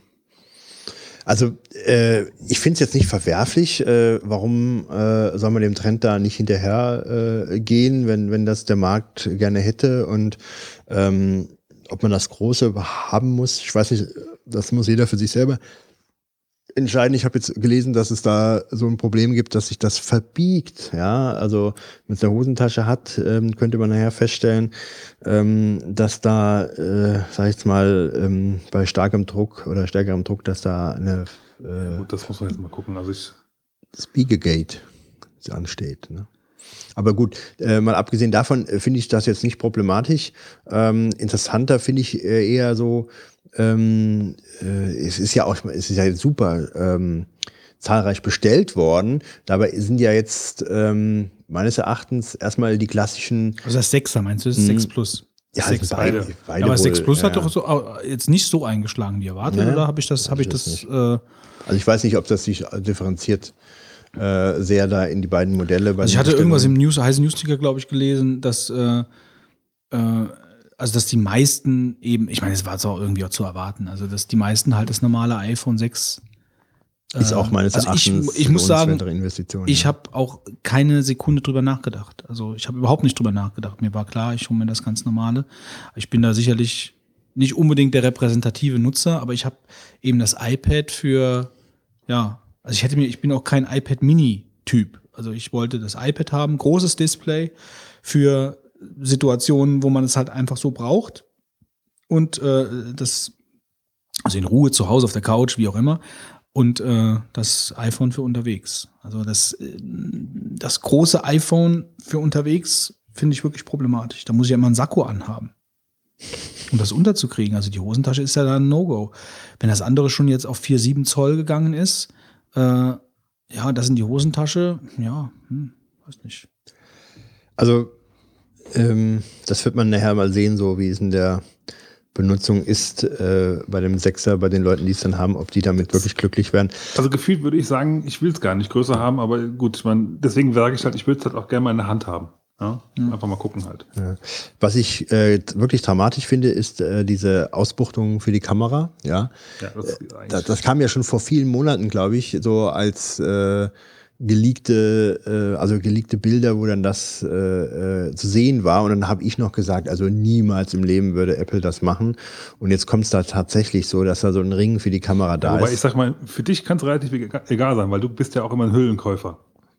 Ja, wobei. Für mich, Ähm, für mich wäre es schlimmer, weil ich laufe ohne Hülle rum. ja, und das ist ja wirklich hart. Dann, dann liegt das so auf, ja, äh, äh, auf diesem Ring. Und äh, dann ist ja auch eine ungleichmäßige Druckverteilung dann da, wenn, wenn da äh, auf das Handy irgendwas draufkommt. Gut, wobei das, denke ich, ist abgefangen. Also das ist, das ist sicherlich äh, ingenieurstechnisch abgefangen in dem Gerät. Aber das das- ist halt, es es, wundert halt mich nur allein aufgrund von der Optik. Wundert mich, dass, dass die den Schritt gegangen sind, dass die den Kompromiss da eingegangen sind. Da witzigerweise, wenn du die Designbilder auf der Webseite anguckst äh, und dann hast du dann praktisch von der Seite den Blick auf dieses Modell, dann tun sie den Ring nicht zeigen. Ja, das ist also echt witzig. Dann haben sie den rausretuschiert. Ja, das, Das- spricht schon eine deutliche Sprache. Ja, ja, da sie nämlich genau sehen, wie, wie blöd das ist. Es wird halt so gewesen sein, dass die Kamera halt äh, mit äh, ihrem Aufbau eine gewisse Dicke vorgibt und die sich gesagt haben, ja, wir können es aber dünner herstellen. Jetzt haben wir die Variante, entweder machen wir es so dick wie die Kamera oder aber wir machen es dünner und machen den Ring. Ja? Und ähm, dann haben sie sich für Letzteres entschieden, um wahrscheinlich äh, mit der Dünne wieder werben zu können. Ähm, aber was ich ganz witzig finde, mir ist diese Dicke von dem Gerät, nachdem die da jetzt, sag jetzt mal, die letzten Modelle auf den Markt gebracht haben, ich habe ja das 4S immer noch ähm, und ich habe mir jetzt kein neues bestellt, ich werde äh, das auch auslassen jetzt, weil ich noch damit zurechtkomme und nicht auf iOS 8 upgrade. Ähm, das war für mich doch nie ein Thema, dass ich sage, oh, mein Gerät ist so dick, das geht nicht mehr, ich komme nicht damit klar. Ich weiß nicht, da, da wird so getan, als wäre das so ein ganz entscheidendes Argument, um ein Smartphone zu verkaufen, wie dick das ist. Dabei sind doch die Geräte, die jetzt vorhanden sind, schon super dünn. Ja gut, wobei, da muss man halt auch immer gucken. Also ich meine, das ist halt klar, du bist halt im Moment nichts anderes gewöhnt. Und wenn, wenn halt keiner was Dünneres macht, dann wirst du auch in zehn Jahren, du, würdest du das als normal empfinden. Ne? Ich meine, ich würde mir heute nie wieder so ein, so ein Laptop kaufen wie, wie früher halt. Ja? Das ist ein Riesending, womit du halt eigentlich Leute schlagen kannst. Ja? Und äh, das kannst du auch irgendwie, keine Ahnung, das ist ja so schwer gewesen. Ja, Also, ich meine, du hast jetzt halt Erder vor dir stehen, ja, das ist natürlich eine ganz andere Geschichte, aber ich sag mal, es wäre doch keine Not gewesen, noch dünner als das Fünfer äh, zu äh, designen. Insbesondere hättest du den Platz nutzen können, um einfach den Akku noch stärker zu machen, was jeder wohl gedankt hätte, äh, der weiß, wie oft man das auflädt. Ich muss sagen, ich bin in einer völligen ähm, Apple-Auflade äh, ähm, Drama da gefangen bei mir. Ich bin ständig irgendwas am Laden bei mir. Äh, das Was hast du iPhone, denn alles sonst noch? ja, ich habe ein iPad, ich habe den Rechner hier. Äh, da muss ich immer aufpassen, wenn dass ich da äh, über Strom, äh, sag ich mal, das benutze, weil dann, ich meine, gut, ich, das ist nicht ein Problem, aber ich sehe halt, dann ist es leer, dann muss ich mal wieder aufladen. Das iPhone lade ich mindestens einmal am Tag auf. Ähm, und das ist irgendwie total nervig, immer die Geräte anzustöpseln. Und wir kommen ja gleich noch zur Uhr, wenn ich dann höre, die hält nur einen Tag. Also das ist ja wohl ein Wahnsinn, äh, wie du da ständig den Akku da äh, füttern musst, damit du mit den Teilen da irgendwas anfangen kannst. Sollen wir vielleicht mal weitergehen? Ist aber, schon, ist aber schon ganz lustig. Ja, gehen wir weiter. Ja. Ist trotzdem ganz lustig, wenn du sagst, du lädst einmal am Tag dein iPhone auf. Also ich lade mein iPhone, ja, alle zwei bis drei Tage auf. Ja, dann nutze es nicht häufig. Also du, da kannst du sehr wahrscheinlich beim iPhone, ja gut, das neue 6er hat ja ein bisschen mehr, aber ich glaube, da wirst du auch im Endeffekt nicht viel weiterkommen als einen Tag. Also ich habe natürlich schon, wenn du es jetzt nur in der Ecke liegen hast, okay, aber ich habe natürlich schon äh, das Teil ähm, häufig in der Hand und gut, ich habe auch die. Ja, es ist aber auch Messenger vielleicht auch deswegen- deswegen, weil ähm, ich habe zum Beispiel mein äh, das UMTS immer deaktiviert, weil ich brauche das eigentlich jetzt im Büro nicht. Ja, also ich habe das, äh, da kommen zwar E-Mails an, aber die kommen ohnehin auch so an. Also ich surfe damit nicht und aufgrund von Akku äh, sparen habe ich halt immer das, habe ich das immer aus. Geht wohl nicht mehr beim neuen iOS. Muss deaktivieren. Was denn? Du kannst wohl nicht mehr deaktivieren. Also ich habe ja- ich habe ja mein das iPhone 4 hat ja keinen LTE, das hat ja äh, UMTS. Wenn ich mich jetzt richtig, ja doch. Ähm, und Du kannst du runterstellen auf äh, UMTS dann. Nicht auf LT, äh, nicht auf, auf 3G, äh, nicht auf Edge. 3G kann ich, habe ich glaube ich im Vierer nur. Genau, ja. Und sicher. davon kannst du jetzt quasi runtergehen auf Edge.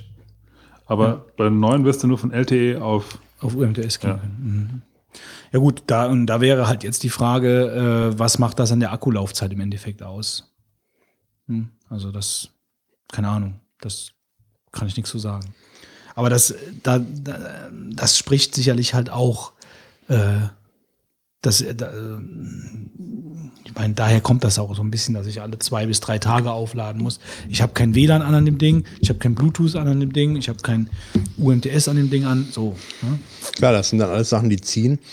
Und ähm, es nervt halt dann irgendwann, wenn man dann aufpassen muss, dass man nicht irgendwie leer läuft. Ähm, ah ja, gut.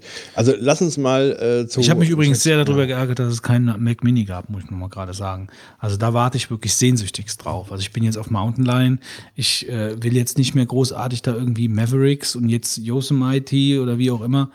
Äh, ja, ich warte jetzt echt sehnsüchtig auf einen Mac Mini und scheinbar wird das jetzt auch im Oktober nichts sein, weil die, äh, die Intel-Generation der neuen Chips, das verzögert sich halt jetzt nochmal um vier Monate oder so. Das heißt, Vier also, Monate. ja, ich glaube, so wie ich das So verstanden habe, kann frühestens im, in vier Monaten, ich weiß jetzt nicht, ob das, ob das Intel, Intel liefert wahrscheinlich vorher, aber frühestens in vier Monaten könnten praktisch neue Macs mit, dem, mit der neuen Generation von den, das sind ja gar keine Intel-Chips, glaube ich, oder? Weiß ich jetzt nicht. doch. Dieses Has Haswell? Doch, ja, Intel. Haswell. So, ähm, so, und von daher wird das wahrscheinlich jetzt im Oktober auch nichts werden.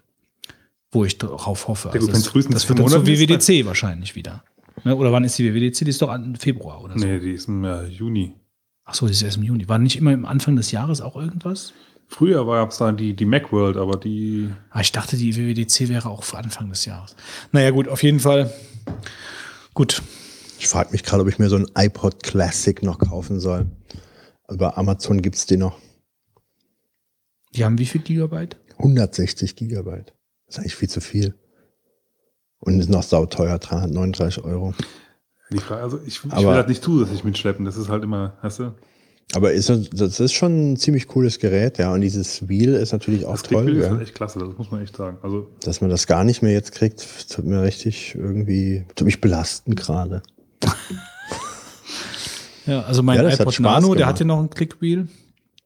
Äh, wobei sowohl das, ich meine, gut, die Dinger sind jetzt mittlerweile, also wir haben zwei zu Hause und beide äh, haben das Clickwheel, äh, ja, das funktioniert nicht mehr so hundertprozentig. Also ist so ein bisschen mitgenommen, äh, der obere Button. ja gut, wie lange habt ihr sie? Ja, ja, die sind schon, die sind schon etliche Jahre alt. Also ich weiß nicht genau. Also das war, das war mein erstes Apple-Gerät. Also das heißt, es muss 2007, also so sieben Jahre, sieben, sieben Jahre ungefähr wird das sein, sieben, acht Jahre sind die Dinger alt. Ich weiß, ich weiß noch, wie ich darauf Podcasts gehört habe. Ja, auf so einem Classic dann. Das war also damals so 2005 die Zeit. Äh, das hat, da sehe ich, wenn ich dieses Menü jetzt sehe, wo dann so du äh, mit dem Ding du durchscrollen kannst von oben nach unten, Ja, das so genau blau das habe ich auf dem ne? iPod Nano noch. Und das ist schon irgendwo eine tolle Sache. Dann kannst du, konnte man nachher Videos damit darstellen. Das war der Wahnsinn, als das Ding dann Videos abspielen konnte in dem kleinen Fenster dann. Ne? Kommen wir von der, von der uralten Clickwheel-Technologie zur Apple Watch. Zur Digital Crown. Ja? Ja, die Krone. Das neue praktisch äh, So, Menü-Steuerungssystem. jetzt mal alle Hände hoch, bitte. Alle Hände hoch. Hallo, die Hände hoch. da, der Götz. Der Nee. Götz hat eine Uhr an. Nee, Ich ist hab auch- keine nee, Uhr keine Der, Uhr, der nee. Götz hat irgendein äh, Edelstein-Armband an. Nee, das ist Silber. Silberarmband gegen Werwölfe. Genau. Ich kann das, ich kann das einfach abmachen und dir ins Herz schießen. Dann lass mal gut sein. Wie dem auch sei, ich stelle fest, von uns trägt keiner eine Uhr. Und ich werde auch keine Uhr tragen, nur weil es eine Apple Ja, Watch gibt. warte mal ab. Ja, das mag immer sein. Du kannst du dir um den Sag Hals niemals hängen. nie, ne? Weißt du, wie, der, wie derjenige hieß, der sich die große Uhr um den Hals hing? Äh, In der Rap-Szene, in der wir uns jetzt auch öfter noch bewegen werden. Der Flavor Flav von Public Enemy. Der Fitz kennt ihn bestimmt, oder? Nee. Nein, das gibt's doch gar nicht. Also Flavor Flav ist ein bekannter Rapper. Scheinbar nicht. hat, komm, ihr, ihr kennt euch nicht aus in der Drei Rap-Szene. Leute haben wir gefragt. Doch. Flavor Flav muss man kennen. Flavor Flav. Flavor Flav hatte das. Lebt er noch? Natürlich. Ja, dann kann es ja schon kein Rapper sein. Ich glaube, Public Enemy ist auch nie wirklich aufgelöst worden. Ähm, aber ähm, der Flavor Flav hatte sich eine, sag ich mal, eine Wanduhr, ja, also mit großen Zeigern, um den Hals gehängt. Ja. Und Bei den Auftritten oder immer. ja, also immer eigentlich. Ja. Und dann hat er ähm, Heute ist schon Kreuzschmerzen. ne? mit der Uhr auf die Wichtigkeit der Zeit hinweisen wollen. Hm? Und das war, das ist Flavor Flav. Flavor Flav hat nach Die Holzhammer-Methode. Äh, und also das ist ziemlich cool. Er hat so eine richtige Kette und dann die dicke Wanduhr vor sich immer hängen gehabt. Und hat dann Ra- Kuckuck, Kuckuck. Nix mit Kuckuck. Hat dann seine Rhymes gespielt, ja. Und Seine ähm, Rhymes gespielt. ja, Er hat seine Seine Rhymes, gespielt. gespielt. ja. Und ähm, der Flavor Flav hat nach seiner Rap-Karriere, wir erinnern uns alle, äh, dann in Fernsehshows mitgemacht wie Flavor in Love, ja, um dann praktisch Gott. äh, so seine Prinzessin zu finden. so. sagen, ja. Hat er wohl mehrfach gemacht. Ne? Ähm, ja, auf jeden Fall ist der Flavor Flav mir immer ein Begriff äh, und ähm, verfolge zu seiner Karriere auch dann viele Jahre. Der Hörer Und merkt, Der Uhr, der Hörer merkt, wie ungeschickt wir eigentlich über, um die Unwissenheit über die Apple Watch herumnavigieren. Ja. ich habe das gesehen. Ähm, Ich auch. Ich, ich will da mal ganz kurz mal sagen. Nee, ich nicht. Ich habe aber das mal gelesen. Ich will mal sagen, ich fand jetzt auch ein bisschen diese Keynote äh, äh, mit, dem Tim Cook und diese ganze Darstellung schon ein bisschen widerlich, ja. Also ähm, in der Form, als dass wie oft hier Superlative benutzt Das wurden. war da aber schon immer so. Ja, aber irgendwie jetzt ist irgendwo Schluss. Ne? Also ähm, ich, ich Ja, man sagen, kann das, es es kann auch nicht jeder so. Also, das, Also, beim, beim beim Steve Steve, Jobs, hat das okay. halt einfach äh, ja, gepasst. da war das teilweise auch grenzwertig, aber es hat noch gepasst.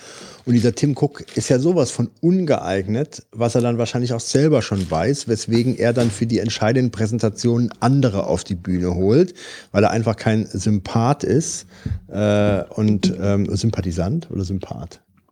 Das war Steve Jobs auch nicht. Ja. Trotzdem, also der Steve hatte einen halt Kultcharakter. Und der Tim Cook ist es nicht. Und als er dann die Uhr präsentierte, ja, äh, also dieses Gehampel auf der Bühne dann so und dann sind alle aufgestanden und er dann so, ja, yeah, ich habe die Uhr, jetzt hier, das ist mein Lebenswerk und so, ja.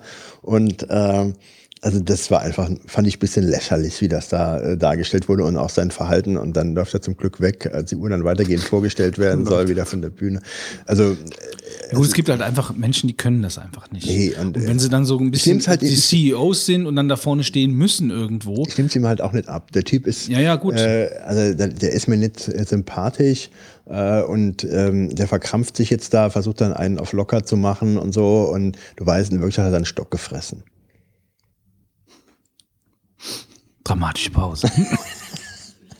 ja, also ich, ich muss sagen, äh, so kommt er mir rüber. Er ist niemand, den ich jetzt irgendwie, mit dem ich ein Bier trinken würde wollen äh, und äh, von dem ich auch die Uhr entgegennehme. Da kommen wir gleich noch zu, warum ich von dem keine Uhr entgegennehmen möchte. Was mich eigentlich mal ganz abgesehen von diesen persönlichen Dingen, ja, die mir relativ egal sind, äh, wobei ich sie nachvollziehen kann, äh, stören oder stört, ist eigentlich diese Akkulaufzeit von der Uhr. Also Gut, die ist ja offiziell noch gar nicht bekannt, aber sie wird wahrscheinlich nicht so lang sein. es, es ist aber bestätigt worden von Apple, dass sie nur einen Also Tag ich hält. finde halt, das geht nicht. Also ich finde, eine Uhr mit einem Tag Akkulaufzeit darf man nicht rausbringen. Ja. Ich finde, es ist zu wenig für eine Uhr. Also für eine, wirklich für eine Uhr, die ich die ganze Zeit am, am, am, am Arm trage, der ich rumlaufe, verschiedene Funktionen, wie auch immer, ein Tag empfinde ich einfach subjektiv als zu wenig. Ich habe auch eine andere Frage. Ich meine, Uhr ist ja auch ein Schmuckstück. So, ähm, fandet ihr die Uhr schön? Ja. Also da muss ich sagen, ähm, haben die meines Erachtens schon es geschafft, äh, eine Uhr vom Design zu entwerfen, die ich hübsch finde. Und kritisch ist auch das Armband, aber du hast so viele Optionen, dass du meines Erachtens immer eine Version findest, äh, oder was ich äh, habe dann doch welche gefunden, von denen ich sagte, die gefallen mir. Ähm, also ich fand sie schon äh, ansprechend optisch. Also, ich, ich ähm, kann mich dazu nicht äußern, weil ich finde, ich bin in Uhrengeschmack, also grundsätzlich bei Uhren, also ganz schwierig. Also ich, manchmal ähm, finde ich so die klassische Geschichte mit Lederarmband und Zifferblatt etc. ganz nett. Manchmal dieses klassische ähm, äh, Digitalkram. Also äh, du kannst doch bei der bei der Apple, i, also bei der nee, iWatch, nee, Apple Watch heißt es so, äh, kannst du ja, glaube ich, mehrere hunderte verschiedene Ich rede jetzt ja gar nicht Konfigurationen. von, von, dem, von, von der Software, die drauf läuft, sondern eigentlich im Endeffekt erstmal nur von der Hardware. Also praktisch das, ja gut, das Gehäuse. Ja. Ja, Form und so weiter. Ja, also hässlich fand ich sie jetzt nicht. Ich mein, hässlich fand ich sie jetzt nicht, aber ich würde sie mir halt auch nicht anziehen. Also ich, ich fand es auch hässlich, tut mir leid, aber äh, Echt? also allein die Dicke. Das, das Kaufst du sie dir? nee. So, das würde ich gerne wieder aufgezeichnet haben, jetzt hier, dass er das gesagt hat, er würde sie nicht kaufen. Ja, ich meine, jetzt überleg dir mal, also die, die Sportuhren sind alle, die sind so hässlich, ja. Das ist ja so, als ob die mit so, so, so du meinst jetzt so, äh, so die klassischen, äh, du meinst die Sportuhr, äh, ach so, die Gibt ja Sportvariante. Okay, jetzt verstehe ich. Ja, ja. So, und die, das sind ja die günstigen, die, äh, wahrscheinlich, die es geben wird, ja. Und die kostet ja schon mal 350 Tacken, was ich jetzt schon sagen würde, eigentlich schon viel zu viel, weil dafür, dass ich nie mit einer Uhr rumrenne, ja, und, und ja, also als Uhr halt, wenn, wenn du es als Uhr haben willst, sag ich mal, mit ein bisschen Nebenwerk. So, ich wei- möchte nicht wissen, was das die anderen oder normalen Versionen kosten werden. Ähm, und ich finde es also erstmal ries, riesig, zu, also es ist viel zu dick. Da fände ich halt wirklich wichtig, dass es dünner wäre. Ja, also, weil das, das sieht ja wirklich dick aus. Also es äh, Ein dickes Ding in einem Arm, ja. Ja gut, das ist natürlich, äh, kann ich nachvollziehen, dass du das so kritisierst, aber äh, wenn man jetzt weiß, dass die Dicke ja dann doch nur bedeutet, dass man einen Tag Akkulaufzeit hat, dann weiß ich, warum sie so dick ist, weil wenn sie noch dünner wäre, wird das Ding wahrscheinlich nur drei Stunden anhaben können, dann wäre sie leer, ja. Ähm, und das ist dann schon dann- das dann- Problem dann, gewesen, ne? halt nicht für mich. Also Ja, ja. das ist halt, Das ist auch meines Erachtens ein Produkt, ähm, was ich wahrscheinlich entwickeln muss, äh, weil ähm, die fangen jetzt neu damit an und äh, wollten unbedingt, ich meine, ich fand schon, Apple hat die letzten Jahre, ich habe es ja immer gesagt, es wird mir nie irgendwie jetzt hier zugesprochen, dass es so stimmt. Ähm, seit dem Tode von Steve Jobs ist da nur noch Modellpflege ge- betrieben worden und jetzt haben sie zum ersten Mal richtig ein neues Produkt auf den Markt gebracht, womit sie jetzt äh, komplett alleine dastehen und was sie jetzt irgendwie neu äh, etablieren nö, müssen. Es gibt ja für Android gibt es ja auch äh, Uhren. Nee, ja, ich meine, aber Apple hat jetzt, sage ich mal, äh, aus der Modellpflege jetzt zum ersten Mal so richtig einen Schritt gewagt, wo wir sagen, wir, wir gehen ein neues Device an und versuchen das jetzt hier zu platzieren, äh, ohne Steve Jobs im Hintergrund. Und ähm, ich weiß halt auch, da könnte man jetzt heute sagen, ja, würde denn jetzt beispielsweise Steve Jobs diese Uhr rausgebracht haben mit einem Tag Akkulaufzeit und in der Dicke, äh, ob das Produkt jetzt wirklich ausgereift schon ist. Und dann kommt natürlich noch, ja, wir bringen die Uhr nächstes Jahr dann irgendwann im Frühjahr raus. Das heißt, äh, sie haben noch keinen Starttermin, da warte mal ab, ob die es schaffen, dann wirklich in den ersten drei Monaten die Uhr dann rauszubringen. Und daher heißt es, sie kommt doch im Sommer, weil wir haben jetzt hier ein Ich nehme an, Sie werden schon Probleme haben, diesen einen Tag zu erreichen. Ja, und dann wird's dann heftig. Den Also im Dingen, Moment zumindest. Deswegen, deswegen glaube ich auch, ist er jetzt noch nicht draußen. Es wäre doch jetzt eine Chance gewesen für Apple, da wirklich ein innovatives Konzept zu erstellen mit, mit äh, keine Ahnung, Bewegungsaufladen oder äh, irgendwie anders mit Solar, keine Ahnung, irgendwas, irgendwas zu machen, äh, um da, äh, ich weiß ja nicht, was, was verballert denn da die ganze Energie? Gut, der Akku ist natürlich relativ klein, du hast wahrscheinlich da einfach nicht so viel die Du hast Möglichkeit einen dann. Bluetooth-Chip drin, du hast, glaube ich, einen WLAN-Chip drin, du hast einen NFC-Chip drin. NFC hast- auch, ja. Ich meine, ja. Du hast die ganzen Sensoren drin, was auch ein paar sind. Pulsmesser und, so. Du hast äh, dann noch was, den Bildschirm. Ja, gut, das ist einiges. Und also ich meine, es es ist ja gesagt worden, dass sie das jetzt deswegen angekündigt haben, damit die anderen Uhrenhersteller so mal so eine Bremse erfahren, dass alle sagen, na gut, Apple bringt jetzt bald irgendwas raus, ich muss mir jetzt nicht die Peppel an, äh, die hässliche Peppel ans Armgelenk Schön ist die auch nicht, das Äh, ich gar nicht sagen, aber tackern. Ähm, naja, gut, also das könnte halt auch sein, dass man da jetzt äh, so unter Zugzwang war, dass man sagt, wir müssen jetzt was bringen. Aber ich sag euch mal, ähm, der Hauptgrund ähm, ähm, ist meines Erachtens, warum ich die Uhr überhaupt nicht ähm, äh, ähm, überhaupt nicht gut finde, äh, ist da das zwei Gründe. Das eine ist der Stressfaktor, der mir das Gerät macht. Also ich sage mir, das iPhone macht mir Stress, weil mich zu viele Leute davon da, damit kontaktieren und ich es am liebsten ausschalten möchte ganz oft und dann mache ich es dann doch nicht, weil ja das ist dann immer so eine Hin- und Hergerissenheit der Erreichbarkeit. Aber wenn ich sehe, wie viele Nachrichten da aufschlagen oder wie viele Möglichkeiten da ich mich äh, mit irgendwas zu beschäftigen habe, das ist irgendwie schon ein gewisser Stress für mich, sodass ich eigentlich auch mal ganz froh bin, wie heute Abend, ich habe das iPhone vergessen, ich habe es nicht dabei jetzt. Und es ist so eine Situation, wo ich sage, ja, von mir kann jetzt keiner was. Ich bin irgendwie frei. Ja. wobei, als du es festgestellt hast, dass du es Ja, war ich vergessen hast, am Suchen. Ja, war ich zappelig. Ja, war ich zappelig hier und bin hin und her gerannt, habe die in der Tasche gewühlt und dann ich, oh, mein iPhone ist weg, mein iPhone ist weg, beziehungsweise zu Hause. Und jetzt habe ich es nicht dabei, aber es ist ein herrliches Gefühl, das Gerät einfach nicht zu haben auch mal, weil ähm, diese ähm, Sachen, die haben schon für mich einen Stressfaktor. Ähm, und dann, das nächste ist aber, und das ist das Killer-Argument, warum ich dieses Gerät nicht ans Handgelenk, an, ans Handgelenk dran machen werde, ist ähm, die Möglichkeit, Apple mich damit noch weitergehend zu überwachen, als es eh schon über das iPhone möglich ist. Ja, also ich finde dieses ähm, ist auch ganz witzig, dass das Ding nicht Clock heißt, sondern Watch. Watch heißt ja auch noch kommst du. ja, ja, Watch heißt ja auch noch Verschwörungstheorien zusehen, überwachen, beobachten und so weiter, ja. Und das ist natürlich, äh, wenn du iWatch sagen würdest, dann ist natürlich so, ja, unsere iWatch, ja, wir, ich, Ich äh, bin mir nicht sicher, ob das halt einfach darin begründet ist, dass äh, Gut, Watch nicht, heißt auch Arm, British, Armbanduhr. British English, American Ja. English ist es nicht so, dass vielleicht Clock im, im äh, Ja, ja, die Wanduhr gar nicht genutzt äh, ja, kann sein. so, Aber ich sag mal, also- Watch ist auch Armbanduhr, ist schon richtig. Aber trotzdem, ähm, ich will das jetzt auch nicht sagen, dass das jetzt äh, Absicht war. Nur, Nein, ich glaube ähm, nicht, dass das Absicht Nee, war. nee, nee. aber, nicht. aber es ist ja ganz bezeichnend. Also ich finde, diese Uhr ist äh, der letzte Schritt, um den Menschen dann auch in seinen Gesundheitsdaten noch weitergehend zu überwachen. Es gab ja vor ein paar Monaten auch diese Nachrichtenmeldung, dass Apple Kontakt mit Krankenkassen aufgenommen hat, ja, und welche Gespräche da geführt wurden, inhaltlich weiß man nicht. Ähm, nur die Möglichkeit, jetzt mit diesem Uhr jemanden komplett zu überwachen, die Uhr ist dann wiederum als Pulsmesser ähm, ausgestattet, also mit einem Pulsmesser ausgestattet, sodass man die Daten dann entsprechend in der Uhr dann speichern könnte und über das iPhone wiederum weitergehend übermittelt. Wenn man sich mal klar macht, wie viel Überwachungsmöglichkeit das iPhone schon eigentlich beinhaltet und dann noch die Uhr mit den Gesundheitsdaten. Du könntest sagen, wie oft macht jemand Sport mit der Uhr? du weißt ja gar nicht mal, äh, wann greift die Uhr wahrscheinlich ständig äh, deinen Puls ab, ja. Und ich habe einfach keine Lust, äh, meinen Puls rein theoretisch online Apple zur Verfügung zu stellen. Du könntest ja eine durchschnittliche Herz Herzfrequenz errechnen. Du könntest gucken, wie oft macht jemand Sport äh, und so weiter. Hat er, ein, hat er, hat er vielleicht ein Herzrhythmusproblem äh, oder ähnliches. Du kannst so viele Sachen äh, damit dann auslesen und äh, das geht gar nicht mit so einer Uhr, die dann praktisch online irgendwo angebunden ist. Gut. Ähm, Ja. Darüber kann ich mich tierisch aufregen. Ja, ich merke das. Deswegen muss man dich jetzt mal ein bisschen stoppen, weil ich will nämlich auch noch ein bisschen was dazu sagen.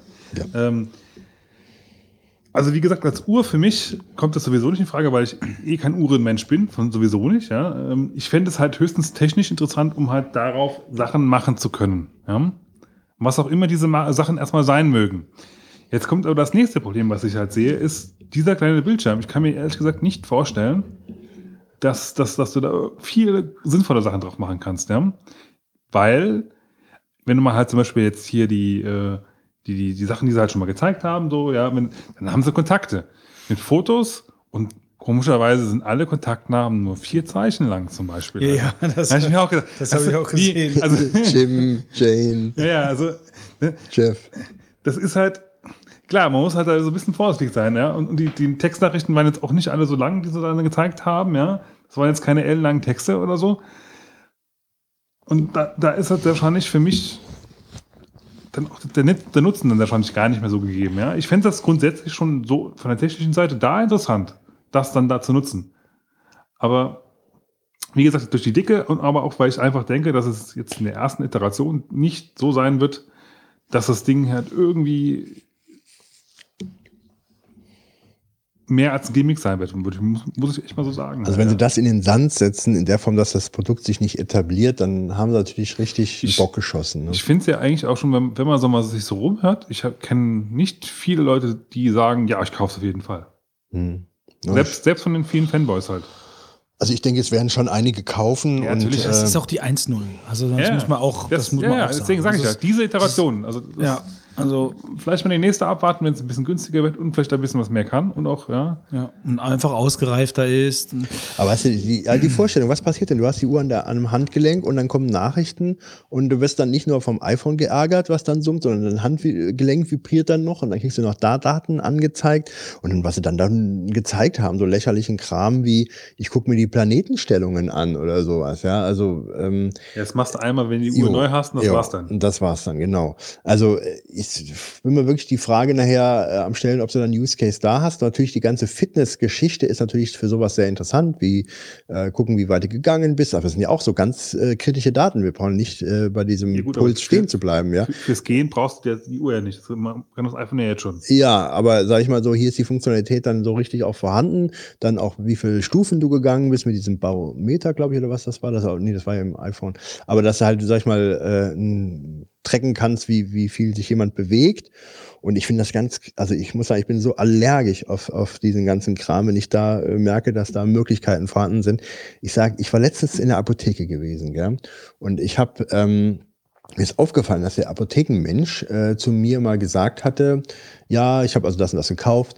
Das trage ich dann auf ihrer Kundenkarte äh, oder ihrer Kundenkonto, hat er gesagt. Kundenkonto trage ich das ein. Ich habe da nie ein Kundenkonto eröffnet und ich habe in dem Moment den auch ein bisschen komisch anguckt, mein Kundenkonto. Äh, ja, dann hat er dann irgendwie gesehen, dass ich da so ein bisschen misstrauisch guckte, dass er es auf ein Kundenkonto einträgt und dann ist es so, dann sagt jemand, ja, dann können Sie am Ende des Jahres dann, äh, wenn Sie irgendwie bla bla bla bla bla bla. Äh, und äh, so unter dem Motto, ich weiß es nicht. Also mir war immer noch nicht klar, warum, warum ich jetzt ein Kundenkonto da habe. Ja, ich habe das nie angelegt und so.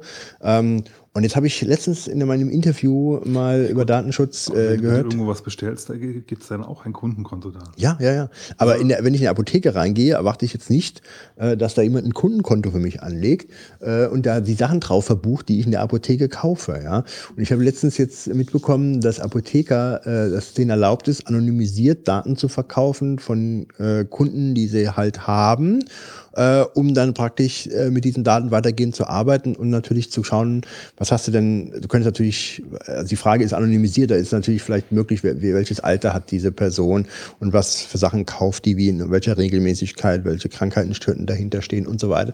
Kannst ja super interessante Sachen wieder über jemanden rausfinden. Und äh, das ist wohl für Apotheker erlaubt, äh, habe ich da erfahren. Und ähm, also ich glaube, wenn er nochmal das Wort Kundenkonto da erwähnt, äh, dann gibt es in der Apotheke eine kleine Diskussion, äh, was er da für Sachen speichert. Ich möchte, Sag bitte vorher Bescheid, ich würde das gerne aufnehmen. Ja. ähm, also da, da, das ist auch so ein Ding, ähm, wo man dann wieder über gesundheitliche ähm, Datensammlungsgeschichten äh, da jetzt hier so was mitkriegt, was ich auch ganz kritisch finde. Und die Uhr, wie gesagt, ist ein Baustein, ein ganz entscheidender Baustein. Ich würde sagen, dabei überlassen wir, weil nämlich auch der Marc in Reichweite kommt. Der hat ja uns noch, ähm, das hier war ja jetzt praktisch nur eingespielt, aber jetzt live gleich äh, per äh, Verbindung zur Erde. Äh, wir sehen gerade am Horizont äh, jetzt gerade die Sonne aufgehen. Marc kommt jetzt in Reichweite von der Erde. Von daher rufe ich Marc. Marc, bist du da? Marc, kannst du uns hören? Du bist dran.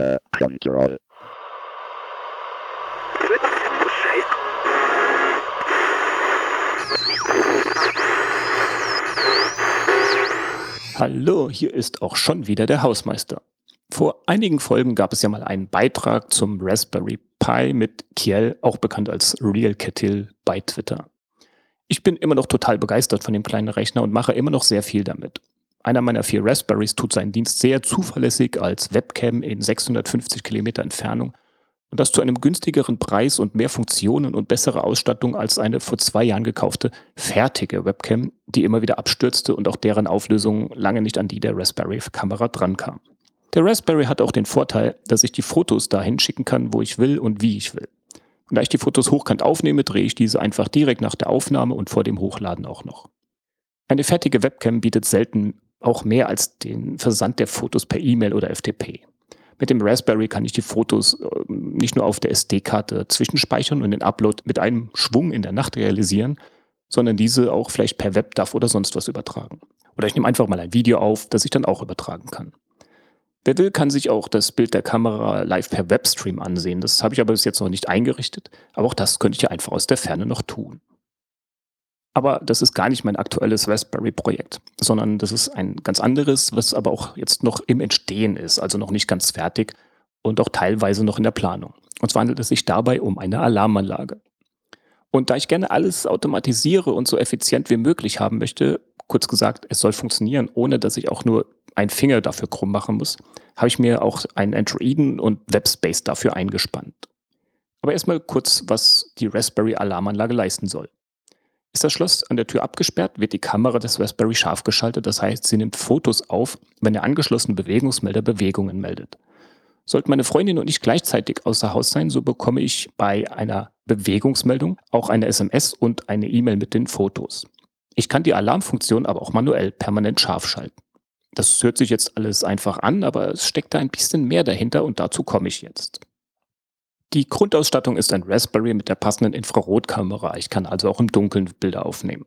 Ich habe das Verbindungskabel zwischen Raspberry und Kamera, das standardmäßig so circa 20 cm lang ist, durch ein 50 cm Kabel ausgetauscht, um die Kamera etwas flexibler platzieren zu können.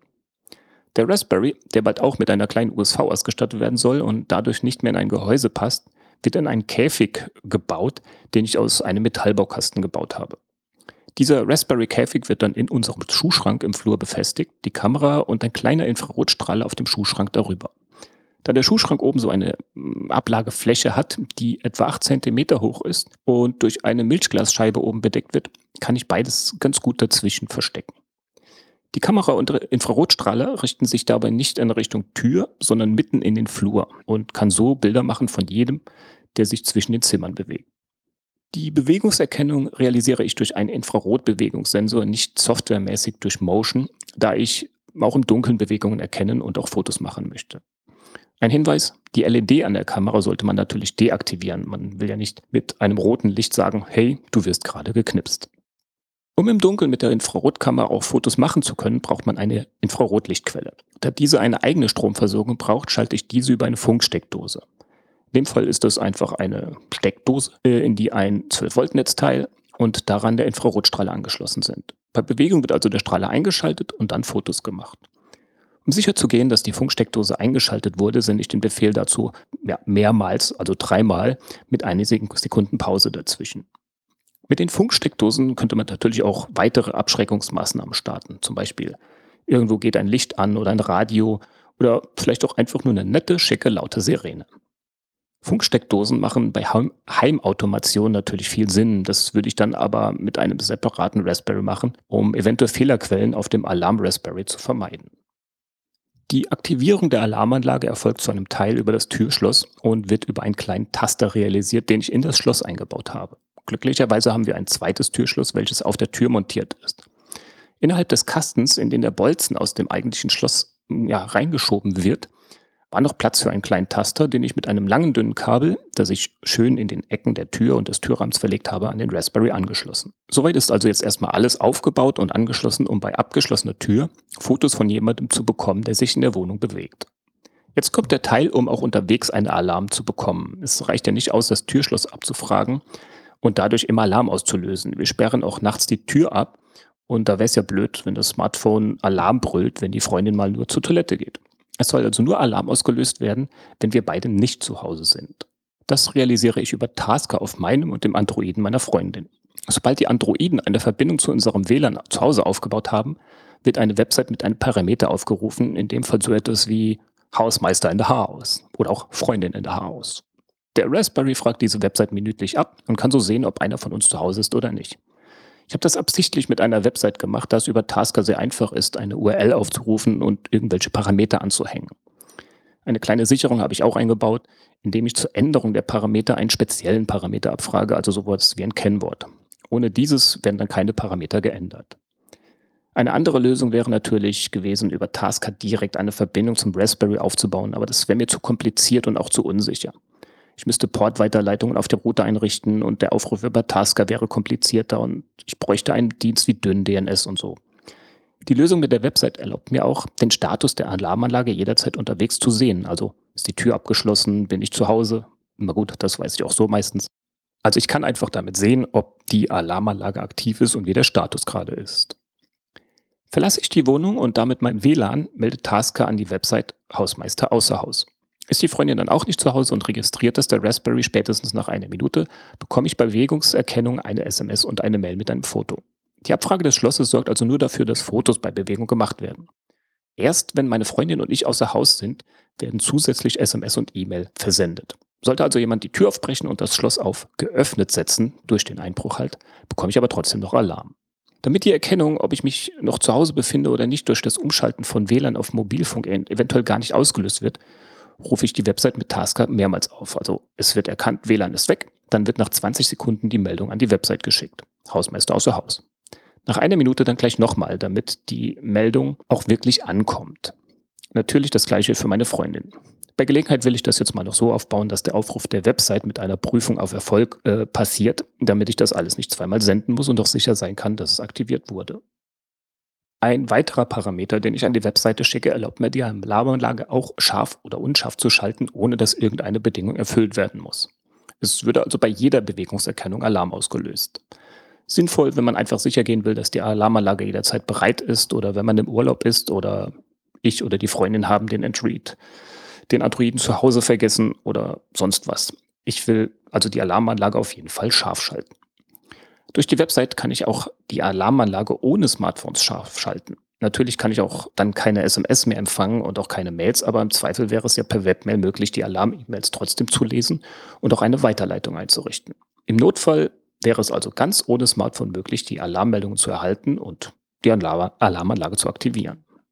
Die Auslösung des Alarms per SMS habe ich absichtlich eingebaut, da diese auch funktioniert, wenn man gerade keine Datenverbindung hat oder sich im Ausland auffällt und keinen Datentarif hat auch dauert der Versand einer E-Mail mit Fotos im Anhang etwas länger Und außerdem habe ich keinen Push auf meinem Handy aktiviert für Mails. Also die Mails würde ich sowieso später bekommen.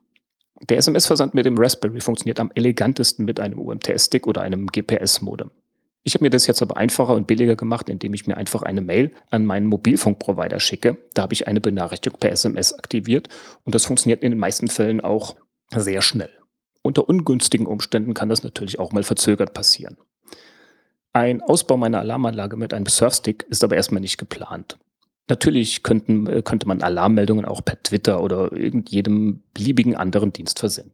Um zu sehen, ob der Alarm Raspberry noch funktioniert, habe ich vor, auf einem, auf dem Webcam Raspberry äh, zu prüfen, ob der Alarm Raspberry noch da ist. Eventuell einfach über einen Zeitstempel auf der Website, auf der ich auch den Status der Alarmanlage sehen kann.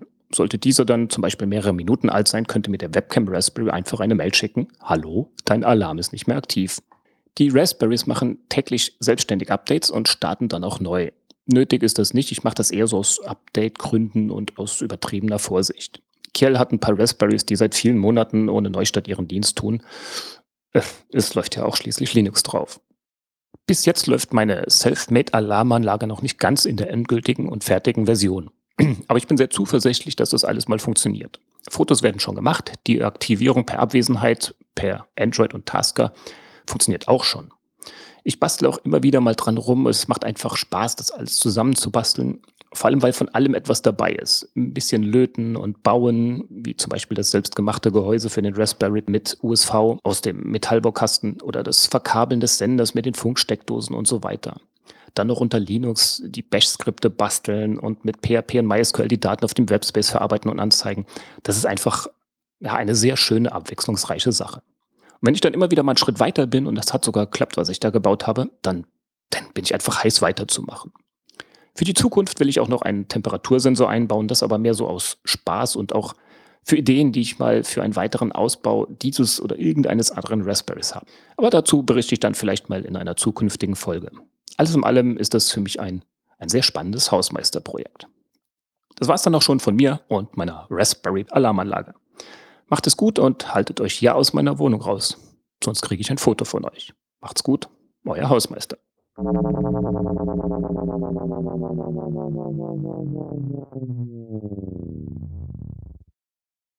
Ein weiterer Teil der Raspberry Pi Reihe des Hausmeisters. Heute Alarmanlage. Raspberry Pi, schon ist der Beitrag vorbei. Oh Gott. wisst ihr eigentlich, also jetzt, das wisst ihr wahrscheinlich, ich sag's trotzdem, äh, dass der Gründer von Raspberry Pi Foundation der Erfinder von Elite ist? Ja. Wie hieß denn nochmal der Erfinder von David Elite? Braben. Ja, genau. Und es, also er mit jemand anderem. Also, und der war auch bei der Queen und so. Hier, richtig mit Orden, tralala.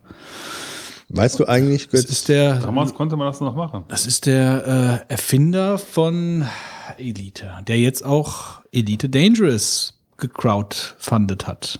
Seit Mhm. einigen Monaten.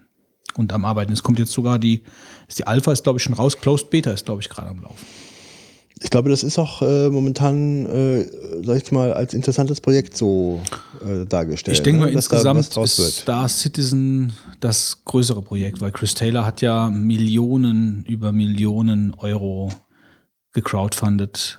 Was ist, warum ist das äh, das interessantere Projekt? Ja, weil es einfach das größere Projekt ist. Also es ist ein, ein- also äh, es soll den PC bis ans Ende ausreizen, ist nur für PC gedacht äh, und ist so ein äh, Universums eierlegende Woll mit Milchsau tralala Ding vom Erfinder von Wing Commander.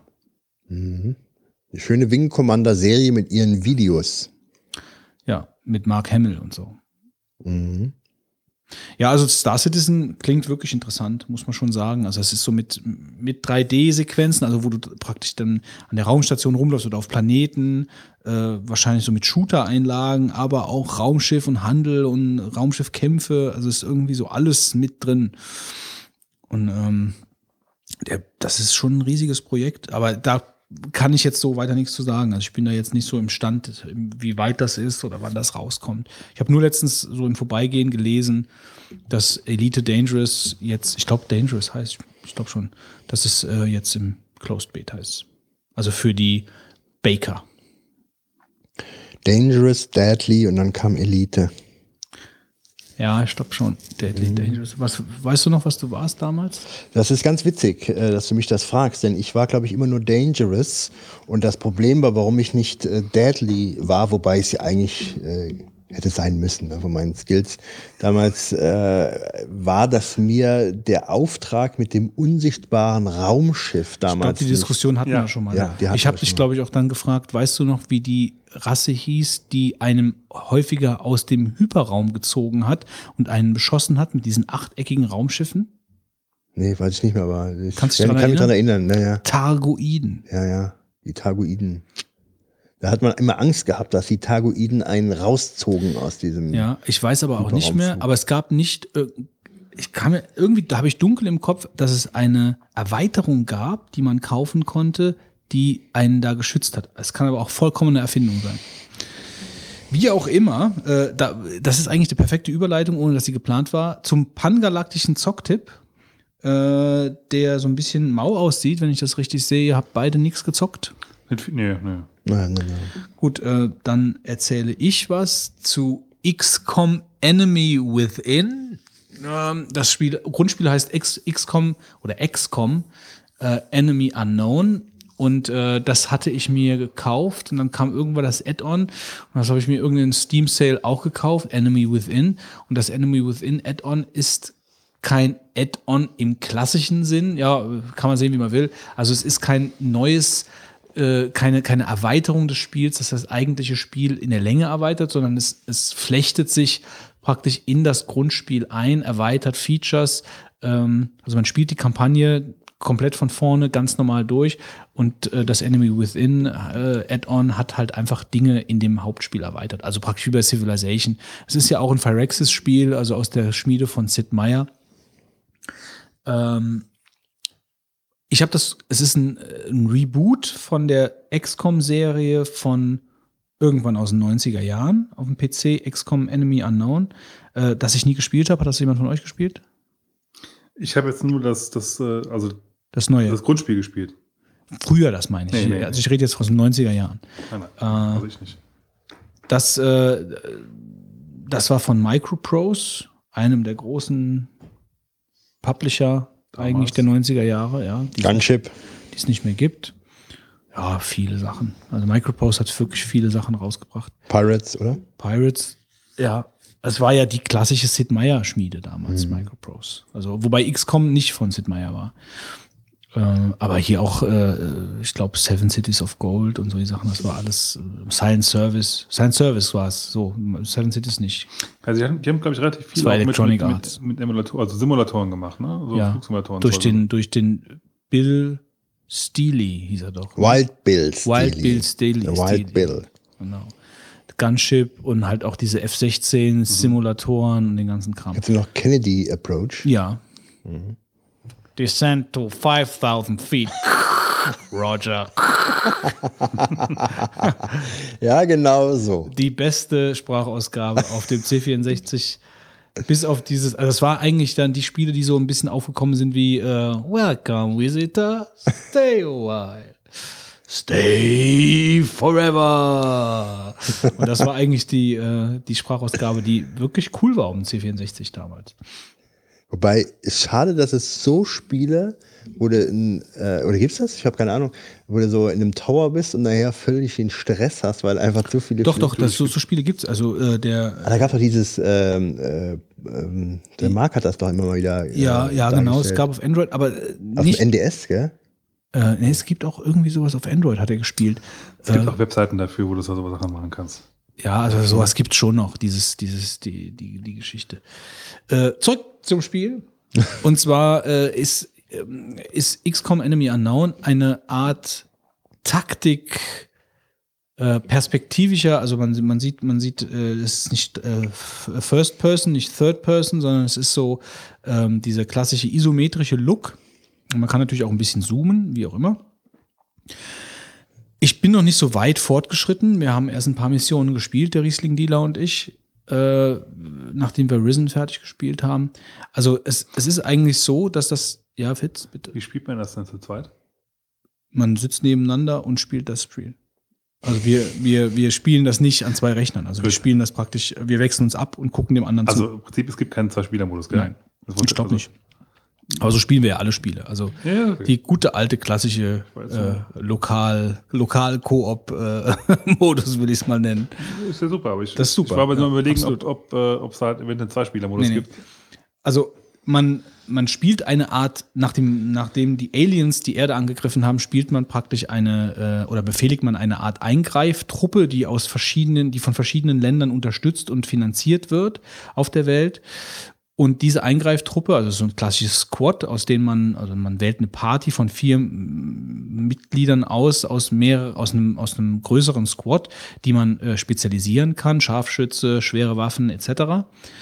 Und äh, dann ist alles so eingebettet in so eine Art Rahmenhandlung. Also es gibt immer wieder Filmchen zwischendurch, was jetzt passiert. Die Forscherin äh, sagt, wir haben das und das erforscht, etc. Auf jeden Fall muss man eben mit diesem Squad dann ähm, fliegt man aus dorthin, wo dann Aliens gelandet sind und äh, muss dann äh, taktisch auf dem Spielfeld Zug um Zug, also es ist ein zugbasiertes Spiel, turn-based, äh, muss man dann die Aliens platt machen. Äh, mit den, also ist praktisch, man kann das vergleichen mit einem Rollenspiel, takti- taktischen Rollenspielkampf, so Baldur's Gate, Drakensang etc., Dragon Age.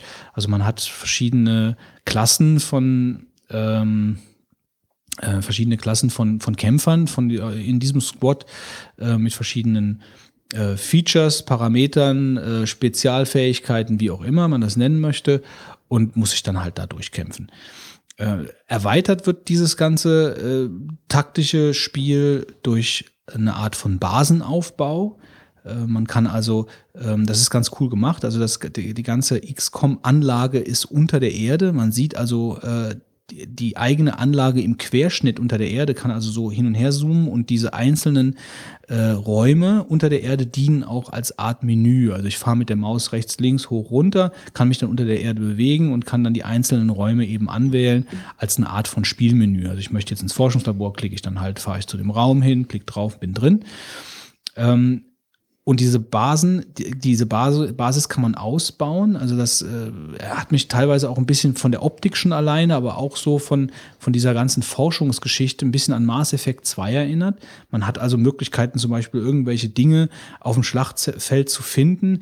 Die nimmt man mit, die kann man dann erforschen. Dann kann man, muss man sich ein bisschen spezialisieren, also so ein Forschungsbaum und kann sagen, äh, also ich will jetzt eine, eine, eine neue, das neue Material erforschen, was ich gefunden habe, daraus Rüstung bauen oder ich möchte dann doch lieber die äh, Genetiksparte äh, mir auswählen, um meine eigenen Squad-Mitglieder genetisch zu verbessern, aufzurüsten mit Alien-Technologie etc. Und so äh, werde ich dann äh, mein mache ich dann mein Squad stärker, um dann in den späteren Levels Leveln äh, da ja die Sache zu War es weil schaffen. man kriegt Wie doch, man, man hat doch irgendwie Geld bekommen. Und es war irgendwie, also wenn man sich nicht schlau macht, also Genau, das kommt noch dazu. Also es ist dann, ähm, dann bist du ziemlich schnell pleite, gell? die die Länder äh, genau, das war es, ja. also das, ähm, man wird unterstützt von mehreren Ländern. Da gibt es so eine Art Paniklevel und dann noch so ein Overall-Rating, also wie man, wie man praktisch die ganze Geschichte, also wie man sich, ja, wie die, wie die Länder einen sehen, wie gut man seinen Job macht.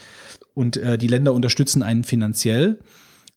Und äh, wenn man, wenn ein Paniklevel in einem Land komplett am Ende ist, dann unterstützen die einen halt nicht mehr und dann geht das Geld halt weg. Man hat also wie in einem ganz normalen Aufbauspiel hat man ein äh, Einkommen, ein monatliches Einkommen und äh, äh, verschiedene Ressourcen, also auch von diesem Meld. Das ist halt dann eben so dieses, äh, was jetzt durch das Add-on dazugekommen ist, also so eine Alien. Technologiekram, äh, mit dem man dann halt irgendwelche Sachen bauen kann. Also im Prinzip hat man da Ressourcen, die man halt verwalten muss und die einen auch irgendwo in dem, was man tut, begrenzen. Äh, ja, und die Länder unterstützen einen und man muss dann halt immer sehen, also was weiß ich, dann kommt der, dann kommt der, äh, dann kommt der Lakai und sagt dann, du musst jetzt ins Lagezentrum, dann gehst du ins Lagezentrum und dann sagt er dir, in China und in äh, Deutschland sind Alien gesichtet worden. Wir haben aber nur die Möglichkeit, in einem von der beiden Länder zu gehen. In welches Land, Land möchtest du denn gehen? Dann musst du halt eben gucken, wo ist die Panik, wie muss ich dann entscheiden und je nachdem, wie du dich entscheidest, steigt dann in dem anderen Land die Panik. Äh, ja, also so Elemente sind da halt noch mit drin und das macht's irgendwo sehr reizvoll. Ja, also ich, das fand ich nämlich auch ganz gut, weil- dass du halt diese Kombination auch dazwischen hast, dass du nicht nur, nicht nur das Kämpfen hast. Ja, Genau, also nicht nur diesen taktischen Kampf, weil das würde es, glaube ich, auch, auch wenn die sehr, äh, sehr gut gemacht sind, sehr Ja, abwechslungsreich und mit, mit vielen verschiedenen Kameraeinstellungen, also auch mal, auch mal First Person und Third Person, äh, wie die dann da rumlaufen über dem Schlachtfeld und du kannst spurten und äh, also es ist sehr ausgefeilt, sehr gut, macht Spaß, aber es würde, glaube ich, dann doch auf Dauer relativ schnell langweilig, wenn es nur das wäre. Ja. Also ich habe jetzt schon so ein bisschen das Bedenken, dass äh, dass sich das irgendwie schnell abnutzt. Also ich bin gespannt, was sie sich alles einfallen lassen, äh, um einen äh, bei der Stange zu halten. Hast du es durchgespielt? Ich habe es relativ weit gespielt, aber nicht durch. Du hast auf der SPS3 gespielt, oder? Ja, also ich habe beim ersten Mal halt ziemlich schnell versagt, vom finanziellen her. Ja, und dann fängst du wieder von vorne an. Dann musst du Ich habe einfach neu angefangen. und dann und dann ist das weil ich halt ist, gesehen habe, dass das, da komme ich auf keinen grünen Zweig mehr. und ist das Spiel dann von Anfang an, äh, dann fängt man praktisch wieder, also macht das gleiche wieder. Also ich habe ich hab dann einfach neu gestartet. Also äh, von mir aus. Weil ich Ja, gesehen habe, dass es dann. ja, ja, ich verstehe schon. Aber du hast dann bei dem bei der neuen Partie, die du gespielt hast, äh, Die Missionen sind dieselben. die Missionen sind dieselben, genau. Sofern du halt dieselben Missionen auswählst. Also Ja, ja, gut, du klar. versuchst dann natürlich dann halt vielleicht auch mal einen anderen Weg zu gehen, um halt dann nicht mehr pleite zu gehen. Ja. Aber grundsätzlich muss ich sagen, also ich empfehle das Spiel sehr gerne, weil es Ja. halt einfach auch ein, äh, eine ein bisschen andere Herangehensweise an diese ganze gibt Geschichte doch sogar mittlerweile auch für, fürs iPad. Ja, ich glaube auch. Ja. Ja, gibt's definitiv. Ja. Ja. Ich weiß aber nicht mehr, habe ich in Erinnerung, also ich habe nicht mehr in Erinnerung, in Erinnerung, ob denn die iPad-Version gut spielbar ist, da du ja letzten Endes auf diesem Touch-Display ein bisschen andere da, da du ja Situationen Prinzip eine hast. rundenbasierte Sache hast und einfach sagst, du, musst, du gehst jetzt da und dahin. Ja, Ich habe aber gelesen, dass die iPad-Version gut sein soll. Also äh, Ich kann mir das auch vorstellen, weil es einfach durch diese Rundenbasiertheit, du hast ja in dem Sinne keinen Stress, sondern du kannst Ja. dann in Ruhe halt dann dahin klicken und dann. Ja, und das ist immer angenehm. Also diese rundenbasierten Geschichten sind einfach immer angenehm. Ich weiß nicht, ob es am Alter liegt, aber ich spiele so rundenbasierte Spiele echt gerne. Also weil sie halt einfach, ja, man kann halt einfach in Ruhe. Ist so ein bisschen wie ein Point-and-Click-Adventure, nur ein bisschen anders. Ja gut, das äh, war mein Zocktipp. Das heißt, wir kommen jetzt direkt ohne große Umwege zum Retro-Trip und wollen heute ein bisschen über unsere Hardware-Vergangenheit sprechen. Dinge, die wir uns gekauft haben, Dinge, die vielleicht sehr teuer waren, Dinge, die äh, vielleicht auch zu teuer waren, wo wir uns im Endeffekt dann geärgert haben, dass wir gekauft haben, Dinge, die uns absolut in eine neue Hardware-Spiel, wie auch immer Welt katapultiert haben. Äh, ja, und wir fangen ganz vorne an. Götz. Äh, ja, also äh, mein, mein erstes, also ich mach mal so ein bisschen staccato-mäßig. Also angefangen habe ich mit einem äh, mit einem Videospiel. Ähm, ich hatte früher, ich weiß nicht, ob ihr, ob ihr das kennt, ähm, so, äh, es gab früher so Videospiele, so auch in Handheld-Größe eigentlich, die man ähm, ich weiß nicht mehr, wie die hießen. Also es gab diese Nintendo-Dinger, diese kleinen, wo man immer so mit so einem, auf so einem LCD-Display äh, zum Beispiel so einen Affen hin und her bewegt hat, der dann äh, äh, Fässer fallen, äh, die sind runtergefallen, die muss man fangen, äh, fangen. Und das LCD-Display war der eine Teil und aufgedruckt auf das Display irgendwelche bunten Leitern oder so waren praktisch, also das hat beides zusammen das Spiel ergeben. Sagt euch das was? Ja, ja. Ja. Ähm, Ich hatte mal das war's so, schon. so ja, ja. Ja, Ja, ja. du hast ein Ja-Nein-Antwort Ja, ja, schon klar. Dann hat er sich die Mikroschweine wieder auf seinem iPhone angeguckt. Und die gab es halt in allen, in allen Facetten. Also die gab es sowohl die Nintendo-Dinger mit diesen ausgedruckten, aufgedruckten Dingern, ähm, also mit diesen aufgedruckten äh, Leitern oder was auch immer, irgendwelche Gegenstände, die dann mit dem LCD das, das Spiel ergeben haben. Aber es gab auch ähm, nicht die von Nintendo, sondern so Autorennspiel, wo dann halt die Bahnen auch aufgemalt waren. Das Und hab man, ich auch gehabt. Äh, und dann die Spur wechseln musste und so immer so ein Reaktionsspiel, äh, Mhm. wo man, wo dann Autos von oben kamen. Und Die dann waren auf so einem, bei mir Spur waren die auf so einem Band drauf, die Autos. Und mein Fahrzeug war so ein Plastikteil, was ich links und rechts schieben konnte. Und ich durfte halt äh, bei dem Band, was runtergescrollt wurde, nicht äh, über diese Autos kommen. Das war irgendwie dann das Spiel. Das war also nicht wirklich äh, eine Grafik oder so, es war halt irgendwie sch- maschinell. Aber äh, war für mich einer der ersten Spiele, Ja. äh, die ich damals ähm, so bekommen hatte, die, ja, es ist witzig, schade, dass man das heute nicht mehr hat. Das wäre echt kultig, aber das Ding ist nicht mehr da. Also und äh, die gab es auch, also es gab die auch zu zweit. Also ich hatte so ein Fußballspiel, äh, wo ich praktisch äh, rechts abgeben, links abgeben, nach vorne abgeben und schießen konnte. Aber das war auf für zwei Personen. Also man konnte an dem Ding, das war ungefähr ungefähr so groß wie das iPad, ähm, konnte man praktisch mit zwei Personen halt da Fußball spielen. Oder auch gegen den Computer. Das ging halt auch. Also eine KI hatte das Ding dann auch schon. Und das war 1900 85. 3, 4, 85, sowas um den Dreh, ja. Ähm, und die Dinge haben Spaß gemacht. Also das war meine erste, meine erste ähm, Berührung mit, mit Videospielen, ja. Glaube ich. So, wenn ich das so richtig in Erinnerung habe. Danach kam, oder zeitgleich, weiß ich es nicht mehr genau, war halt praktisch das erste Videospiel mit Drehreglern, also so ein Telespiel, Pong. Pong, äh, Eishockey, dieses, die klassischen Dinge, äh, was auch cool war, was auch Spaß gemacht hat, mit mehreren Leuten zu spielen. Das Ding habe ich noch.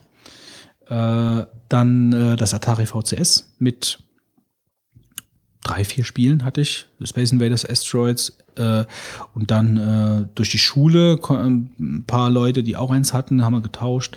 Äh, RC Battle. Ähm, also meine Lieblingsspiele auf dem VCS waren eigentlich Adventure. Mit so einem kleinen viereckigen Kursor, mit Drachen und Schlüsseln finden und Schlössern. Das fand ich super geil. Und Combat. Ähm, mit so zwei kleinen Panzern, mit Lenkschüssen und so. Äh, Habe ich auch auf dem Arcade-Automaten. Also sehr, sehr, sehr cool. Macht sehr viel Spaß zu zweit. Und danach kam schon der C64. Den erwähne ich jetzt nicht nochmal extra, da haben wir ja schon lang und breit drüber gesprochen. Nach dem C64 kam der Amiga 500 mit äh, HV-Modulator oder wie hieß das? Ja, ne? HV-Modulator. Für den Fernseher. Keine Ahnung, ich hatte den richtigen Monitor dazu. Ach so. Ja, ich glaube, so hieß das aber. Mm. Und dann, ja, dann kam eigentlich eine größere Pause mit Gadgets. Dann habe ich schon, dann haben mich Frauen mehr interessiert als Computer. Da habe ich alles verkauft. Also habe ich einfach andere Interessen. Komm, ich, ich habe alles, ich habe, ich habe meinen ganzen, also der, den ganzen äh, Amiga mit meinen ganzen Spielen und den C64 hatte ich vorher schon verkauft, um mir den Amiga dann zu leisten. Ähm, irgendwie sowas. Ah nee, den Amiga habe ich, nee, das war, das war egal, also ein bisschen anders, aber egal. Äh, also da war eine längere Pause nach dem Amiga und dann hat der Marc mich irgendwann wieder äh, reaktiviert in Sachen Computer und Gadgets und hat mir einen Schneider Joyce äh, ausrangiert, den er hatte, äh, geschenkt und hat, damit hatte ich wieder einen Computer. Ähm, und auf dem Ding konnte man auch spielen. Das war eigentlich äh, so, eine, so eine Art Schreibmaschine. Also es war wirklich eine elektronische Schreibmaschine von Schneider, so eine Büroschreibmaschine mit einem äh, grün, grün-schwarz Display. Aber auf dem konnte man auch spielen. Ich habe nur auf dem Ding gespielt, ich habe nichts anderes damit gemacht, ich habe nur gespielt damit. Äh, und danach kam dann schon der erste PC. Äh, XT, ja, ein XT, irgendwas. Und dann habe ich dieses ganze Ding durchlaufen. XT, 286, 386, 486, 586. Was hast du denn Pentium. mal so ein bisschen außer der Reihe? Also ich meine, was interessante Sachen davon. Also ich meine, Ja, ähm, Besonderheiten irgendwie. Also äh, Besonderheiten war zum Beispiel, dass ich mal mein, mein Gehäuse, ich habe immer versucht, die Gehäuse zu sparen, wenn ich mir was Neues gekauft habe und dann habe ich Gehäuse. Einmal, einmal zum Beispiel äh, haben die Steckplätze, die nach hinten, gingen ja normalerweise immer nach hinten raus und irgendwann hatte ich ein Board 386er, glaube ich, da gingen die zur Seite raus und dann haben wir praktisch mit, mit einer Metallschere das Gehäuse an der linken Seite aufgeschnitten äh, und äh, haben einfach das Board das neue Board da reingebaut und dann gingen die Steckplätze links raus, ohne die irgendwie festzuschrauben, die ganzen Karten. Die haben dann einfach so locker da drin gewackelt und man musste aufpassen, dass mich die Hand nicht aufschneidet an diesem scharfen, an dem scharfen Gehäuse. Das war zum Beispiel so ein bisschen außergewöhnliches Ding. Ähm, dann erinnere ich mich noch an mein Double-Speed-Laufwerk, das hat der Marc ja letztens in dem letzten Beitrag auch erwähnt, äh, dass ich mir für 500 Mark gekauft habe damals. Ja, das haben wir das gleiche. Äh, sowieso, äh, also das erscheint mir im Nachhinein als sehr teuer. Also so äh, war es natürlich nicht, ja, irgendwie, weil das war ja Top, Top of the Pops damals, ne, Double-Speed-Laufwerk, um Rebel Assault zu spielen. Ähm, Rebel Assault war halt einfach, ja, die Mutter aller CD-ROM-Spiele irgendwie. Ich glaube, wegen Rebel Assault haben die meisten Leute sich ein CD-ROM gekauft. Und das ging mit einem Single-Speed-Laufwerk nicht, das war zu langsam. Ähm, ja, was wollte ich denn gerade noch sagen? Ähm, Das ist mir auf jeden Fall in Erinnerung geblieben, das CD-ROM-Laufwerk. Und dann, äh, ja gut, dann gab es halt dann diese ganzen Gadgets. Also dann hat das angefangen mit, äh, mit, mit einem Palm. Also äh, der Marc und ich waren da eigentlich immer relativ verbunden in den Sachen, die wir da hatten. Also wir hatten eigentlich immer da die gleichen Geräte. Der Marc hat meistens vorgelegt und ich bin dann nachgezogen. Also so ein Palm 3XE, das war so ein, ich glaube, oder Palm 3X hieß er, glaube ich, der erste, den ich hatte. Das war so ein Plastikteil mit LCD-Display, so ähnlich wie der Apple Newton, nur kleiner. Äh, und da hast du dann irgendwelche, konntest Adressen eintragen, konntest ohne Ende Spiele dafür runterladen. Also gab, das war schon eine riesige Plattform damals, äh, was es da halt alles gab für. Ähm, ich weiß nicht genau, das war aber schon, das war aber schon so ungefähr 19, 2000, so um den Dreh war das, als ich das hatte. Gut, und dann äh, gab es noch einen neuen Palm, dann hatte ich mal einen Zaurus, das war noch ein cooles Teil. Ähm, ein Sharp Zaurus hieß der, glaube ich, mit Linux drauf. Äh, den konntest du so, den konntest du so auseinanderziehen. Dann hat es eine ganze Hardware-Tastatur. Wenn du zusammengeschoben hast, hast du unten praktisch so wie auch so ein Clickwheel gehabt. Äh, und das war Linux-basiert. Ja, und das war halt einfach ein totales Nerd-Teil. Da konntest du halt irgendwelchen Kram drauf rum, äh, irgendwelche Software runterladen. Eigentlich konntest du mit dem Ding gar nichts machen. Also du konntest, also im, Software runterladen und ja, nee, im Vergleich, im Vergleich, also es war einfach nur, das war einfach nur zum Rum, also einfach nur Technik. Das, das, weil im Vergleich zu heute, wo du halt alles so synchronisierst und so, ich meine, im Prinzip hattest du alles auf diesem Teil, du konntest eigentlich nichts damit machen. Du konntest vielleicht äh, ja mal einen äh, eine Mail schreiben, keine Ahnung, ich weiß nicht mehr, was ich damit gemacht habe. Ich weiß es wirklich nicht mehr. Ein, äh, so ein Beeper hatte ich mal von so, wie, wie hießen die Dinger noch von der Pager, Telekom? Ein Pager, genau, so ein Teil, wo du irgendwelche Nachrichten drauf bekommen hast. Das war es aber auch schon. Ich weiß auch gar nicht mehr, was. Du konntest da irgendwelche, äh, du hast da irgendwelche Nachrichten drauf bekommen. Also irgendwie von der Telekom, so Schlagzeilen. Muss man da nicht irgendwie anrufen und dann, dann konntest, konntest du auch Nachrichten dahin schicken? Ja, ich glaube schon, irgendwie sowas gab es da, ja. Das war, da war ich schon am Studieren, da hatte ich so ein Teil. Ähm, von der Telekom. Also quasi Prinzip der Vorgänger von SMS. ja, irgendwie schon. Ich habe aber, glaube ich, nie mit dem Ding irgendwelche Nachrichten verschickt. Nee, du da konntest das, glaube ich, auch nur empfangen. Du musstest halt immer irgendwo anrufen, glaube ich, und dann, Ja, Wahnsinn, oder? ja, ja, Das ist auch so digitale Steinzeit, wenn man sich das heute mal so bedenkt, ne? Und das ist noch überhaupt nicht lange her. Also jetzt mal so, natürlich, ich meine, in in Sachen Technik ist es ewig her, aber es ist so gefühlt noch nicht so lange her. Ich kann mich an das Teil noch erinnern, ich weiß noch, wie ich das benutzt habe. ja, das sind schon 17 Jahre oder 15 Jahre jetzt. Ja, schon, aber irgendwie, was ich da jetzt dann, also das, was hat man mit dem Teil gemacht eigentlich? Nix. Man hat es in der Tasche rumgetragen für teuer Geld, hat so ein paar Nachrichten gelesen und das war's dann. Aber irgendwie war es trotzdem cool damals, das Ding. Ähm, so, ihr könnt mal so ein bisschen einspringen. Also mir fallen noch ein paar Sachen ein, aber Also erstmal ganz kurz eine Geschichte zu, zu, zu dem äh, CD-ROM-Laufwerk. Das war ja dann auch bei uns irgendwann, haben wir dann auch CD-ROM-Laufwerke hier bei uns in der, in der Clique gehabt, mit der wir halt so gezockt haben. Und ich weiß noch, wir hatten irgendwann mal eine LAN-Party. Und einer von, von den Teilnehmern hatte halt einen Double Speed äh, CD-ROM. Brenner, ja. Und das war halt, also Brenner, ja, nicht Brenner. Und, äh, und ich weiß noch, der, der Arme musste eigentlich mehr oder weniger die, die halbe LAN eigentlich nur Zeug brennen. Und wir hatten irgendwann zwischendrin mal einen äh, Stromausfall. Und das war natürlich sehr bitter, weil halt du bei, der, bei Doppelspeed, ja, brauchst du ja mindestens 30 Minuten für so eine CD. Ja. Das heißt, das war irgendwie nach, nach 28 Minuten, also ist der Strom ausgefallen, ja. Und die Rohlinge waren dann auch schweineteuer. Ja, Ja, ja. Also wir haben uns tierisch geärgert. Macht Das war, glaube ich, irgendwie so, weil halt irgendjemand, irgendjemand ist von der Laden gegangen und hat halt irgendwie eine Steckerleiste gezogen, ja. Das war also ganz, ganz komisch. Ja, ansonsten, was habe ich denn so an, ich zähle jetzt hier nicht meine, meine komplette Computerhistorie, sage ich jetzt mal auf, aber so ein paar, paar lustige Sachen oder ein paar so Sachen, die vielleicht nicht unbedingt jeder hatte. Also ich hatte mir zum Beispiel für das Amiga, hatte ich mir äh, einen 500, fangen wir, fangen wir erstmal an, habe ich aber mein erster Rechner im Prinzip, hatte ich mir noch einen Action Replay gekauft, damit du halt äh, Mhm, ja. bei dem ganzen Zeug mal ein bisschen cheaten kannst, ja. Ähm, war eigentlich ganz cool. Ich habe es halt damals halt im Prinzip eigentlich nicht verstanden, sondern du hast dann halt irgendwie aus irgendwelchen Zeitschriften stand dann halt, drücke halt hier das und gib das und das ein und dann, ja. Die waren ja auch meistens, also beim C64 war zumindest so, die waren gekoppelt mit, mit so einem Hyperload. Also ich hatte auch so ein Modul, aber das war auch dann automatisch ein Schnelllader. Den fand ich natürlich geil. Ähm, ansonsten hatte ich dann für den 500er nach Ja, doch, da konntest du eine Speichererweiterung reinbauen. Ich weiß gar nicht mehr, Ja. wie viel es war, gell? Ein Megabyte, glaube ich. Ja, das war also irgendwie von 500 auf 1 Megabyte, also 500 Kilobyte auf 1 Megabyte, glaube ich, oder so. Was viel ausgemacht hat. Ähm, und ich hatte sogar noch ein externes Diskettenlaufwerk. Ja, also ich habe da schon relativ viel Geld invest- investiert. Äh, bin dann aber irgendwann auf den 1200er umgestiegen, als der rauskam, mit einer Festplatte. Und in diesem habe ich dann sogar äh, nachher ähm, eine Grafikkarte eingebaut. Ja, also es ist, was eigentlich auch schon sehr ungewöhnlich war. Und den sogar nachher noch in einem Tower reingesteckt. Der, ähm, also es, es gab keine Towers für den Amigas. Es gab aber so Umbausätze und ich keine Ahnung warum, aber ich wollte mir wollte das Ding halt in einem Tower stehen haben. Dann hast du halt so ein PC-Gehäuse gehabt, da hast dann auch ein paar, paar Löcher reinbohren müssen, separat halt, ja. Und hast das Ding halt festgemacht. Ähm, Hast du den noch? ja, steht, glaube ich, noch unten im Keller.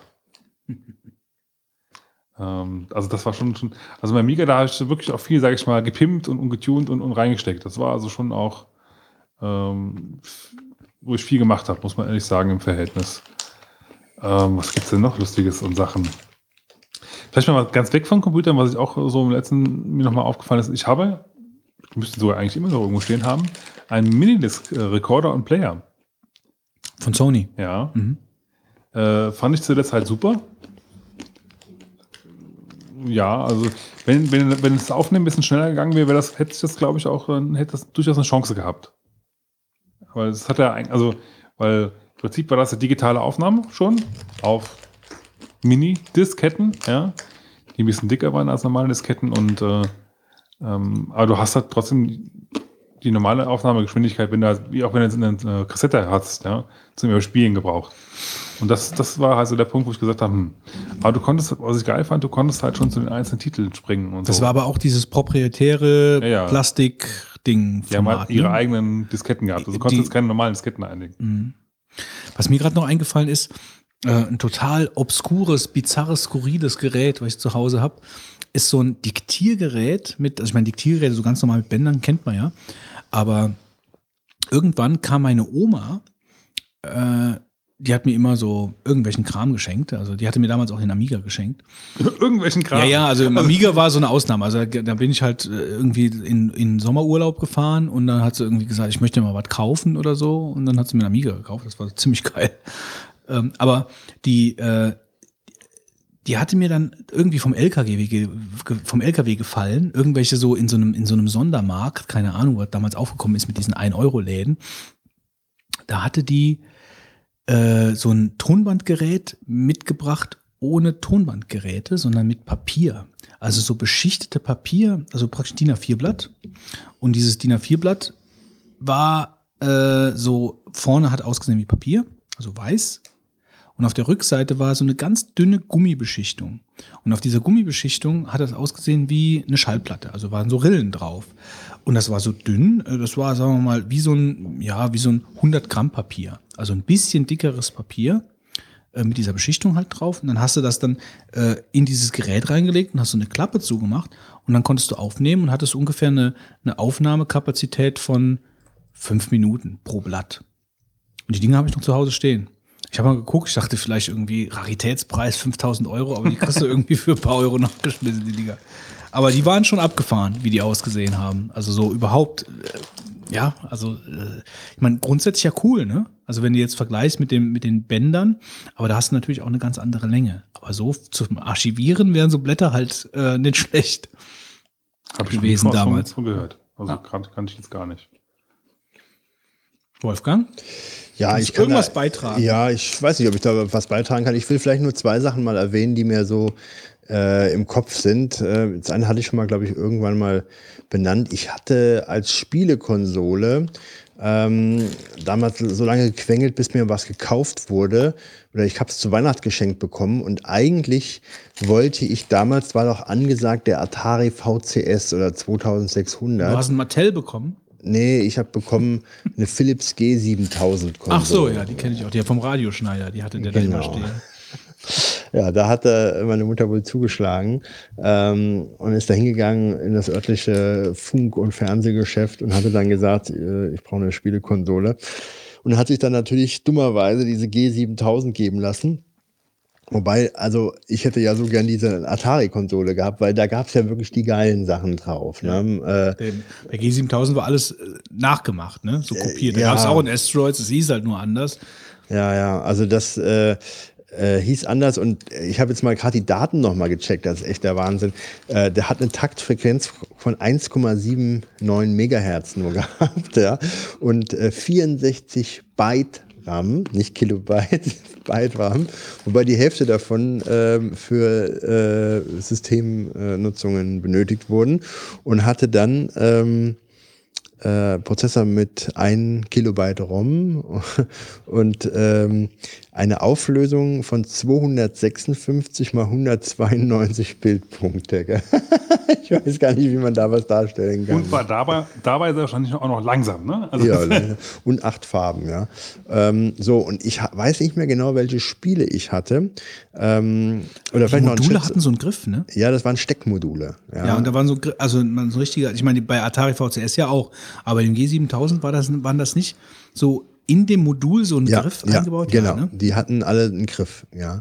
Äh, und der hatte eine Folientastatur, ne? Also Stimmt, ja, da war es stimmt. Mhm. so draufgedrückt und das war alles so. Wie der ZX81. Genau, ja. Und also das, das Gerät, das habe ich heute noch, äh, träume ich noch von dem Teil. Und ähm, weil einerseits hatte ich eine riesige Begeisterung, weil ich eine Konsole äh, bekam. Andererseits die große Enttäuschung, weil es halt eben nicht ein Atari war mit den ganz geilen Sachen, sondern alles äh, so ein bisschen kopiert, wie du genau sagst. Und ich erinnere mich nur noch an das Spiel Affenjagd, was ich da hatte. also, dass du kein anderes Spiel geschieht, das war mir jetzt irgendwie. ja, ja, erinnere ich mich noch daran, dass ich das, äh, das war auch das mit das Beste, glaube ich. Ähm, ich, kann, ich weiß gar nicht mehr, ich müsste jetzt ein bisschen googeln, um das Spiel was rauszufinden. Ich wusste, dass nachher irgendein Affe nachher gereizt war und dem musste man aus dem Weg gehen und irgendwie vorher musste man wahrscheinlich die fangen oder so. Wie im Leben.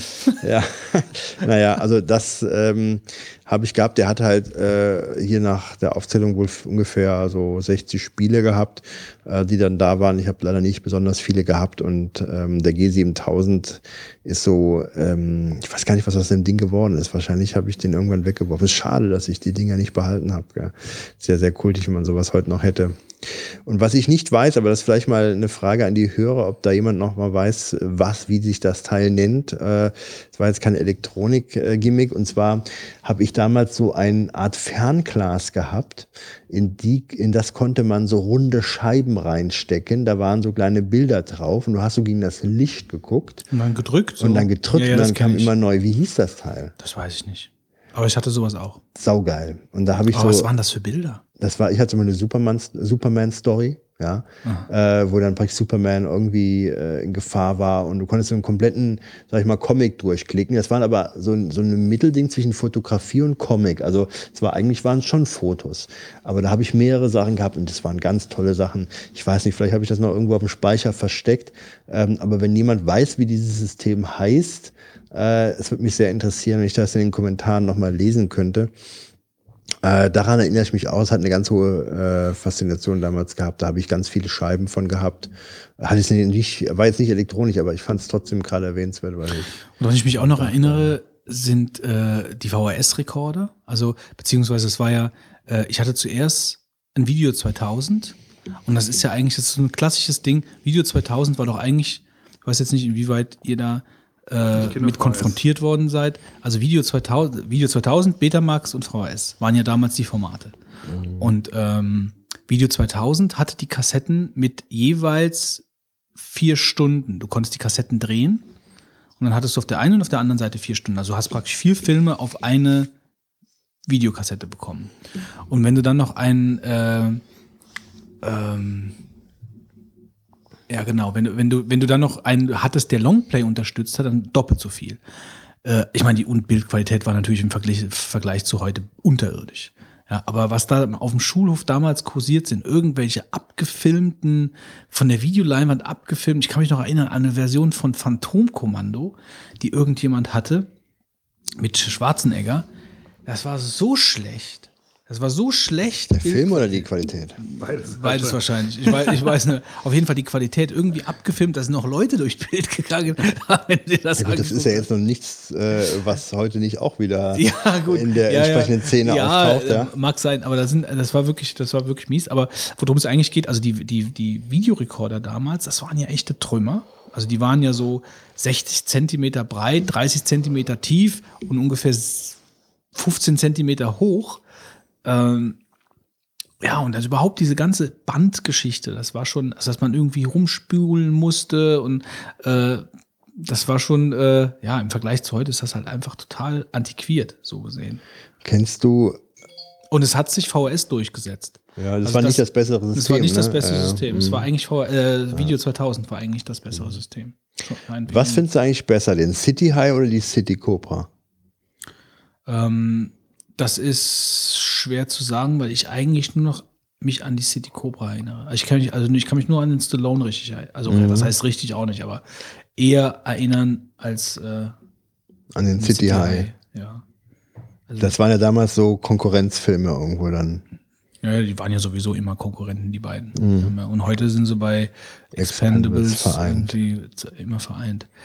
Aber ist jetzt schade. Ich meine, jetzt äh, der Retro-Trip ist jetzt irgendwie rum, aber äh, da gibt's vielleicht dann doch nochmal einen zweiten Teil von, weil ich glaube, dass da noch einige Schätze im Kopf schlummern, die einem jetzt so nicht einfallen. Weil gerade so diese skurrilen Sachen wie dieses Papierlaufwerk, ähm, davon gab's mehrere Sachen. Und das ist wirklich schade, dass man, ich meine, das habe ich jetzt noch, aber dass man sich die Sachen irgendwie nicht so behalten hat. Auch diese Videospiele da, diese, diese kleinen äh, Dinger. Komisch, dass man nicht auf den Gedanken kam, dass das später ein ganz großer Schatz ist. Ja, also ich habe noch viele Sachen aus meiner Ja, du Kindheit. hast ja noch aber, mehr davon, Aber, aber das, Ich sage jetzt mal, die waren bei mir alle defekt, sonst kann ich das nicht äh, rechtfertigen, warum ich die nicht mehr habe. na gut. Ja, Dann äh, würde ich sagen, äh, öffnen wir Marvins Tagebuch. Dann fange ich mal an. Ich habe eigentlich gar keinen Marvin. Ich will aber äh, über zwei Sachen mal ganz kurz berichten. Und zwar geht's um Fahrräder, äh, Mountainbikes und ähm, ich Moment mal. ich wollte gerade sagen, also wie, Missbrauchst du jetzt Marvins Tagebuch für irgendwas einen über Tipp, Fahrräder ja. zu berichten? Nein, nein, ich will über ähm, schon, ein, es ist schon ein bisschen ein Marvin ähm, äh, oder eine Kritik ich oder ein Rant, ja. wie du dich jetzt da rausfindest. ne? Ja, ja, das ist schon beabsichtigt da äh, in der Rubrik äh, auch richtig aufgehoben. Ähm, es war ja auch diese Eurobike-Messe, glaube ich, in Friedrichshafen am Bodensee jetzt hier vor paar Wochen, bei der die neuen Fahrräder vorgestellt wurden. Und ich, mir hatte jemand auf äh, Twitter oder so geschrieben äh, zum Thema 29 Zoll Räder, äh, ob ich da was äh, sagen Wir hatten auch letztes Mal könnte. schon das. Also nicht Nee, nee, darüber, nee, aber nee. wir hatten mal über letztes Mal auch schon bei 29 Fahrräder gesprochen. Ja, Und wenn der Fitz sich unterbricht, dann unterbreche ich auch kurz. Äh, bei uns im Nachbarort ist jetzt die Deutschland Cannondale-Vertretung scheinbar. Ich weiß das. Weißt du das schon? Ja, ja. Siehst du mal. Das weiß ich doch. Ja, ähm, ja ähm, wo übrigens schon eingebrochen wurde. Ne? Echt? Ja, ja. Das weiß ich jetzt nicht. Lohnt sich aber, äh, was man da rausschieben kann, ist nicht gerade günstig. Ähm, ja, also ähm, da war die Thematik 29 Zoll Räder. Ähm, also mittlerweile ist es ja so, dass wenn man Mountainbikes kauft, ähm, die fast ausschließlich in 29 Zoll Radgröße angeboten werden.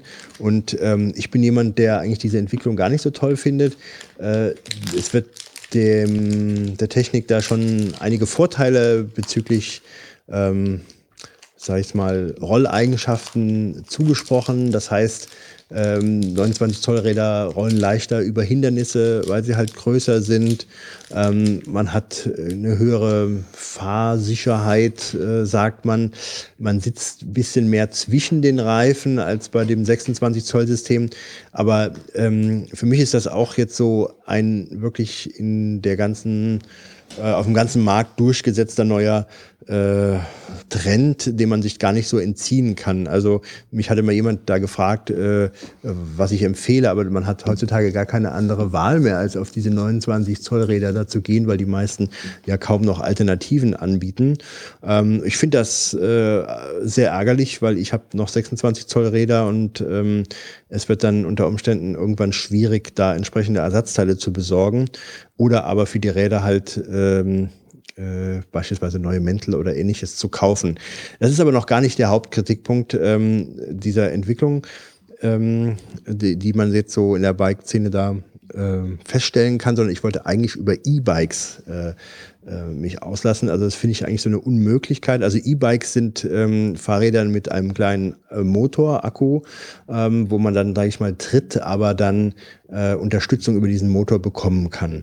Ähm, ich finde es so absurd, äh, dass man einerseits in Deutschland die Glühbirnen austauscht, äh, dass man nur noch Sparbirnen benutzt und dass man bei jedem Gerät dann sich fragt, wie viel Strom verbraucht das? Und dann geht man umgekehrt hin und äh, bringt in diese Radbranche diese E-Bikes, die natürlich dann äh, ultra äh, starke Akkus haben müssen, um da äh, entsprechend ähm, Nutzen draus zu ziehen. Und ich finde das also total äh, absurd, wenn man einerseits solche neue stromfressenden Geräte auf den Markt wirft, die es vorher gar nicht gab und umgekehrt dann äh, bei den Strom, anderen Stromverbrauchern äh, versucht einzusparen, wie es nur geht. Ich bin der Auffassung, wer Fahrrad fährt, äh, der sollte halt so fahren, wie er kann und der braucht dann nicht unbedingt noch einen Motor. Und mir, ein Freund von mir hat sich jetzt ein E-Bike gekauft und nervt mich die ganze Zeit, er will doch mit, wolle doch mit mir Fahrrad fahren gehen, damit er dann mit seinem Motor neben mir herfährt, ja, äh, und ich mich kaputt strampel und er dann irgendwie dann so pseudomäßig da in die Pedale tritt. Moment, ja. Moment, äh, nur damit ich richtig verstehe. Also dich, dich nervt, dass Leute sich E-Bikes kaufen? Ja, ich finde diese ganze E-Bike-Bewegung ähm, völlig. Äh, Ja, hast du denn schon mal, jetzt mal nur mal, hast du denn schon mal daran gedacht, dass da halt dadurch auch äh, wieder Leuten äh, der Sport mit, mit Fahrrädern ermöglicht wird, die normalerweise vielleicht gar nicht mehr sich auf ein Fahrrad setzen könnten? Also wenn du dich nicht mehr auf ein Fahrrad setzen kannst, um dann ein bisschen gerade auszustrampeln, dann muss ich sagen, dann lass es. Dann braucht man nicht noch einen Motor darunter. Nee, nee, ich sehe das, ich sehe das ein bisschen anders, weil die, äh, also ich, mir fahren, mir kommen die Dinger relativ häufig unten an der Mosel entgegen. Das ist total am Boomen. Ja, Also, aber jetzt mal, jetzt, ja gut, dennoch. Äh, also sie kommen mir trotzdem, auch wenn sie am Boomen sind, Ja, kommen sie gerade mir, deswegen. ja, genau. Also kommen sie mir halt an der Mosel entgegen. Und ich erlebe es zumindest so, dass das vor allen Dingen Senioren sind, die da drauf sitzen. Und wenn du jetzt, ähm, wenn du jetzt an der Mosel entlang fährst, dann ist das ja zumeist relativ flach. Aber es gibt natürlich auch äh, Stellen, an denen du relativ steil hochfahren musst, um dann wieder eine relativ lange Fläche dann wieder flach fahren zu können. Und klar, jetzt könnte man den Leuten sagen, ihr. Schweine, kauft euch kein E-Bike, Genau. sondern ihr könnt da hochschieben. Ähm, aber dafür finde ich das eigentlich ganz schön. Also für die Leute, die, äh, die dann einfach wieder ein bisschen Fahrrad fahren können, um dann äh, ja diese steilen Strecken oder wenn sie halt einfach erschöpft sind, äh, dann sich einfach mal eine Zeit lang wieder zu erholen können, um den Motor zu nutzen. Weiß ich jetzt nicht, was man da dagegen haben kann, Also, ehrlich gesagt. nur zur, Also, ich, ich, stehe mal davon aus, dass die meisten sowieso wissen, aber nur zum Verständnis ist, also du wirst ja sowieso nur unterstützt, also treten musst du trotzdem noch. Und es ist ja nicht so, als ob du ein Mofa neben dir fährt oder so. Also ich meine, Ja, also ich fahre jetzt, ich mache demnächst äh, mal eine Testfahrt, äh, um dann noch mehr darüber sagen zu können. Aber du wirst unterstützt. Aber es ist wohl so, dass du schon, dass sie unheimlich stark sind. Und der, der, du redest jetzt von Senioren, aber ähm, diese Mountainbike-Branche entdeckt das momentan für sich, so dass Mountainbikes, die ja nicht für Senioren gedacht sind, damit ausgestattet werden äh, und auch gerade zum Beispiel so diese Enduro- oder Downhill-Bikes, wo die dann immer mit schweren Fahrrädern den Berg hoch müssen, um dann den eigentlichen Spaß mit den Fahrrädern bergab zu haben. Äh, Das wird jetzt gerade so entdeckt. Äh, Dann könnte man statt denen, äh, dass sie sag ich mal, im Lift hochfahren oder sich oder schieben, könnte man denen diesen Motor dann praktisch dann schön Naja, verkaufen. ich meine, aber lasse doch. Also ich meine, du Nee, kannst, du musst, also- du für, für dich kannst du ja entscheiden, dass du, dass Ja. du auf keinen Fall eins willst und du wirst sicherlich in einem Wettbewerb, wenn Mhm. du mal in sowas stehst, äh, wirst du sicherlich nicht gegen E-Bikes antreten. Also weil Ja, das, das ja, ist schon, das ist natürlich schon klar. Nur ich finde generell diese Entwicklung, äh, Fahrräder mit noch so einem Akkumotor äh, ähm, anzubieten, finde ich irgendwie verwerflich. Die sollten alle einen Helm tragen müssen äh, und äh, ein Kennzeichen, wofür sie zahlen müssen. Weil das ist ja Genau. nichts dann ab in die Hölle. weil das ist nichts anderes als ein, äh, als ein Moped letzten Endes. Und ähm, also allein aus Energieverbrauchsgedanken finde ich das total verwerflich, solche äh, Fahrräder zu fahren. Und ähm, das nächste ist, äh, dass ähm, ich das jetzt eigentlich auch, sag ich mal, bei Fahrrädern nicht notwendig finde. Wenn du jetzt natürlich sagst, klar, da könnte jemand dann sich irgendwo noch ziehen lassen oder so, wo er dann schon gar nicht mehr könnte, dann würde ich sagen, er soll halt nicht so weit fahren. Oder, oder kauft sich einen Mofa oder ähnliches, ja. Aber ähm, ich finde es irgendwie befremdend, wenn ich dann immer sehe, überleg mal, wie viel Akkupacks da rumfahren und das wird immer mehr. Ähm, und es ist jetzt wirklich äh, so ein ähm, äh, sag ich mal, ein, ein großer Bereich, wo jetzt die ganzen Fahrradfirmen jetzt reinspringen, um da. Äh, Ja, ich meine, andere, andere Firmen springen äh, bei, bei Sportuhren äh, rein. Ja, oder, ja, ja, ja. Oder, oder Das macht die Sache ja nicht besser. Bauen, bauen irgendwelche, äh, der Smartphone-Markt ist auch explodiert vor ein paar Jahren. Ja, das, das macht die Also- Sache ja jetzt nicht besser, zumal die Bikes wiegen ja fast 20 Kilo mit diesem Akku-Pack und diesem Motor. Ne? Nee, ich, ich sehe das eigentlich mehr so prinzipiell. Also, äh, warum soll es das nicht geben? Findest du das denn nicht in irgendeiner Form bizarr, wenn ich mir meine Glühbirne ausschrauben muss und keine mehr kaufen kann und da stattdessen eine Energiesparlampe kaufen muss und dann andererseits die Doch, Leute das finde ich bizarr. da ja, äh, doch, auf das finde ich natürlich bizarr. Also das ist natürlich schon eine verkehrte Welt, aber äh, Wir reden über Stromsparen, aber wir sowas, reden über also, Atomstrom sowas ist ja an der, an der Tagesordnung in Aber, allen also- Bereichen. Also Was ich jetzt ein bisschen weit hergeholt finde, ist jetzt, also ähm, deine Argumentation schon irgendwie, dass, dass, dass du jetzt hier auf Öko machst, ja? Ich mache jetzt hier einen auf Öko. Also, äh, Öko jetzt. den nehme ich dir jetzt irgendwie ehrlich, nee, ehrlich ich gesagt nehme nicht ab. den auch nicht. Ich, ab. Tut mir leid, aber äh, wieso? du regst ja darüber Also auf, nur dass weil du zweimal in der. Woche ja. eine Veggie-Patty vernascht, äh, heißt das doch nicht, dass du ein, dass du ein Öko bist. Äh, also das passt äh, zu deiner Na ja. ganzen Einstellung eigentlich nicht. Wie? Meine ganze Einstellung. Also ich denke, wir sprechen uns hier gleich nochmal äh, nach der Sendung hier. Dann Also- kannst du mir die dann im Unterhemd dich hier wieder präsentieren. hin? Ich transpiriere dich zu. Ja, also wie gesagt, also ich äh, kann mich darüber aufregen, wenn ich also jemanden sehe, den würde ich am liebsten vom Rad fast treten. Nee, das kann ich gar nicht nachvollziehen, was das soll. Also wie, woher da deine die starke, da die starke Meinung zukommt. Ja. Also ich finde halt, wenn, wenn, wenn Leute, äh, wenn da der Markt da ist, äh, ich meine, sagen wir mal so, es ist genauso verwerflich oder nicht verwerflich wie äh, in total vielen anderen Bereichen. Also da ist ein Markt da und die Leute kaufen sich das dann halt. Und der Markt bricht irgendwann wieder zusammen. Also das könnte nicht zusammenbrechen, weil die Leute immer fauler werden und dann werden sie sich am besten die ganze Zeit von ihrem E-Bike ziehen lassen. Äh, und ähm, Ja, aber äh, also Leute, die sich jetzt zum Beispiel nicht auf, ein- also ältere Leute, die sich jetzt zum Beispiel, ich, ich, sagen wir mal so, ich würde vielleicht besser nachvollziehen, was du sagst, wenn ich halt jetzt nicht so schon an der Mosel, auch wenn die mich total nerven, mich nerven alle Radfahrer an der Mosel, also äh, weil, weil die ständig, also ja, ich habe die, sehr vor, ich hab die vor meiner Mosel Nase die ganze Zeit. Mit den, Einheimische, die nicht in der Gastronomie arbeiten, nerven sowieso alle Touristen. Also ich, ich finde es halt auch total nervig, aber jetzt trotzdem mal objektiv gesehen, äh, ermöglichen halt diese E-Bikes einfach Senioren äh, wieder eine Art von, von äh, Landschaftserkundung, ohne im Rollstuhl sitzen zu müssen oder auf Also- irgendwelchen. Ja, also wer im Rollstuhl sitzt, Ja, gehört nicht ja. auf ein E-Bike. ja, aber ich meine jetzt halt einfach Leute, die sich vielleicht nicht mehr zutrauen, eine längere Tour an der Mosel entlang zu fahren oder sonst irgendwo lang zu fahren. Sie keine längere Äh, Tour. und ein Mofa ist dann direkt schon wieder ein stinkendes Teil mehr. Ja, also.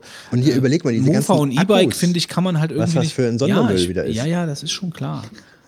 Also, Öko. Öko. Ja, also dann den du, ziehe ich mir gerne. Der Platz im Container ist doch frei. Nee, der ist ja von jemand anderem besetzt worden. Ne? Das weiß ich nicht. Doch, Da, das da bin ich Nachfolger. nicht drin. Das ist. Das Du hättest doch eigentlich auch einen guten Lustig ist- abgegeben, ist, oder? Ist nicht, mehr, ist nicht meine Welt. Oder? Weiß ich nicht, ja? Hätte ich? Ich denke, du hättest auch einen guten Lustig abgegeben. Okay. Ja, ich denke, Ist eingestellt worden, oder? Ich habe keinen Löwenzahn mehr gesehen, nachdem der neue übernommen es hat. hat ja einer übernommen, aber ich bin natürlich auch jetzt nicht jemand, der die ganze Zeit Löwenzahn. äh, Nicht? Du bist doch ein Öko. Also aber- ich, ich habe es auf jeden Fall nie wieder gesehen im Fernsehen. Ja. Seit, also was heißt nie wieder? Also aber ich seit, würde mit dir. Löwenzahn-Folgen drehen. Ja? Du könntest aus deinem äh, Holzhaus rausschreiten und dann würde ich die Musik spielen. Du spielst die Musik, dann schreite ich raus, glaub mir das. Und, und, Und ich da, renn schreiend weg. So. dann kaufe ich dir so eine Pfeife, die kannst du dann noch in den Mund stecken. Ja? Mhm. Du pfeifst und denkst ein bisschen drüber nach und dann erzählst du ähm, irgendwie, was die Natur. Wie gut denn E-Bikes sind. Ja. Ja, und dann, dann baust du dir irgendwie was aus der Regentonne äh, zusammen. Äh, Das ist MacGyver. ja, irgendwie so. Mir vorstellen. Im, Gut. Unter- Im Unterhemd. Okay, ähm, ich würde sagen, wir machen weiter äh, mit Marvins Tagebuch. Bist du fertig? ja, ich habe genug erzählt. ich glaube auch. Äh, Fitz, Ja, ich habe nichts groß zu Marvin diesmal. Okay. nicht, also, dann ähm, habe ich ähm, einen kurzen Marvin und zwar ist bei mir das eingetreten, was bei mehreren Leuten scheinbar eingetreten ist nach dem Update auf iOS 8. Bei mir sind alle Systemsounds weg. Also bei mir funktioniert kein Sound mehr am iPad. Also weder Tippgeräusch noch äh, Klack-Klack-Geräusch beim Zumachen, noch äh, äh, was gibt's noch? Husch, bei die Mail wegschicken. Äh, kein Spielesound funktioniert mehr. Mach, nix. mach mal äh, Es geht den nix. Sound hoch. Du hast wahrscheinlich das auf leise Nee, das ist, äh, das ist ein bekannter Fehler. Ja? Ja, das ist ein bekannter Fehler bei iOS 8. Äh, das haben mehrere. Äh, also es Betrifft ist scheinbar iPad? sehr fehleranfällig. Nur im iPad. Ja gut, ich habe auf dem, am iPhone habe ich ja kein nee, aber ich bin von den anderen, die, die auch drüber ja, also es scheint nur das iPad betroffen zu sein. Äh, und jetzt ist äh, das nächste 8.1 soll halt jetzt einige Fehler beheben, da in die Richtung, aber vom Sound habe ich da jetzt auch nichts gelesen. Also da gibt es auch äh, Fehler, gibt so dass vieles, die hat- es das so Video, äh, also dieser Health Kit Geschichte wird gefixt, äh, wo scheinbar Health Kits zurück ähm, äh, zurückgerufen worden sind, weil da irgendwas nicht funktioniert. Ähm, beim Safari Videospiel ab Probleme. Also bei mir funktioniert halt, also mir ist, ich dachte, was ist das? Also äh, eigenartig. Äh, ich kann tippen, machen, tun, äh, passiert halt nichts, kein Sound, was ist los? Äh, bei Carcassonne hier meinen Zug gemacht, keine Musik. Ähm, das ist natürlich sehr doof. Es stört im Moment nicht weiter, weil, also du hast zum Beispiel bei Videos, bei YouTube oder so, hast du Sound. Ähm, komischerweise, also Sound ist nicht komplett weg. Also es sind halt einfach nur ausgewählte Sachen, die nicht gehen. Ähm, und was mir auch aufgefallen ist, das ist auch noch nicht so lang, seit ein paar Wochen, fällt mir halt häufiger auf, dass obwohl ich Netz habe in meinem iPhone, äh, also die Balken sind da von der Telekom, habe ich einen ausgegrauten Senden-Button, sowohl in Threema und jetzt ist er mir vor ein paar Tagen auch in WhatsApp aufgefallen. Das heißt, ich kann tippen, ich kann eine Nachricht tippen, aber ich kann sie nicht wegschicken. Äh, und ich kann mich eigentlich nur daran erinnern, dass man früher mal den Fehler hatte, selbst wenn man kein Netz hatte, man abschicken konnte und er dann gesagt hat, hey, die ging nicht raus mit rotem Ausrufezeichen und so und jetzt willst du es nochmal probieren. Aber ich habe jetzt einen ausgegrauten Button. Ich kann da nicht draufdrücken, es passiert nichts. Das finde ich auch sehr eigenartig. Also mich würde mal interessieren, ob da sonst noch jemand so ein Problem hat oder ob jemand erklären kann. Äh, ich, könnte, ich würde es mir noch erklären, wenn ich kein Netz hätte. Also wenn ich keine Balken oben hätte. Aber ich habe drei Balken von fünf oder so. Also drei Punkte, das sind ja keine Balken mehr. Ähm, also sehr eigenartig. Ja, Gut. das war's. Dann öffnen wir die Kiste der Herz aus Gold. Und unser Herz aus Gold Beauftragter, der Fitz, Ja, wir haben ja in der letzten Folge ein paar Sachen, äh, ich sag mal so, zum Verlosung angeboten und da wären zum einen äh, One Password und da kamen relativ viele ein, also Anschriften, Bewerbungen, wie man es nennen will. Äh, unter allen Beteiligten haben wir drei ausgewählt. unter notarieller Aufsicht. äh, und zwar gewonnen hat zum einen, jetzt muss ich mir mal gucken, der äh, Titi Hase. Was das- Titi Hase. also TT Hase, ja? bevor es ja jetzt noch irgendwas anderes heißt. Dann hat gewonnen der äh, Sven Persson und der Thorsten. Wir, schicken, wir, wir verschicken nicht nach Skandinavien. Ja, digitale Codes, super. Ähm, Thorsten Plum hat auch noch gewonnen. Glückwunsch euch dreien für One Password. Glückwunsch. Wir haben einmal verlost wo Xscope, der Bernd, Vollbert, nicht Vollbart, wie ich vorhin in der Vorschau gesagt habe, sondern Vollbert äh, gewinnt. Herzlichen Glückwunsch, Bernd. Und wir haben auch ein paar Zuschriften bekommen wegen T-Shirts. Die sind äh, in, In. Versandabteilung, ja, es dauert etwas. Äh, bin noch nicht so dazu gekommen. Wir haben, ich habe nachgeschaut, wir haben übrigens auch XXL-T-Shirts wohl noch welche da. Ähm, Gibt es denn irgendwo eine Knappheit? ja, ich glaube, M ist schon sehr knapp, wenn überhaupt noch was gibt. Ich glaube, bei unseren Hörern gibt es wenig M-Shirts, oder? Ja. Ja. ich habe zwei M-Shirts-Bestellungen bekommen, ja. Zwei. Ja, ähm, aber wir haben ja nur noch einen kleinen Restbestand der T-Shirts, die man nicht anziehen kann, sondern die eigentlich beim Waschen sich ver äh, sich abplättern irgendwie. Aber das ist ja auch dieser coole Retro-Look vielleicht. Wir Aber haben T-Shirts, die sich beim Waschen abblättern. wie viel haben wir denn letztens gesagt, äh, dass sie kosten?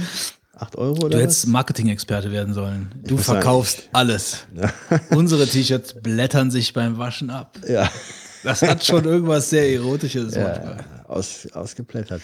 Aber ähm, äh, wie gesagt, es sind unsere ersten, wir haben ja mal T-Shirts hergestellt und wir hatten den ersten Druck äh, erstellen lassen, der leider fehlerhaft war, der da bedeutete, wenn man das T-Shirt gewaschen hatte, dann haben sich Ablösungen da beim Logo ergeben, ähm, sodass es etwas verwaschen aussah. Da gab es dann neue T-Shirts und von den alten Fehldrucken haben wir halt noch welche. Und haben wir jetzt gesagt, wie ganz günstig, wer denn sowas haben möchte, vielleicht zum Aufbewahren oder einfach zum Waschen und dann mit einem verwaschenen Vogon-T-Shirt dann rumlaufen zu wollen, für den haben wir noch was, sodass wir das ähm, sehr günstig abgeben. Ähm, ich glaube, es waren 8 Euro. Ich muss aber nochmal nachgucken, falls ich einen falschen Preis sage, Also muss es ich waren auf euch jeden Fall korrigieren. nicht über 10. Nee, es war unter Inklusive 10, Versand. ich. Ja, es war unter 10. Also ich meine, Inklusive auch acht, Versand, aber- genau. Ähm, also wer Interesse hat, einfach uns eine E-Mail schicken. rohrpost at die-3-vogonen.de Ja, und ähm, das dazu diejenigen, die schon was äh, uns gesandt haben, äh, in der Form, die, ähm, mit, die kriegen von mir bald Info. Und wir haben noch ein Key for Rules zu vergeben. Ähm, bitte meldet euch, wenn ihr Interesse habt. Bitte Äh, meldet euch. Bitte meldet euch. Bitte meldet euch. so hieß doch mal eine Show, ne? Ja, Im bitte Fernsehen. melde dich. Ach, bitte melde dich. ja. Wer hat das nochmal moderiert? Ähm, Ich dachte, das heißt Aktenzeichen XY. Nee, bitte melde dich. bitte melde dich. War das Karel, ne? Karel? War das Karel? Bitte melde dich. Google doch mal jemand schnell kurz, Nee. bitte. Ich mach das. Wer hat denn das bitte. iPad vor sich liegen? Bitte melde dich. So. Hm, keine Ahnung.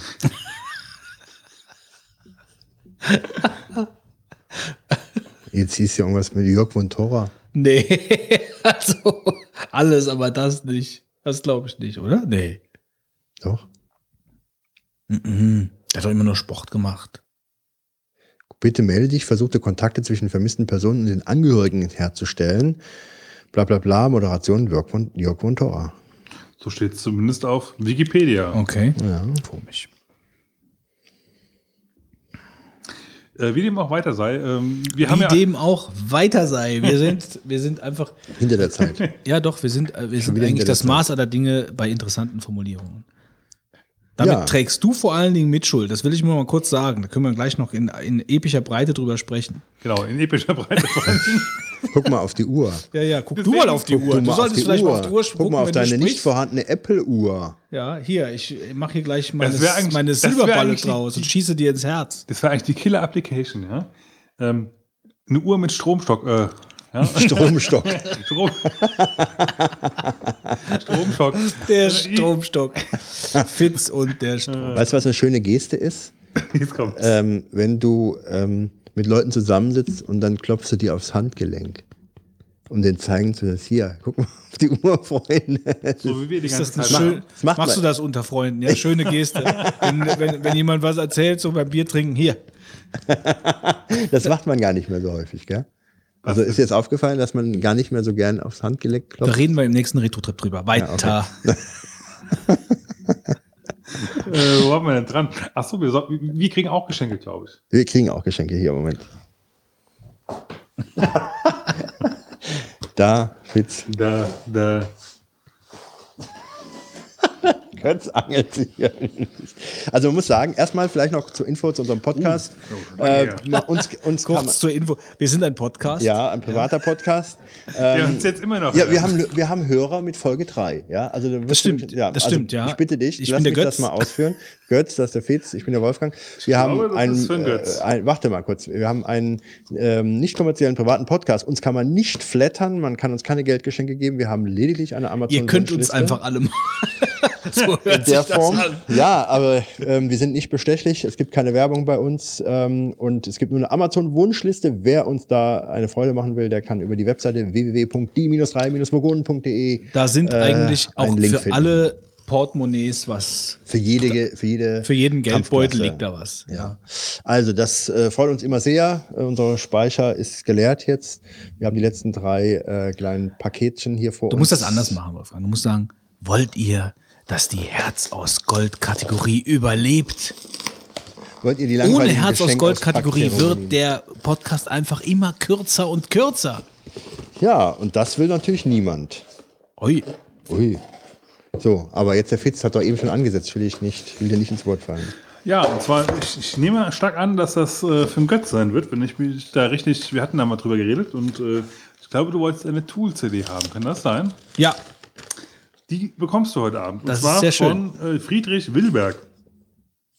Ich habe mich sehr über den Yoga-Key gefreut und möchte mich nicht nur äh, des Keys wegen mit dieser kleinen Aufmerksamkeit bei euch bedanken. Viele Grüße, Fred. Alias Friedrich, alias, irgendwo, keine Ahnung. ein Tool. Ja, also Tool ist ja, um das kurz auszuführen, äh, ist, ähm, oh, das ist aber auch eine interessante Ja, das ist cool. Ja, die sind ja, glaube ich, bekannt für ihre, ihre. Ich bin ja noch, bei Tool bin ich ja noch ganz neu. Äh, ich hatte, Gibt's ja auch schon ewig, oder ich nicht? bin auf Tool aufmerksam geworden durch dieses Cover, was ich auch mal getwittert hatte von dieser Schülerband von ähm, Ah ja, das war ziemlich 46 irgendwas. Ähm, ich weiß nicht genau, wie das Sound. Und das finde ich unglaublich. Also den, den, äh, dieses Cover von dieser Schülerband. Wie ist der Song? wahnsinnig. Noch mal, ich gucke gar nicht drauf. Was ist Wie der Song heißt? Irgendwas mit 46, 46, irgendwas. Ich weiß nicht mehr genau. Und ich finde das, das, das Cover von der Schülerband besser als das Original. Also das finde ich wirklich, finde ich wirklich herausragend, was die da machen. Ja, was da, äh, mich würde mal das Projekt da interessieren, was das für Schüler sind. Das sind ja Pens, sag ich mal. Ja, das sind ja, das sind ja junge, junge Kinder, was die da machen. Das Mädel da, das, äh, ja, also das, das hat mich wirklich gewundert. Und da bin ich auf Tool aufmerksam geworden. Das ähm, nennt sich, glaube ich, von der Musikrichtung her Prog Metal. Wenn ich mich, wenn ich jetzt richtig, das richtig einordne, Prog Metal. Und ich bin ja überhaupt kein Metal-Freund, aber ich liebe Progressivrock. Und ähm, die erste Platte, die ich mir dann gekauft habe, äh, gefällt mir bisher ganz gut. Das ist halt so eine Sache, man muss sich da halt reinhören. Das, äh, ich habe mich noch nicht richtig Ja, reingehört, mich um mir da, ein bisschen gewundert, dass du. Dass um du mir das da äh, eine abschließende Meinung zu bilden. Ähm, also so weit bin ich halt noch nicht. Ähm, aber mich hat es zumindest mal so weit gereizt, dass ich mir mal einen größeren Überblick verschaffen möchte. Und daher, daher kam halt praktisch jetzt die, die CD auf äh, die Wunschliste. So, ich habe hier was. Äh, vielen Dank, Fred. Vielen Dank. Ich habe hier was von äh, Steven. Hallo, liebe Vogonen, ihr erheitert meine langen Firmenfahrten im Auto doch sehr und deshalb auf diesem Wege ein Dankeschön. Ja, ihr habt auch junge Hörer. Äh, wieso? Weil du Auto fahren kannst? Verstehe ich jetzt nicht so ganz. Ähm, also dein Alter steht hier zumindest nicht dabei. Aber er hat geschickt Evernote, mein Live-Management-Tool, wie ich mit Evernote mein Leben organisiere. Für, Das ist für mich. Für mich nicht. Für mich. du willst einen Rasierer haben? Den Rasierer müsstest du haben, Götz. Denn dir wächst ein Weihnachtsmannbart. Das stimmt gar nicht. Er macht ja auch lustig. Du machst einen auf lustig. Ich meine auf. Achso, ja. Ja, ähm, Steven, vielen Dank dafür. Äh, es geht hier ganz klar um äh, Anwendungsformen von äh, Evernote und ich ho hoffe mir, dass. Die machen nicht schon wieder Witze, die Jungs. Äh, ich hoffe mir ganz klar davon, dass ich da auch noch ein paar. Also, ich brauche es nicht unbedingt so als bebilderte Anleitung, in dem Sinne, wo finde ich welchen Knopf, sondern ich suche Inspirationen, wie ich noch Evernote sinnvoll einsetzen kann. So. Und dafür sind diese Bücher eigentlich ganz interessant, weil sie halt dann auch mal ein paar Out-of-the-Box-Sachen vorschlagen einfach. Vielen Dank dafür. So, jetzt bin ich mal dran hier. Nö, du nicht. Ähm, natürlich. Und zwar gibt es hier ein dickes Buch, damit kann ich Damit kann man, kann man seinen Kopf Bizeps, schmeißen. seinen über, Bizeps äh, genau, trainieren. über 800 Seiten. Und zwar schreibt hier Nina B. Punkt, Liebe drei Vogonen, eine Kleinigkeit für die Herz aus Gold. Ich hoffe, es bereitet euch Freude. Ich danke für die vielen Stunden herzhaften Lachens und der Wissensvermittlung. Ich hoffe, ihr macht noch lange so weiter. Liebe Grüße, Nina. Wissensvermittlung? Ja, ich muss auch wir Ich bin kurz, äh, Sie hört vielleicht, den- vielleicht. Sie hört den falschen Podcast. ich an. glaube Ja. auch. Aber solange wir die Geschenke kriegen, ist alles gut. Und zwar handelt es sich um das Buch Star Trek Feuertaufe McCoy, die Herkunft der Schatten. Ja, wer, für wen könnte das wohl sein? Gib mir her. Ähm, Bitte sehr, äh, lieber Götz. ja, das ist doch ein dickes Buch. Also das, äh, das, das dafür ist, glaube ich, der Kindle erfunden worden. Ähm, Also, wie kommt es dazu, dass ich äh, mir ein Star Trek-Buch auf die Wunschliste gesetzt habe? Ähm, es äh, kam einfach so, dass ich, ich mach's kurz, keine Sorge. Ähm, ich habe äh, Lust gehabt, mir diese, ähm, ach, wie heißt es denn? Ich, mir fällt das jetzt gerade nicht ein. Vanguard, genau. Vanguard, die äh, Hörspielserie, die im, äh, das hatte ich schon mal getippt, die im Klassik-Universum spielt, aber jetzt nicht ähm, die Enterprise umfasst oder auch, aber nur am Rande. Also die spielen dann nur eine, eine, Rand, eine Randnotiz. Ähm, und da hatte ich nochmal irgendwie Lust auf einen Star Trek-Roman. Und da jetzt hier die, äh, wie nennen die sich nochmal? Ähm, genau, Crosscult. Crosscult, äh, neue Star Trek Bücher aus dem Classic-Universum, äh, was irgendwie mein liebstes Universum ist, um äh, da mich mit Büchern, also ich habe nicht viele Star Trek Bücher gelesen, aber wenn ich mal ein Star Trek Buch lese, dann äh, begeistert mich, wenn die, äh, die alte Serie und nicht Next Generation und Deep Space Nine oder sowas. Äh, und CrossCult hat also eine neue Reihe aufgelegt mit Star Trek Büchern aus dem alten Universum und da ist das erste Buch eben äh, McCoy. Ähm, das betrifft also scheinbar dann den, äh, den, die Pille, also den Bordarzt, äh, der hier die Hauptfigur spielt. Ähm, und das Buch hier werde ich wahrscheinlich in meinem ganzen Leben lang nicht durchgelesen bekommen mit 800 Seiten. Das ist schon fett, muss ich sagen. Das hätte ich jetzt nicht so dick erwartet. Also das ist so dick wie normalerweise fünf Star Trek Romane zusammen. Ja, aber trotzdem vielen Dank an Nina. Ähm, ich äh, werde es auf jeden Fall lesen. Danke dir. So. Ja. Wir nähern uns dem Ende. Ähm, ja, dann kommt jetzt die Rohrpost. Richtig, Fitz? so, als letztes Punkt, wie immer, die Rohrpost.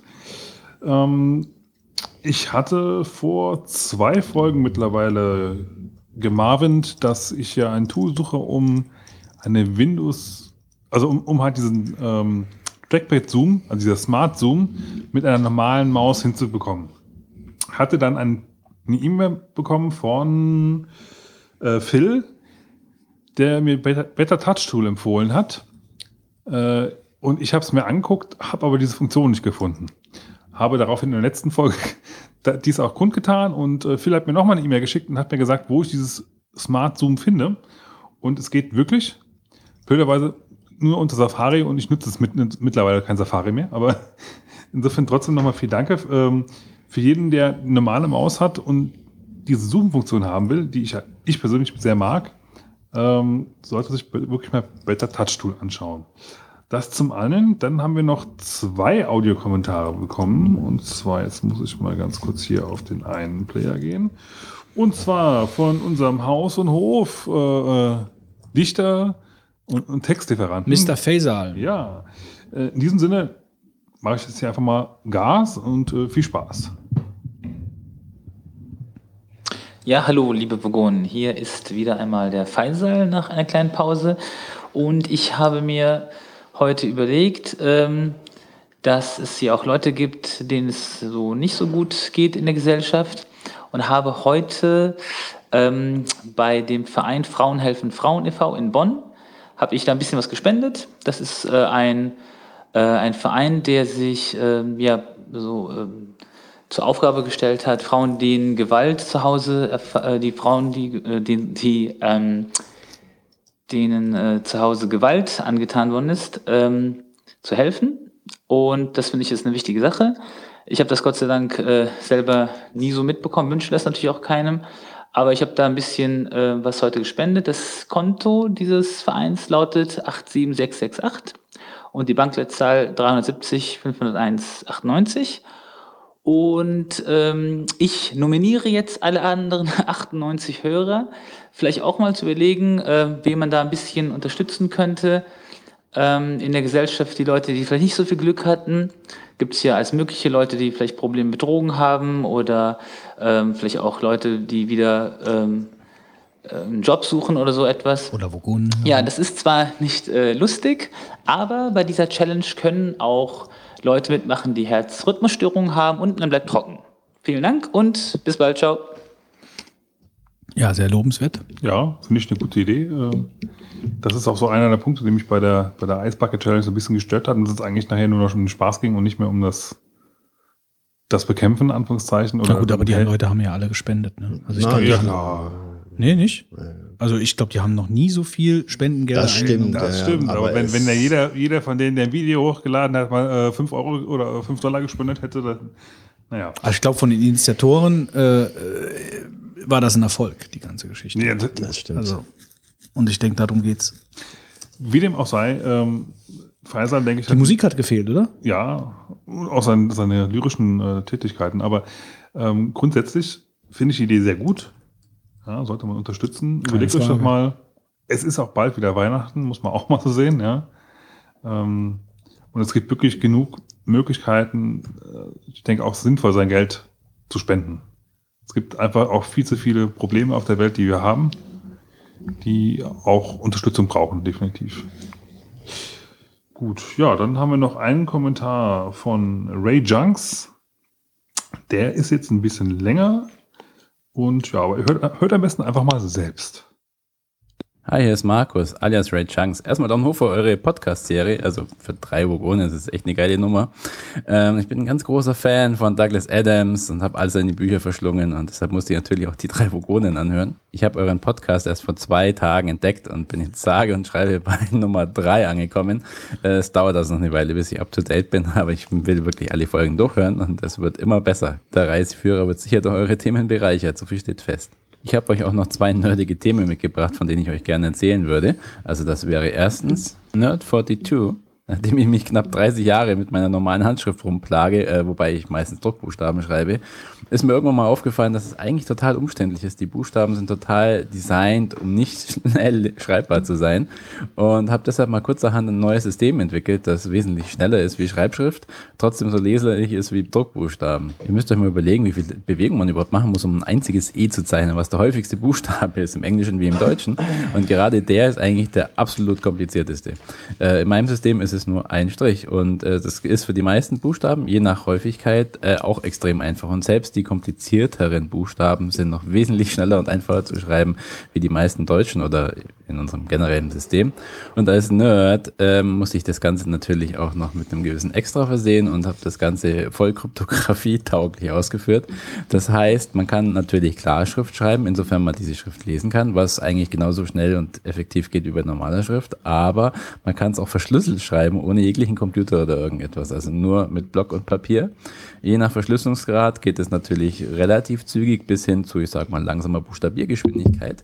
Kann man aber so weit an die Spitze treiben, dass man wirklich NSA-sichere Sachen verschlüsseln könnte. Also theoretisch habe ich so noch nicht im Einsatz, aber ich schreibe meine Einkaufslisten damit und ja, es funktioniert und macht echt Spaß. Es ist eigentlich nur die Frage der Übung, die paar Buchstaben zu lernen. Und äh, ach ja, was es am Rande noch zu sagen gibt, es gibt noch ein paar Abkürzungen dafür für die gängigsten, was sind es, 10, 12 äh, Varianten, E, I, I, E, was oft vorkommt. Dafür gibt es auch noch einfache Zeichen. Ähm, da die Zeichen aber alle äh, nur durch Rotation und Spiegelung verändert werden, äh, gibt es eigentlich nur ich weiß nicht, eine Handvoll Grundtypen. Also man hat sie ratzifatz gelernt. Lässt sich natürlich in dem Podcast nur schwer zeigen, aber äh, ich schicke euch gerne ein Bild dazu. Und zweitens habe ich gerade mit ein paar Freunden unser erstes großes Kickstarter-Projekt am Laufen. Ähm, es geht in vier Wochen in Amerika los und wir wollen da ganz was Cooles machen. Als absolute Roboter-Mecha-Fans, egal ob nun Battletech oder Videospiele oder Mech Warrior, was es alles nicht gibt. Und natürlich Robo Wars, die Serie, falls euch das was sagt. Ja, bestimmt sagt euch das was. Ähm, wollen wir mit Lego-Technik-Robotern und zwar nicht so kleine Pillepalle, sondern richtig große Lego-Technik-Roboter mit getunten Motoren und umgerüstet auf 2,4 Gigahertz RC-Fernsteuerungen und richtig betteln. Und zwar mit nachladbaren Waffensystemen, Krallen, Nahkampfwaffen, um das Ganze in einer richtig äh, großen Stadt äh, mit äh, Rennen, Missionen und alles, was man sich so Geiles vorstellen kann. Und da sind wir jetzt so weit, dass der Prototyp steht. Den habe ich gebaut. Ähm, ist auch so ein bisschen mein, mein Hobby und mein Beruf auch als Konstrukteur. Ja, und seit einer Woche steht die Homepage und wir sind richtig am Marketing machen, dass die Sache dann auch läuft, wenn es in vier Wochen losgeht. das seid ihr. Und ich würde mich natürlich wahnsinnig über euer Feedback freuen. Und schreibt mir ruhig, wenn euch irgendwas einfällt, wir sind für alles offen. Kontakt und alles findet ihr auf freakwave.de. Ähm, Freakwave wie die Monsterwelle. Lasst es uns bitte rechtzeitig wissen, wenn die Hyperraumumleitung gebaut wird. Wäre nett. Ähm, also in diesem Sinne, alles Gute und schön weiter podcasten. Hi, hier ist Werbung angekommen. Die So, Epic Robot Battle. Dafür erwarten wir jetzt aber einen äh, Brief äh, in deiner komischen Schrift mit einem Erklärvideo, wie wir es entziffern können. Wir können auch direkt ein paar Roboter hier vertragen, die wir in Ja, kannst du auch vorbeischicken. äh, Epic Robot Battle. Hi, I'm Marcus Geiger. I created a prototype of a new kind of battle robot. Hey. now I'm Markus Geiger. GEMA geschützte Musik.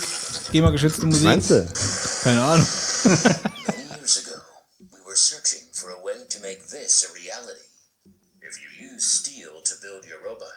robots, you are forced to also use very strong weapons. Oh, they ordered a and native speaker, I think. And we definitely didn't want to only have unrealistic giant hammers. We wanted giant robots battling, smashing cities, fighting against other players, using reloadable weapons, teaming against traps and enemies, and So. anything else you can imagine. And finally, Dann würde ich sagen, ähm, Ja, also herzlichen Dank fürs Kommen, äh, für, für den Fürs Kommen? Kommentar. herzlichen Dank fürs Kommen. Äh, www.freakwave.de kann man als Interessierter mal reinschauen, welche Roboterkämpfe da geplant sind. Ähm, es gab noch einen Punkt, da wollte ich gerade noch irgendetwas Sowas erwidern. legal? Warum? Oder wirst du da nicht irgendwie direkt äh, verhaftet und in Bei Roboter betteln oder was? Ja, ja. Warum sollen die denn nicht legal Ja, es ist ja im Prinzip so eine Art Kampfdrohne. Achso, da habe ich noch gar nicht dran gedacht. Dass hier vielleicht irgendwelche illegalen Hinterhof. Wenn die so groß und schwer sind, dann musst du ja auch so ein bisschen was äh, verschießen können. naja, wir haben ich ja wollte irgendwas wollte ich noch ergänzen, wo er was gesagt hat. Weiß, weiß nicht jemand da was? Hören wir uns einfach den Audiokommentar nochmal an. War das in seiner Schrift? Nee, Schrift war es nicht. Danach das, was er danach kam. Wir hören, uns, Roboter. wir hören uns einfach von hinten nach vorne an und entziffern es dann in der, in der Schrift. Ja, ich, ich kann es nicht mehr sagen. Egal. Egal. Äh, egal. Egal. ähm, also, ja. dann bedanke ich Danke. mich bei dem Mann, der am liebsten mit seinem Stromstock rumweht, dem Fitz. Ja, danke. Ich bedanke mich dafür halt bei dem Mann, der heute Abend äh, die Zeit Zeit sein lassen hat und uns hier stundenlang Spaß bereitet hat, dem Wolfgang. Und ich bedanke mich bei dem Mann, der vor mir im Ohrensessel sitzt, im Unterhemd und sich zukünftig als Mikroschweinzüchter profilieren will, dem Götz. Bis dann. Tschüss. Jo, ciao. Ciao.